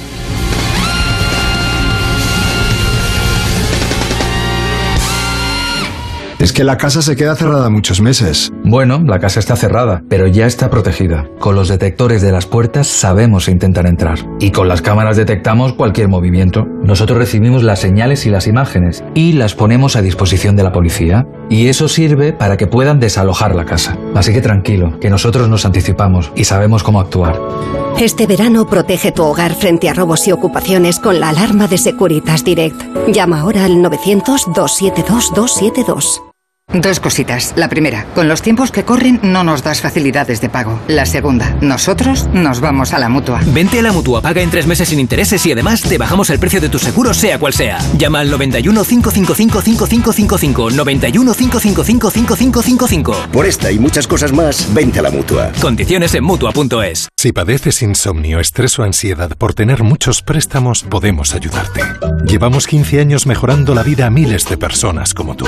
En Agencia negociadora encontrarás personas empáticas capaces de solucionar lo que tú no puedes, negociando con los bancos para que ya, el próximo mes, tengas un único préstamo y pagues hasta un 80% menos que ahora. Sin moverte de casa rápido y discreto. Si tienes casa en propiedad, llama gratis al 900-900-880. 900-900-880. Te cambiará la vida. Grupo Reacciona. Me gusta el fútbol, los domingos por la tarde, la mayor de mis pasiones, todo el día, toda la Champions. Contrata mi Movistar con todo el fútbol con un 25% de descuento. Llévate un Smart TV desde 0 euros y ahorra hasta 698 euros. Movistar, tu vida mejor. Onda Cero, Madrid. El envío de Burfaxes ahora es mucho más cómodo, rápido y económico con notificados.com. Con notificados.com envíe Burfaxes a través de Internet cómodamente desde su ordenador, con la máxima seguridad y validez legal, 10 años de plazo para acuse de recibo y testimonio notarial de certificación de contenido. Notificados.com. Burfax online postal y electrónico. Cecchini es el vermut artesano y tradicional de Madrid. El vermut de toda la vida con la calidad y sabor de siempre. Pídelo en tu bar o terraza preferidos, de grifo o botella. También puedes comprarlo en las tiendas de tu barrio y en vermutcecchini.com. Su sabor te conquistará. Vermut Cecchini, tu vermut. Hostelero, somos Organic, la única ganadería ecológica española de Wagyu y Angus, la mejor carne del mundo. Sírvela a tus clientes, alucinarán, volverán y tu caja crecerá. Te damos un servicio amable y puntual, a buenos precios. Si pruebas Organic, solo comprarás Organic. 900-900-786, 900-900-786 o carneorganic.com. La mejor carne del mundo, Organic. A las doce y media de la mañana hablamos de Madrid. Esta huelga que ha comenzado hoy Oscar en un acto que ha tenido lugar esta mañana en el Hospital de la Milagrosa. Y ha dicho Nos vamos de festival de arte urbano digital que está llenando estos días las calles de la capital. Arte del siglo XXI con ¿Le vas a poner pegas ahora? Pues sí, le voy a poner pegas. Esperaba mucho más del Atlético de Madrid este año. Yo estoy contigo, el Atlético de Madrid. ¿Que coincides conmigo? Sí, sí, sí. El sonido de tu ciudad con Pepa Gea. De lunes a viernes a las doce y media de la mañana, más de uno Madrid. Te mereces esta radio. Onda Cero, tu radio. Onda Cero Madrid, 98.0 FM. Son las 6, las 5 en Canarias.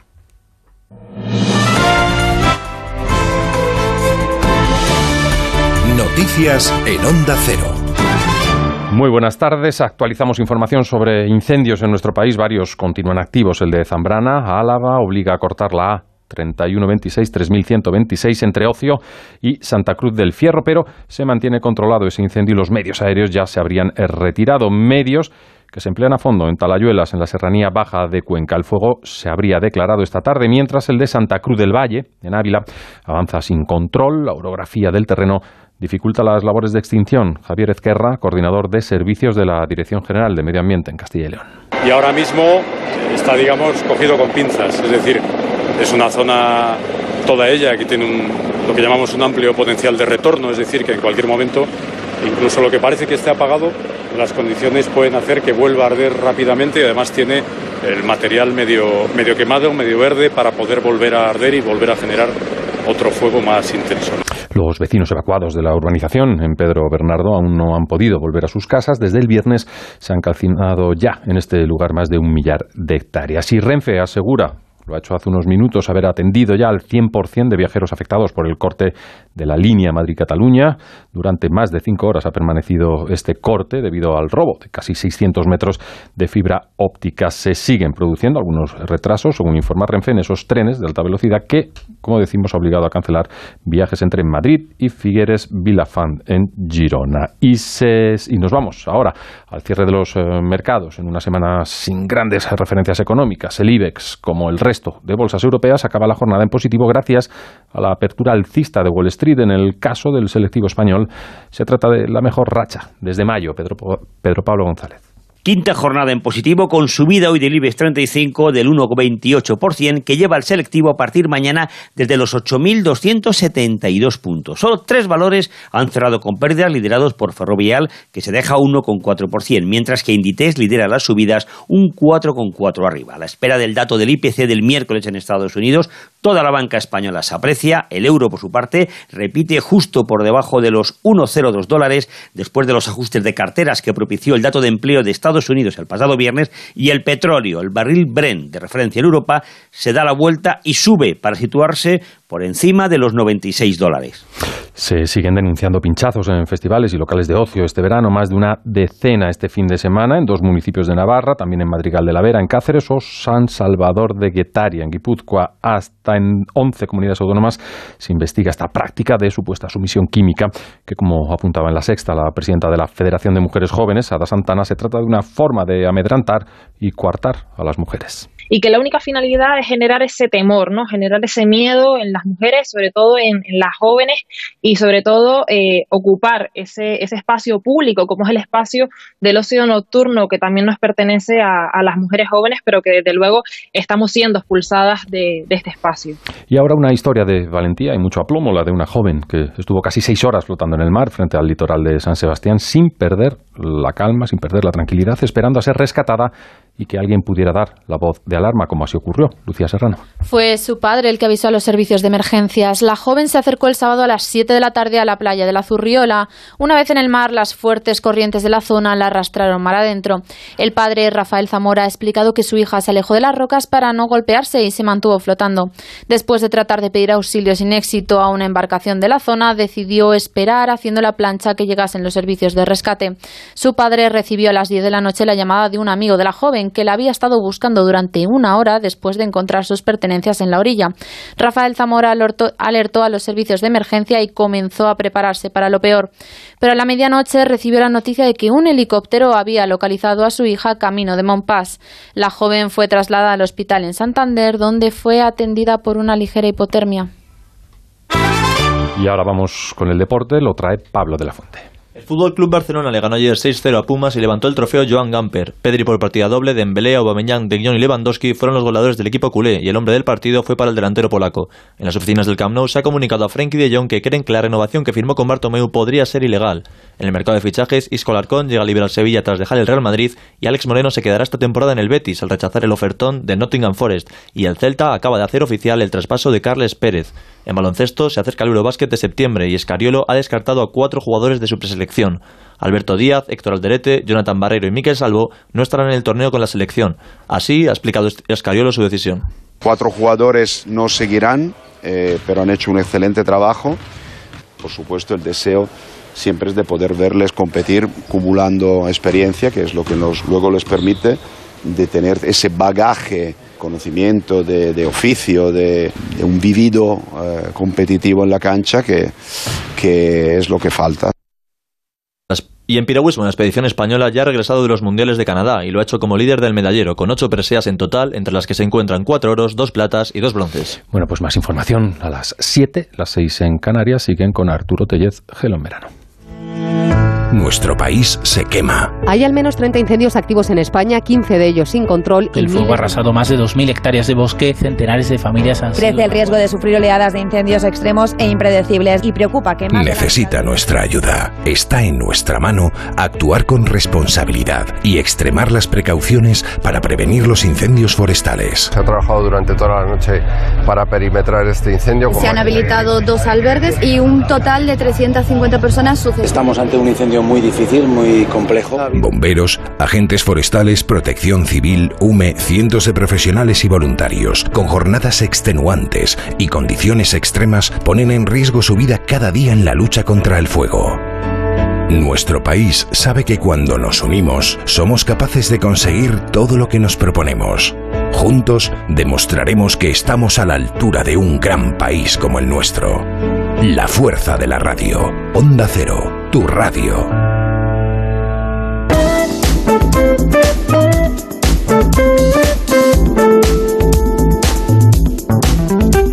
Gelo en verano con Arturo Tellez en Onda Cero. Gelo, tenemos una misión no sé si pedagógica, pero sí lingüística, que es la de renovar eh, algunas expresiones idiomáticas, algunas bastante viejunas y otras que son bonitas, pero que le podemos dar un toque diferente. Mañana, una muy viejuna es mover el esqueleto, a ver qué se nos ocurre. O también pueden ustedes enviarnos alguna propuesta, que es lo que ha ocurrido, por ejemplo, con la de en casa del herrero, cuchillo de palo. Nos decían que en el País Vasco es habitual decir en casa del carpintero, palillo de acero que al final es un poco también, y muy metalúrgico, de hecho, de paso, también muy propio del territorio, para decir, eh, para transmitir al final el mismo sentido. Pero bueno, mañana mover el esqueleto, que lo pueden enviar, dicho sea de paso, al 639-123-454, eh, que también se aporta de entrada para hablar con Lola de Tinder. Hombre, para hablar con ella no, tampoco es eso, que está muy ocupada. Está muy ocupada atendiendo sus peticiones de dudas, consultas sobre cómo ligar en Tinder. Vamos a ver, ¿ha visto una mozuela, un mocín que le gusta, una chiqueta curiosa, a un quillo que les apetece, muy fácil. A un señor, un caballero, una señora, una dama, es fácil. Que lo quiera hacer por internet, por aquello de la productividad. y porque ya da un poco de corte eso de entrar a la gente en una discoteca. Pues es muy fácil. Se lo pregunta Lola, porque es que hay aplicaciones para todo, sabe cómo hacerlos, le da respuesta, incluso sobre todo le da arte a la explicación. O sea que para plantear esas dudas a Lola de Tinder, bien sencillo. Nota de audio al WhatsApp al 639-123-454. En esta tarde tormentosa que lo está haciendo, sobre todo en el Pirineo Aragonés, también en el Catalán, Bajo Aragón, zonas de montaña de La Rioja, en montañas en torno a Bierzo, también en el centro de Asturias, tenemos oído. Hablaremos del regustillo dentro de los tres pasos para hacer una cata entre amigos con Guayman, con Joaquín Galvez. Estaremos en Guarromán, Jaén, para conocer ese maravilloso queso, el mejor queso del mundo, del último World Cheese, del último certamen internacional de quesos del pasado noviembre. Eh, quesos y besos. Hablaremos con Silvia Peláez junto a Rafael Secades para que nos expliquen cómo es ese queso, para degustarlo. Pero primero queremos conocer a la gente que trabaja en sala y para eso es la primera parte de oído.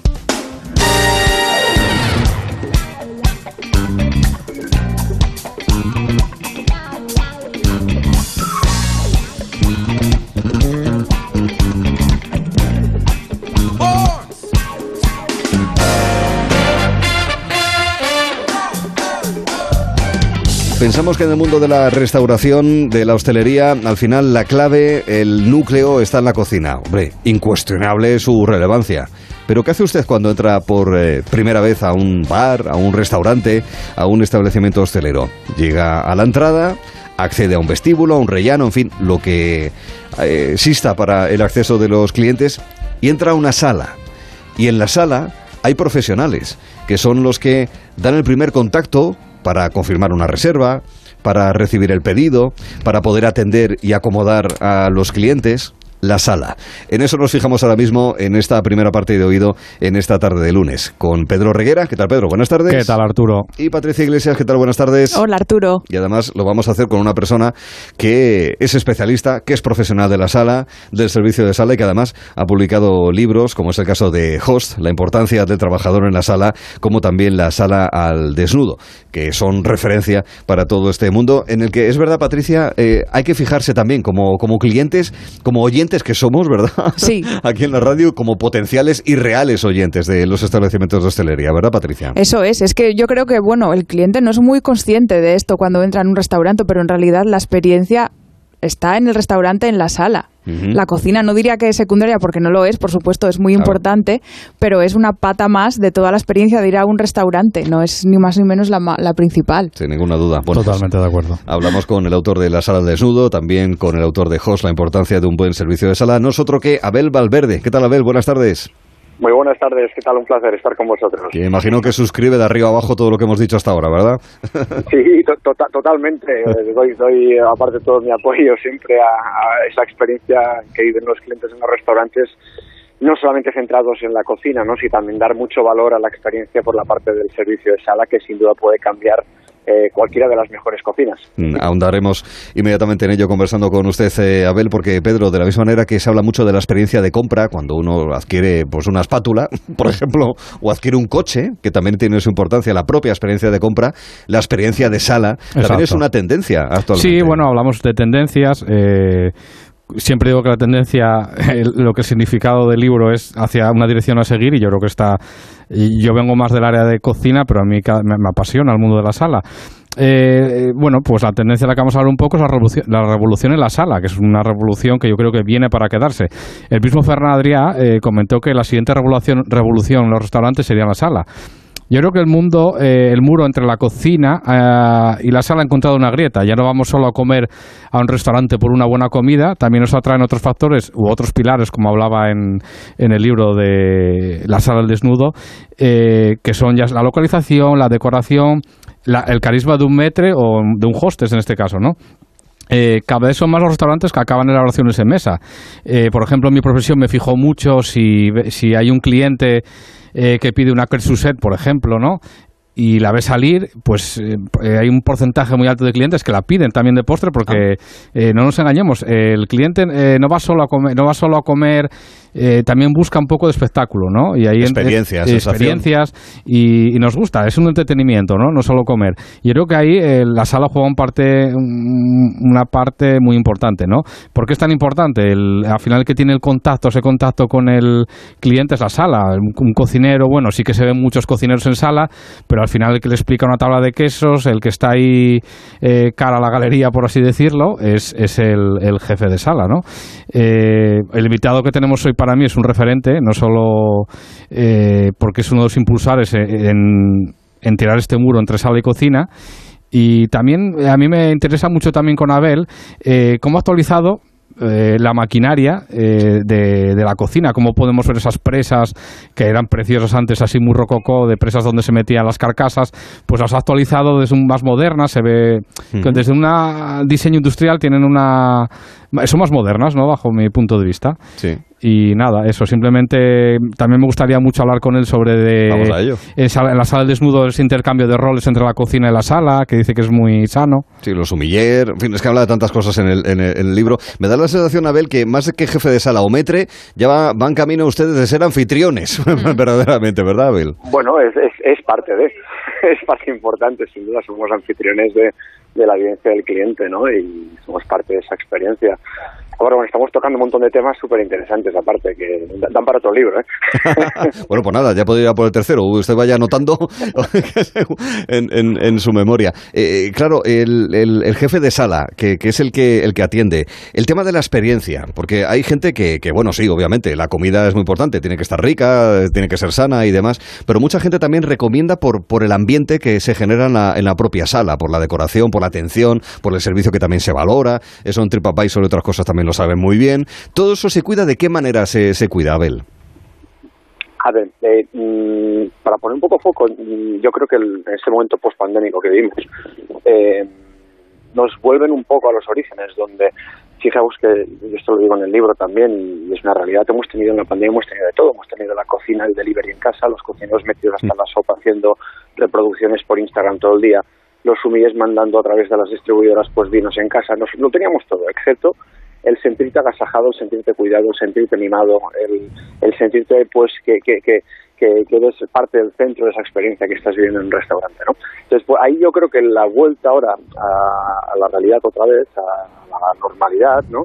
Nos ha traído pues que haya una gran carencia de, de, de, que la gente quería otra vez sentirse en esta forma. Entonces, ahí se dice donde entra y donde entra muy fuerte, ¿no? Ahora mismo, porque encima se une a una carencia, ¿eh? es una gran carencia que no hay profesionales dedicados al, sector, ¿no? Con lo cual el, el, cliente ahora valora mucho más, mucho más que antes, la experiencia que viene en un restaurante. Dentro hablabais de patas, que es una cosa que he utilizado muchas veces.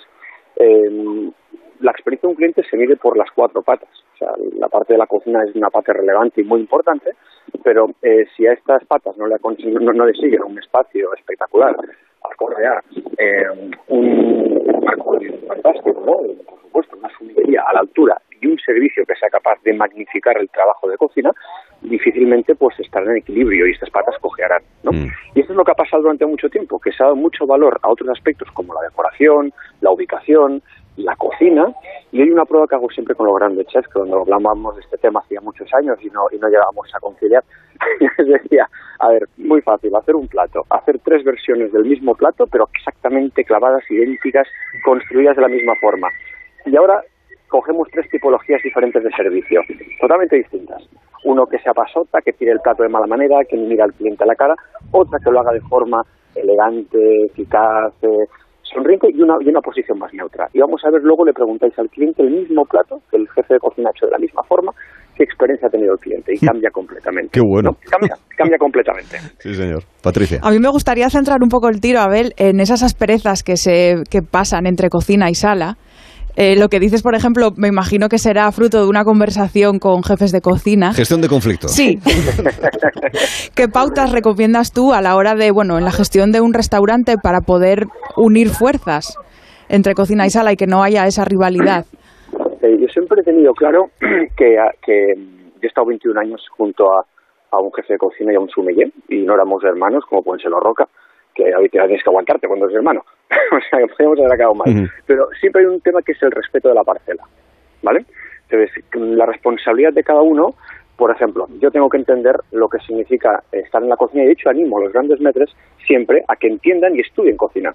Una base, porque sabemos el trabajo que hay detrás. Y el conocimiento siempre da razón, ¿no? Entonces, en el fondo hay que saber que esa salsa, que parece simple, que es una salsa que la tiras la basura y no le das valor, el retorno, por ejemplo, de una salsera, eso tiene horas y horas y horas de elaboración y dedicación, ¿no? Entonces, ese respeto de la parcela es súper importante y saber lo que se cuece en cada lado. De la misma forma que un jefe de cocina, pues no se enfrenta al cara a cara del cliente. Y cuando tú entras a un plato que hay una devolución o cualquier cosa y te dice, bueno, pues dile al cliente que no sé qué, pues claro, esto es muy fácil hacerlo en la cocina a puerta cerrada que estar delante del cliente cuando el cliente te está poniendo rojo y diciendo, oye, perdónenme, pero es que esto no, no es lo que había pedido o esto no está como yo pensaba que sería y ahí hay que tener otras tablas. Entonces, ese cruce, ese cross-selling, ¿no? de, de, saber lo que se hace en, en, cada lado, yo creo que es algo primordial, el respeto de la parcera. Y luego, yo ahora, en el, hablabais antes del nuevo desarrollo, que luego me, me preguntaréis, pero mmm, lo dejo para después si queréis, pero ahí tiene mucho que ver donde ya ha roto más moldes y más fronteras entre el espacio, sala y cocina. Y ahora mismo, en el nuevo proyecto que estoy inmerso, no tenemos fronteras, aquí interactuamos completamente. Eh, bueno, eh, mira, yo quería hacerte una pregunta. Eh, sí que en el libro estuve mirando que, que hay tres tipos de críticos, ¿no? Eh, el crítico que busca, no recuerdo muy bien, ¿eh? Lo, lo, leí hace un mes, no recuerdo muy bien, sí, pero era el crítico sí. que está buscando una recompensa, el crítico que es informativo y luego el que más peligroso era creo que hablabas del crítico que era anónimo, ¿no? Que realmente eh, marchaba. Eh, no, te, metas conmigo. Correcto. no te decía nada y luego te encontrabas una crítica eh, nada constructiva en una red que es muy peligroso, ¿no? ¿Qué papel juegan estas, estas, este tipo de críticas, sobre todo en Internet, a- en los restaurantes? A ver, yo siempre también he intentado transmitir que hay que vivir la crítica sin obsesión, ¿no? Porque cuando empezamos a vivir por las críticas, eh, difícilmente pues puedes hacer el, al gusto del restaurante en todos los comensales. Tú tienes que creer en algo y apostar por ello, ¿no? Vienes mm, dicho también que una crítica lo hay que, hay que tomarlo como una segunda oportunidad que nos da un cliente para mejorar, ¿vale? Si partimos de ahí, pues hay que filtrar y hay que leer las críticas. Yo las leo a diario, las leo y analizo y veo de aquí qué realmente me interesa, qué es importante, qué se repite, qué detalles son importantes y a partir de aquí pues eh, actuamos y trabajamos. Hay tres perfiles, cor- correcto. Hay el perfil pues que, que te lo dice porque cree que te lo tienes que decir y no busca nada a cambio, simplemente te lo comenta porque considera que, que no se va tranquilo si no te lo dice. Me parece perfecto. Luego hay el crítico, pues el crítico o el cliente crítico, ¿eh? es lo mismo, para mí es lo mismo, es decir, que porque al final todos son clientes, que viene a buscar y, que aparte pues eh, busca algo a cambio, ¿eh? que un poco el cliente más puñetero, que, que, pues quiere ser invitado o no o espera una compensación por el mal sufrido, entre comillas. ¿eh? Y, y luego pues está el que el crítico que no dice nada, que está que ves tú en la distancia que no está feliz porque lo ves desde el principio, ves que no has conseguido revertir la situación, ves que te dice que todo está bien, pero sabes que no está bien, y ese, es- y ese es el que, más, el que más miedo te da, porque sabes que se va con la boca y medio tal, y que luego pues eh, o se va a quedar a gusto o realmente pues eh, no volverá, que es lo peor, al final, porque eh, a mí lo que más mal me sabe es que un cliente se vaya con mala sensación de casa y que no y que no quiera volver. ¿eh? Esta- esto es lo que no, no, no, no trabajamos para eso, lógicamente. Es que ahí juega muy importante también la empatía del personal de sala. En identificar el gesto que te está poniendo el cliente y demás, es algo, la empatía que puedes tener, de cuan- bueno, tácitamente, pero se Pero puede aprender también. Y en apenas ¿no? segundos eso se puede Sí, hacer. En segundos. Eso se analiza desde la entrada. Ah. Está, está ensayado. O sea, realmente nosotros, eh, bueno, es más, eh, sin poner, pues eh, no nos gusta poner eh, motes ni niñas a los clientes, ¿vale? Pero sí que es verdad, pues que yo tengo un código eh, interno donde en función de mi primer análisis pongo en precaución según unos códigos en el vale, en la comanda, para que, para que ellos presten pues eh, más atención o menos, en el sentido, ojo, precaución, eh, Miura, eh, PAM, co- co- cosas pues que, que, que- ¿por qué? Porque hay, hay clientes pues sí que ya llegan pues buscando mucho el, el, el- el- el punto flaco y ese cliente lo notas porque está atento, vigilante, preguntón eh, y ese cliente pues tienes que estar mucho más, o sea, eso se llama psicología con el cliente y hay que tener un análisis rápido de ver qué busca ese cliente cuando viene a tu establecimiento cada uno buscamos una cosa. Buscas un rato distendido, estar con tu mujer, con tu pareja, eh, estar pues en una reunión de, de business de empresa y lógicamente no quieres ser interrumpido, porque tú no quieres ahí que te interrumpan cada plato y te expliquen el abecedario o el discurso aprendido. Ahí no buscas eso. Pero en cambio luego te viene el foodie que quiere que le expliques hasta cómo se llamaba la vaca eh, que, que- que- que se está comiendo. Y ahí tienes que tener pues también toda la información para poder contentar a ese otro perfil de cliente, ¿no? Pues lo que no creo son los estándares cada vez huyo más de los estándares. Creo que tenemos que tener una capacidad camaleónica, adaptativa, y que podamos adaptarnos al cliente y a lo que pase en cada función en función de. Ya, está bien. Individualizarlo de alguna manera, Pedro. Mira, eh, yo tengo una pregunta, eh, sobre todo en los restaurantes donde has sido jefe de sala, que te, te sigo de siempre, Abel. Eh, ¿El cliente siempre tiene la razón en, ese ti- en esa tipología de, de restaurantes?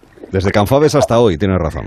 Estáis ahí informados, ¿eh? Esto ha sido otro de, otro de mis, otro de mis, de mis titulares siempre.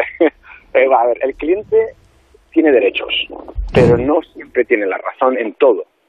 Entonces, ¿qué quiere decir? ¿Que hay que dar la razón siempre sí o sí a- y al margen de todo lo que suceda? No, porque eso viene mucho del servilismo, yo he sido mayordomo, eh, y he trabajado en una casa donde pues eh, todo era men, eh, hacer la rendezvous y, eso me ha curtido muchísimo. Pero los tiempos actuales eh, pues realmente han cambiado y, y- y un cliente por pagar una factura, relación calidad-precio, tiene que exigir lo que está acorde, ¿no? Y pues, a ser bien atendido, a los tiempos, a las calidades del producto, a todo esto. Ahora bien, ¿da derecho el hecho de pagar una factura a cualquier trato, vejación o, o derecho de? Aquí está la gran pregunta. ¿no? Porque durante mucho tiempo, por el hecho de pagar una factura, nos creíamos con derecho a. Y ahí es donde ha habido abusos, que por suerte son minorías, yo puedo- los puedo contar con una mano, donde se ha tenido que parar los pies al cliente y se ha dicho, usted no tiene razón, discúlpeme, pero no tiene razón. ¿Por qué? Porque no le da derecho a hacer esto. Entonces, si es tan amable, pues abandone, levántese o pida disculpas o ya está. No hay más, no hay más problema que ese. Pues eh, se define como payés, como paisano, Abel Valverde. Y eso se demuestra pues en conversaciones como esta, ¿verdad? Sí, sin ninguna duda. Te vamos a invitar que te quedes un par de minutos más con nosotros, Abel, porque tú que eres... Quiero decir, el, el espíritu de familia es importante y, y también se nota no solamente en el trabajo, sino también de la familia real, ¿verdad? Una de las tendencias eh, que, que- que más se impone es lo de la comida en familia, ¿verdad, Patricia? Sí. que, que- se busca, es decir, esa familiaridad, ese ambiente de casa, ¿verdad? Claro. Eh, sea dentro o fuera de casa, Entre ¿verdad, el Patricia? personal del restaurante. Claro, pensamos en un restaurante como un sitio donde tú vas a comer, a cenar, pagas por una comida o una cena con tu familia, pero dentro de un restaurante también hay personas familiar, trabajando, claro, que pasan ocho horas juntos, incluso, bueno, ocho horas, digo ocho horas. Ocho horas. Me parece que ¿Qué- digo qué un chiste. Patricia? 12 horas, 13 juntos y el único momento de distensión que tienen es la comida, realmente, la comida y la cena. Entonces, Esto le llamamos la comida de la familia. eso es, claro. Muchos restaurantes pues dan de comer cada día, cada día a su personal. La familia es como se conoce en hostelería el personal de cocina y sala, fundamentalmente a la hora de comer. Es un momento en el que hay un conclave en torno a la mesa, en el comedor de personal o bueno, donde un espacio habilitado para ello. Esta tarea de la comida de la familia se encomienda a uno de los cocineros, normalmente de forma rotatoria, y se suele comer con un horario eh, europeo, voy a llamarlo europeo, a las 12, a las 12, a la 1, antes de que lleguen los clientes. Hay que resaltar la importancia de este momento para los trabajadores de un restaurante, normalmente pues con jornadas partidas, unos horarios mm, infames que no permiten conciliación ni comer prácticamente. Y es una responsabilidad añadida la elaboración de menús equilibrados que permitan poder trabajar con las pilas cargadas y disfrutar por eso de un momento de calma y de tranquilidad antes de esas horas puntas de trabajo sirviendo comida a cascoporro. La comida del personal del restaurante no tiene por qué coincidir con lo que se sirve en él, ¿no? No, no son las mismas elaboraciones ni mismos platos. Sin embargo, sí que tienen una base común de ingredientes y de elaboraciones. Normalmente son recetas tradicionales con ingredientes que permiten el aprovechamiento de los que usan para la carta y se elaboran de manera sencilla. Y los gustos de los trabajadores pues no son muy diferentes a los de cualquiera de cualquier persona fuera del mundo de la hostelería. Los platos que más triunfan, según mi experiencia, son el arroz en cualquiera de sus versiones y las hamburguesas se llevan la palma también. Sí, cobran importancia también las recetas base que puedan tener los restaurantes o las mise en place, sobre todo en restaurantes grandes, porque claro, cuando tienes 40 empleados, 30 empleados, 45 empleados, claro. Eso es mucho comensal y Sí. una mesa Yo- muy yo creo que también Muy importante. tiende puentes también entre sala de cocina, Sí, ¿no? Este momento. Porque, claro, os juntáis los profesionales de Yo distintas... tengo muy buen recuerdo ¿eh? de, de cuando era Sí. de trabajar las cocinas de la comida de personal, me, me- me encantaba. Sí. Porque, a ver, al final esto, eh, cuando, esa comida en familia, que está bien que la conozcamos los que somos clientes y no tenemos una relación directa con hostelería, ¿eso al final es comer en casa, en realidad, para vosotros, Abel? Sí, bueno, es, es la traducción justamente de ese momento distendido, lo habéis definido muy bien. El momento donde previo, el problema estaba luego empezar a trabajar, ¿eh? porque como decías, eso de ligera, algún día sé, yo me acuerdo de los arroces que se hacían en cansadas, como que se sentaba con nosotros, y, y luego a, a- a la una y media no había quien, quien empezase a trabajar. O sea, que, este es el problema de las Sí. grandes comidas, pero bueno, es verdad que es un momento distendido, de acercamiento, de relación con todo el personal, eh, de hablar, de conversar, de distendirte un rato para luego prepararte para arrancar el servicio. Y también es un momento de prueba y de práctica incluso, ¿no? Porque eh, siempre se destinaba pues a, a pues a stagiaires, a personas que acaban de empezar, que están empezando en el mundo, de- y ahí es la manera de testar también y de que hagan pues sus pinillos, de que hagan pruebas y se les dejaba incluso pues, libre, libre elección del- de, lo que eran los menús de las composiciones, ¿no? Para practicar y, y, bueno, pues una manera de cercanía muy importante también, Mm. por supuesto. Es muy posible que si todo este mundo, ese apartado de la hostelería no lo conocían, ahora después de esta conversación con Abel Valverde lo aprecien de una manera diferente cuando esta tarde o mañana o cuando correspondan, pues eh, accedan a un restaurante, a un negocio de hostelería. Abel Valverde, muchísimas gracias por haber estado con nosotros en Oído aquí en Gelo en Verano en Onda Cero. Cuídese mucho, Abel. Muchas gracias, un placer estar con vosotros. Gracias. Y hasta Gracias, la Abel. próxima. Y nada, pues eh, vosotros eh, estaréis por aquí dentro de unos días de nuevo para contarnos más historias relacionadas con el mundo de la hostelería. Seguro. Y recetas y tendencias y demás, con lo cual fantástico. Pedro Reguera, Patricia Iglesias, ambos muchas gracias y buen Gracias, apetito. Arturo. Sí. Muchas gracias, Gracias, Arturo. Gracias.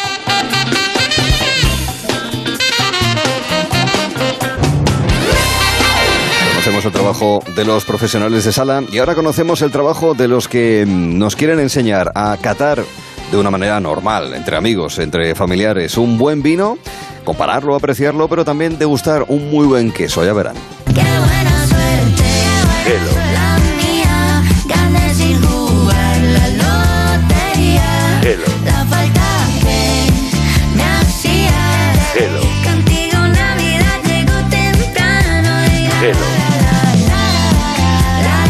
En verano, con Arturo Tellez, en Onda Cero.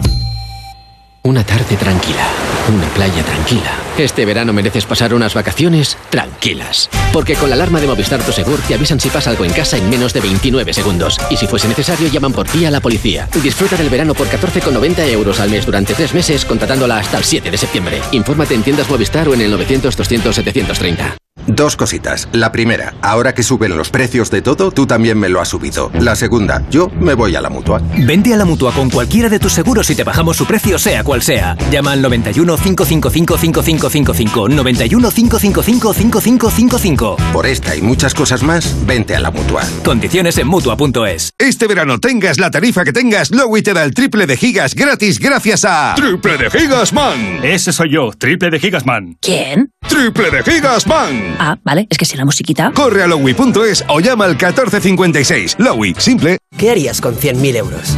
¿Redescubrir el destino de tus sueños?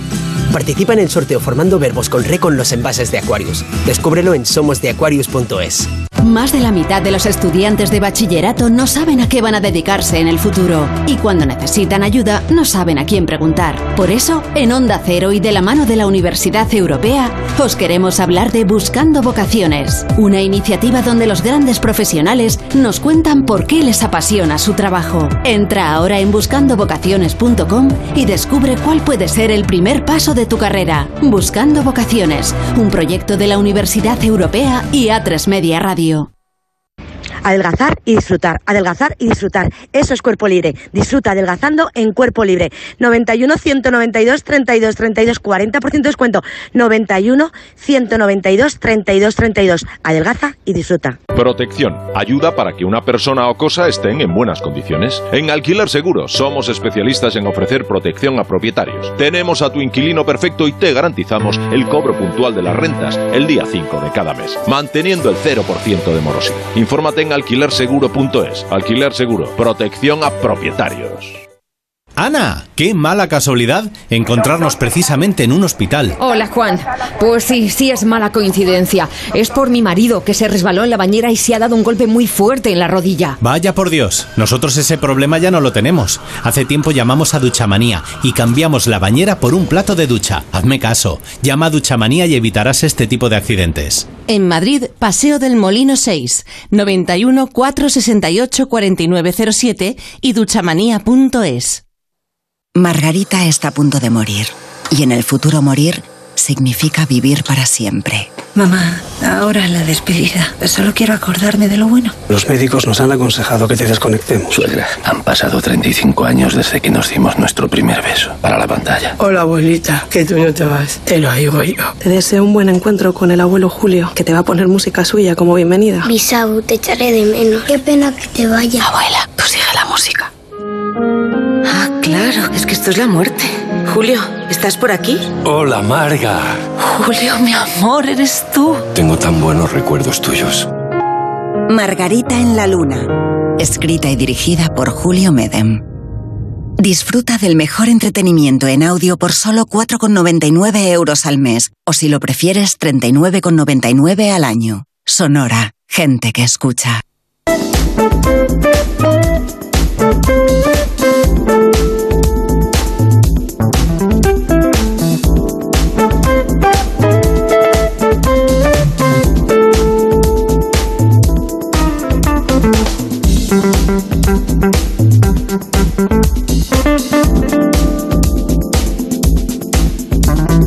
6.33, una hora antes en Canarias, es el momento de seguir eh, disfrutando a través de los aromas, de los sabores, de los gustos. Lo vamos a hacer para conocer de qué manera se hace una cata entre amigos. Nos lo va a sugerir Guayman, Joaquín Galvez, y también eh, lo vamos a degustar gracias al mejor queso del mundo. En el último campeonato internacional de quesos, el World Cheese, que tuvo lugar en Oviedo, pues conocimos quesos de todo el mundo que pasaron por eh, la apreciación técnica de profesionales de la gastronomía, de la cocina, de la producción quesera y finalmente un queso español, en concreto de Jaén y en concreto de Guarromán, fue el ganador a través de quesos y besos. Se llama el queso Olavidia y lo vamos a conocer mucho más con sus elaboradores, pero también con Rafael Secades, que es quien nos guía siempre a través de estas queserías artesanales en nuestro país. ¿Qué tal, Rafael? Buenas tardes. Hola, buenas tardes. ¿Qué queso, Pues tan, qué queso tan original, elaborado por gente eh, profesional y académicamente muy formada y que además son jóvenes, ellos mismos, pero también la quesería, ¿verdad, Rafael? Sí, eh, es sobre todo ilusionante porque está claro que hay futuro, que hay un gran futuro porque se está innovando, se están consiguiendo nuevos productos, se están consiguiendo nuevas calidades, se están consiguiendo una realidad en todo el panorama quesero español como, como nunca se imaginó absolutamente nadie. Y esto, por ejemplo, que sucedió en el año 2021 en Oviedo con los motivos de los Walchis Awards, es el refrendo, el refrendo más delicioso, más encantador, porque es que han competido con lo mejor de lo mejor del mundo. Unos modestos quesos españoles y han ganado. Ujú, así es. Y tú y yo, que estábamos allí, pues estábamos viendo que hay que se lo va a llevar alguien de fuera, porque claro, iban pasando quesos muy originales y además con unas apreciaciones técnicas eh, muy interesantes. Y, bueno, hasta que poco a poco la cosa fue confluyendo hacia que eh, Paco y Silvia se llevasen el trofeo. Estaban nerviosísimos. Paco sudaba, no sé si de la emoción o de estar cargando y sujetando los quesos y los trofeos al tiempo que todo el mundo les estaba felicitando. Pero bueno, meses después, sin ninguna duda, eso eh, valió muchísimo la pena y el trabajo que llevan eh, desarrollando en quesos y besos desde hace, insisto, no demasiado tiempo. Silvia Peláez, ¿qué tal estás? Buenas tardes. Buenas tardes, ¿qué tal? Muy bien. Eh, Encantado de saludarte de, de nuevo. Oye, que muchísimas aquellos nervios ya pasaron, ¿no? Es decir, ya, ya, en fin, ahora los nervios son los de hacer cosas nuevas porque, es decir, ahí se aúna en vuestro Lavidia, en el mejor queso del mundo, eh, se aúna la tradición, pero también la innovación. ¿Cómo fue ese proceso, Silvia?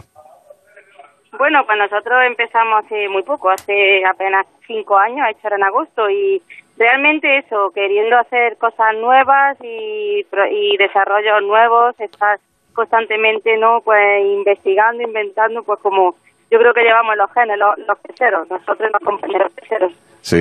Eh, el caso es que, en vuestro caso, digo que es una quesería relativamente reciente. Eh, vosotros, además, venís, eh, hay elaboradores de todo tipo.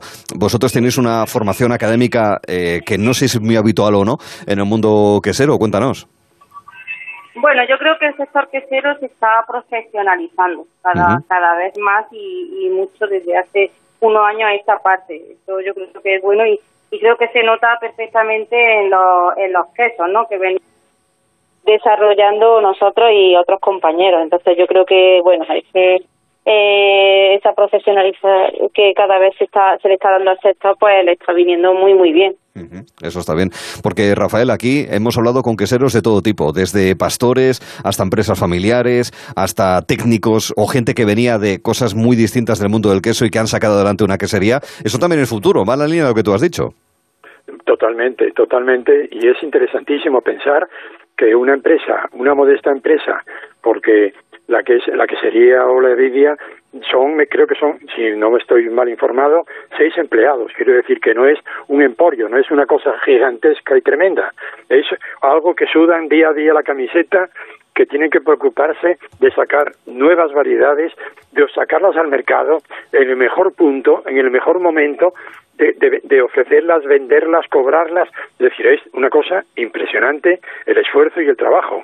Y en cinco años ya son capaces de, de llegar al cielo, es decir, de, de- las cotas más importantes, porque además su queso no ganó de casualidad.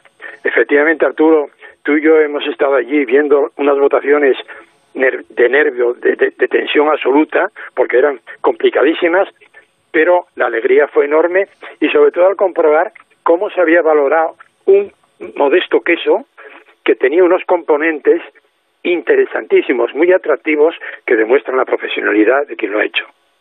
Claro, y que se quedaba en España, ¿no? Que yo creo que al final Muy era lo que a todos nos, nos llenó de alegría y aquí eh, se fue contagiando, ¿no? No solo en, el- en el sector del queso, sino en, en nuestra zona en Jaén, en los distintos sectores agroalimentarios. Todo era como el premio fue, era para cada uno de ellos porque la mayoría son proyectos modestos como el nuestro, que a lo mejor está el marido, la mujer y tres o cuatro empleados más, entonces eh, se identificaban mucho con nosotros, entonces fue una dosis de energía para todos. Claro, claro, que se quedaba aquí. Y una, bueno, y que además vosotros, entre los primeros quesos, ah, teníais dos, no solamente el que ganó el Olavide, sino que también, si no me equivoco, teníais otro. Y una cosa muy importante también, se quedaba aquí y ponía a Jaén, si me permites, con todo el respeto y el cariño, en el mapa. No todo es olivo.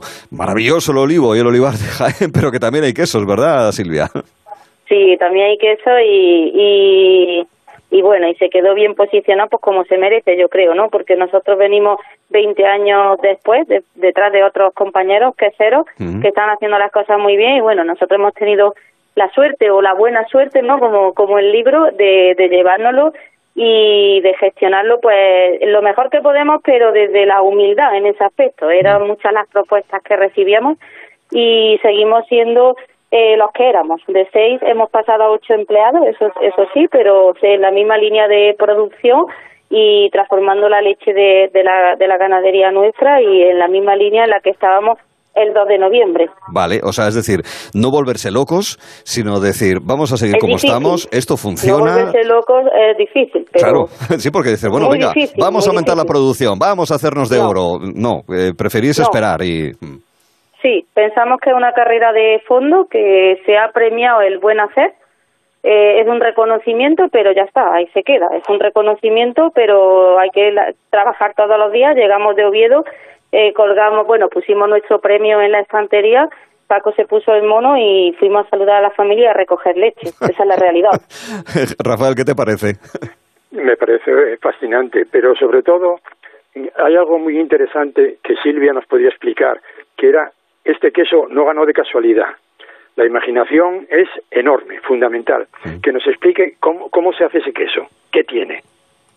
Sí, pues al final ha, unado, ¿no? Pequeños, pequeños granitos, ¿no? Que, que lo han hecho un queso único y es verdad, a lo mejor sin pensarlo, pero es cierto que es un queso de coagulación láctica. Al final es un queso muy fácil. Yo siempre digo que es el queso más fácil y más difícil a la vez, porque si todo va bien, leche, es estupendo. ¿no? Eh, en este caso, pasteurización lenta. Ah.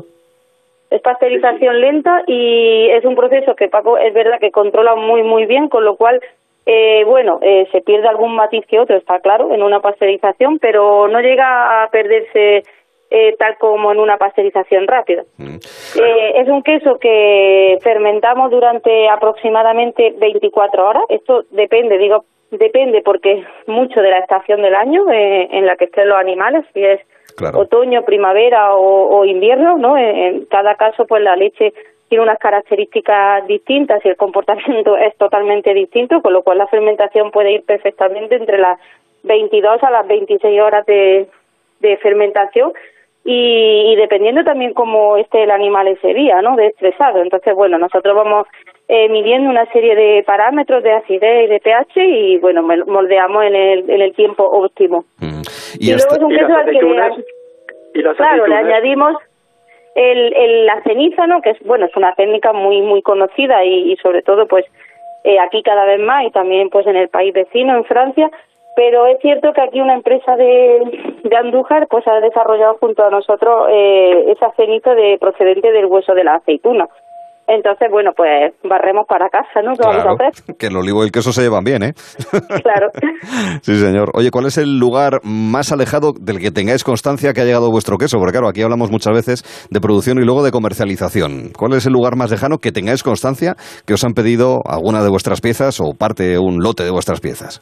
Sí, bueno, eh, las redes sociales, ¿no? Pues eh, por mm, están ahí, entonces nos llegan cosas muy chulas eh, de queso, ¿no? Que, que a lo mejor no sé dónde han comprado, pero que a lo mejor están en Argentina o incluso en Shanghái y dicen, madre mía, pero ¿quién fuera Olavidia, no? Pero ¿qué está, qué está viendo Olavidia que, que yo no, no he pisado casi fuera de España y el queso está por ahí, por el mundo? Pero en unas fotos, además, fotazos. Está bien, y, está bien. y a lo mejor piezas sueltas. Verdaderamente nosotros comercializamos prácticamente todo, casi todo, un 95% en España. Ya y, muy poquito fuera. Pero bueno, piezas sueltas, ¿no? Pues sí que viajan por ahí, luego te llegan las fotos. Qué ilusión. Y, y te queda impresionado. Qué ilusión, muy bien. Pues hay queso y hay actitud, hay espíritu. Quesos y besos. Silvia Peláez, Guarromán, Jaén. Enhorabuena, ¿eh? Meses después, enhorabuena. Venga, ya seguir currando como hace Paco y tú. Muchísimas gracias. Eso, eso lo tenemos en los genes, yo, yo creo también. Sí, señor. Venga, Silvia, un beso muy fuerte y gracias por estar aquí. Un saludo, gracias a vosotros. Y gracias. Buenas tardes. Decía Rafael que esto es quesos y actitud, es decir, la actitud con la que lo afrontan, la sonrisa con la que lo cuenta, pero también con el compromiso de, de la tradición, de no volverse locos y de hacer las cosas en el día a día. Eso es algo que tiene que ser garantía de éxito, ¿eh? Sí, pero Arturo, es dificilísimo. Es Ya, dificilísimo claro, claro. porque es que son éxitos que se suben a la cabeza a cualquiera. Mm. Porque de repente es que estás en otra en otra liga. Es una cosa que, sí, pero de casualidad. Que dices, bueno, pero es que ganaron, pero pudieron haber ganado otros 16, que porque es que en una final de estas características, los 18 finalistas son todos unos quesos excelentes, buenísimos. Y sin embargo, que tengas no sé, la suerte o el buen hacer o las circunstancias de que te elijan el tuyo, Sí, y sorprender. es una delicia. Y sorprender. Una de- sor- y sorprender. Sorprender, porque sí, que yo de fue clave eso. del hueso de la aceituna Sí. es que tiene un sentido y tiene una originalidad sí. y produce en el queso unas características totalmente diferentes. Sí, señor. Pues esto, Pues- estos, estos son los premios. Así es. Y la semana que viene tendremos, con premio o sin premio, tendremos más que queserías artesanales, que es el recorrido que hacemos con Rafael Secades eh, cada jornada. Nos de volveremos... Vamos a viajar a Teruel. Ah, pues fantástico. Tengo, tengo, O sea, mira, que- estoy poniendo ahora mismo en el navegador la ruta más cercana, la ruta más rápida, ¿vale? Bueno, Venga, pues Teruel, Teruel. Venga. Teruel con otra sorpresa, otra sorpresa importante. pues ahí quedaremos entonces. Venga, Rafael, hasta la próxima y gracias. Buenas tardes. Un buenas saludo. tardes. Bueno, hablamos de quesos, hablamos de vinos, porque también está aquí Wyman, es Joaquín Galvez. Regustillo, primer paso de una cata entre amigos. ¿Qué tal, Joaquín? Muy buenas tardes. Pues encantado y sobre todo de escuchar a Rafael Secades, que, es- que me encanta oírle hablar de quesos. Me Yo creo que es- la boca preparada. Yo creo que es mutuo es recíproco el, el aprecio entre ambos. Fíjate, algún día os tendremos que juntar. ¡Oh, qué maravilla! os tendremos que juntar. Bueno, nos propones hacer una cata tranqui. Es decir, no hace falta tener uno de estos estuches de profesional, ni siquiera Nada. un cronómetro o cuenta atrás para saber lo que dura el regusto en boca, ¿verdad, querido? Nada, nada, nada. Sino para Así hacer una cosa en- entre amigos, como quien degusta un chicle. Eh, Esa es un poco el, el, eh, la descripción con la que nos quieres eh, afrontar esta, esta cata, ¿verdad?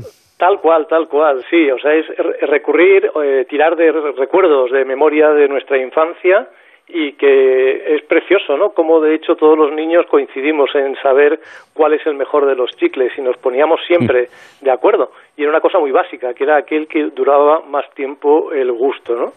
Y el padre un amigo mío me regañaba porque decía que los enólogos empleamos un lenguaje demasiado rebuscado, sobre todo cuando hablamos del, eh, del posgusto, y él decía, pero si existe una palabra en castellano que es extraordinaria, que es el regustillo. y, Pues sí, pues tenías razón. Fíjate, a mí me gusta mucho vuestro lenguaje, ¿eh? pero sí, en este caso aceptamos regustillo. Claro, pero es que tiene que ser como todo. Es que, mira, eh, hemos de distinguir muchas cosas. Hay cata de profesionales y dentro de las catas profesionales, tú imagínate que es diferente el que está catando vinos para describirlos que el que cata para elaborarlos. Y de hecho, el que cata para elaborar vinos, la cata comienza con la cata de las uvas para imaginar cómo elaborarlo, ¿no? Y el caso es que al final eh, es un producto de disfrute y es, yo digo que es como darse un paseo por el Museo del Prado. No hace falta ser artista, no hace falta ser crítico de arte, te das un paseo por cualquier museo y disfrutas del arte de una forma extraordinaria, ¿no?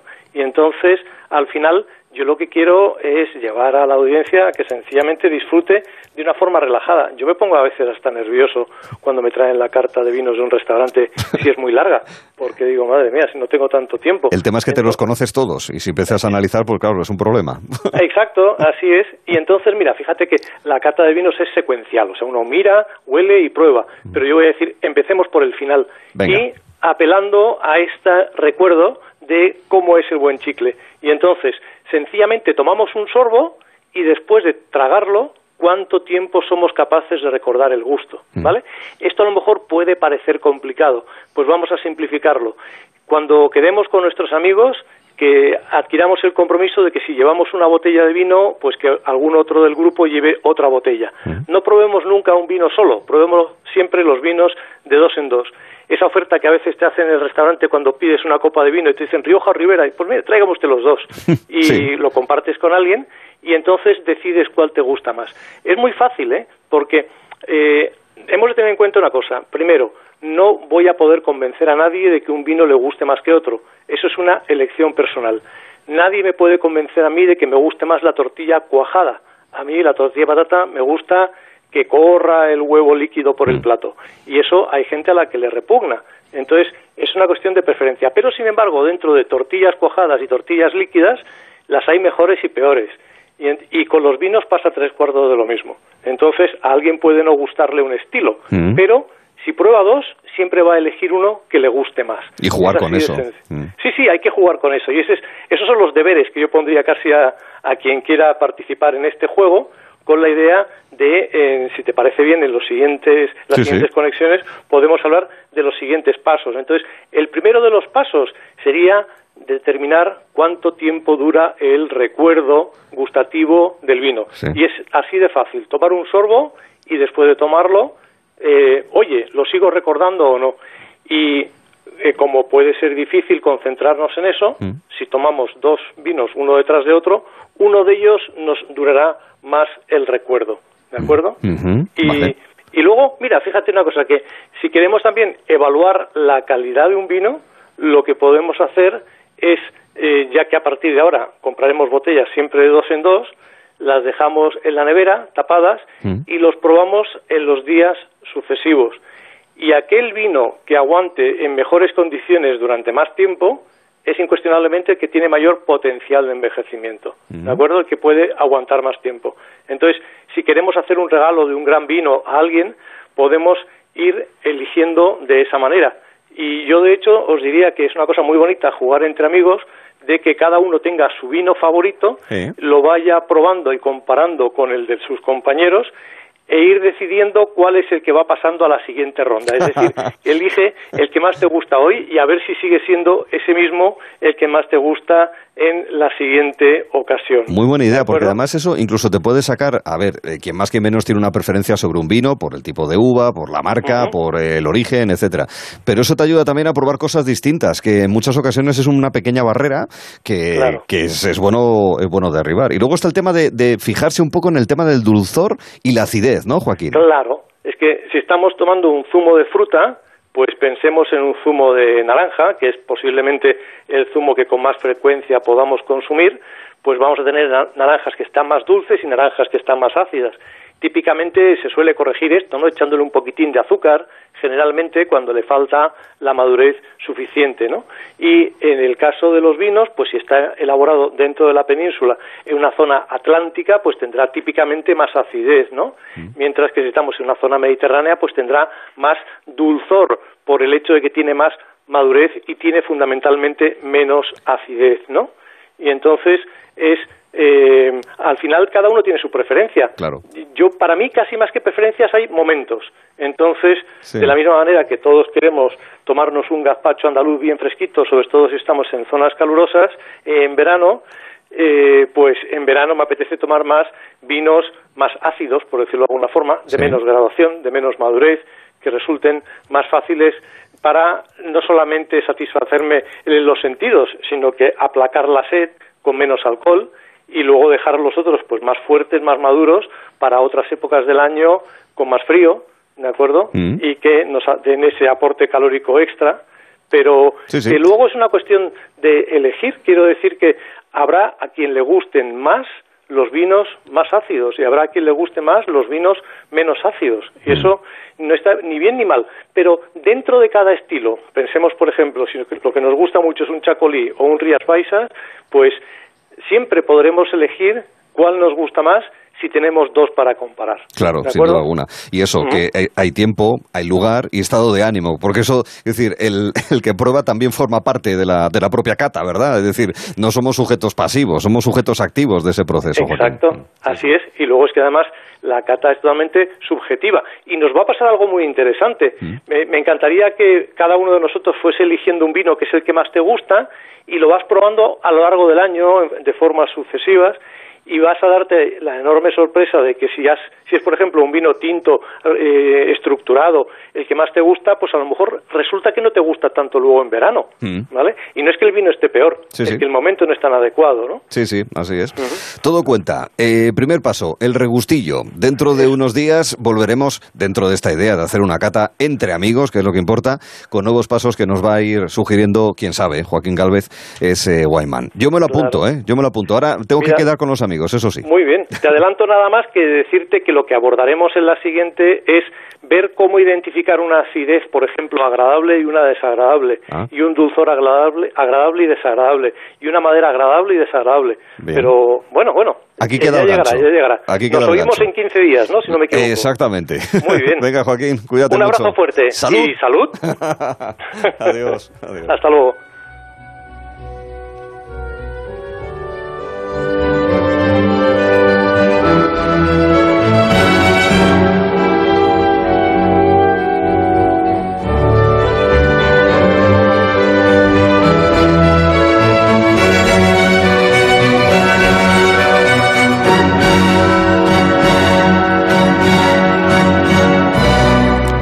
8 de agosto, si me permiten apenas un minuto para un recuerdo, el de Juan Adrián Sens. Hace un año y un día, fue la jornada de ayer, se cumple eso, 12 meses del fallecimiento del gran Juan Adrián Sens. Queremos recordarle a través de sus palabras, de todo lo que sabía, de todo lo que nos contó, de todo lo que divulgó, de todo de lo que habló, de las polémicas en las que estuvo, en la radio y en la tele, en el gabinete con Julia y en otros sitios. Pero sobre todo el recuerdo de una persona que amaba conocer, que quería conocer y que disfrutaba contándolo. Los viajes que hicimos con él aquí en este mismo programa en verano, ¿no? Aparte de lo que escuchábamos con Julia en el gabinete y en otras secciones, quedan en nuestra memoria con los recorridos, por ejemplo, que también le sirvió a él para recordar un viaje que hizo con su padre por el norte de Burgos, o el recorrido que nos hizo desde las fuentes del Danubio, del Danubio hasta su desembocadura en el Mar Negro, recordando el centro de Europa, por poner solamente unos ejemplos. En el recuerdo siempre Juan Adrián Sens. Dentro de unos minutos será tiempo de actualizar las noticias y será tiempo de seguir escuchando Onda Cero. Gelo regresa mañana a las 3, 2 en Canarias. Cuídense y gracias.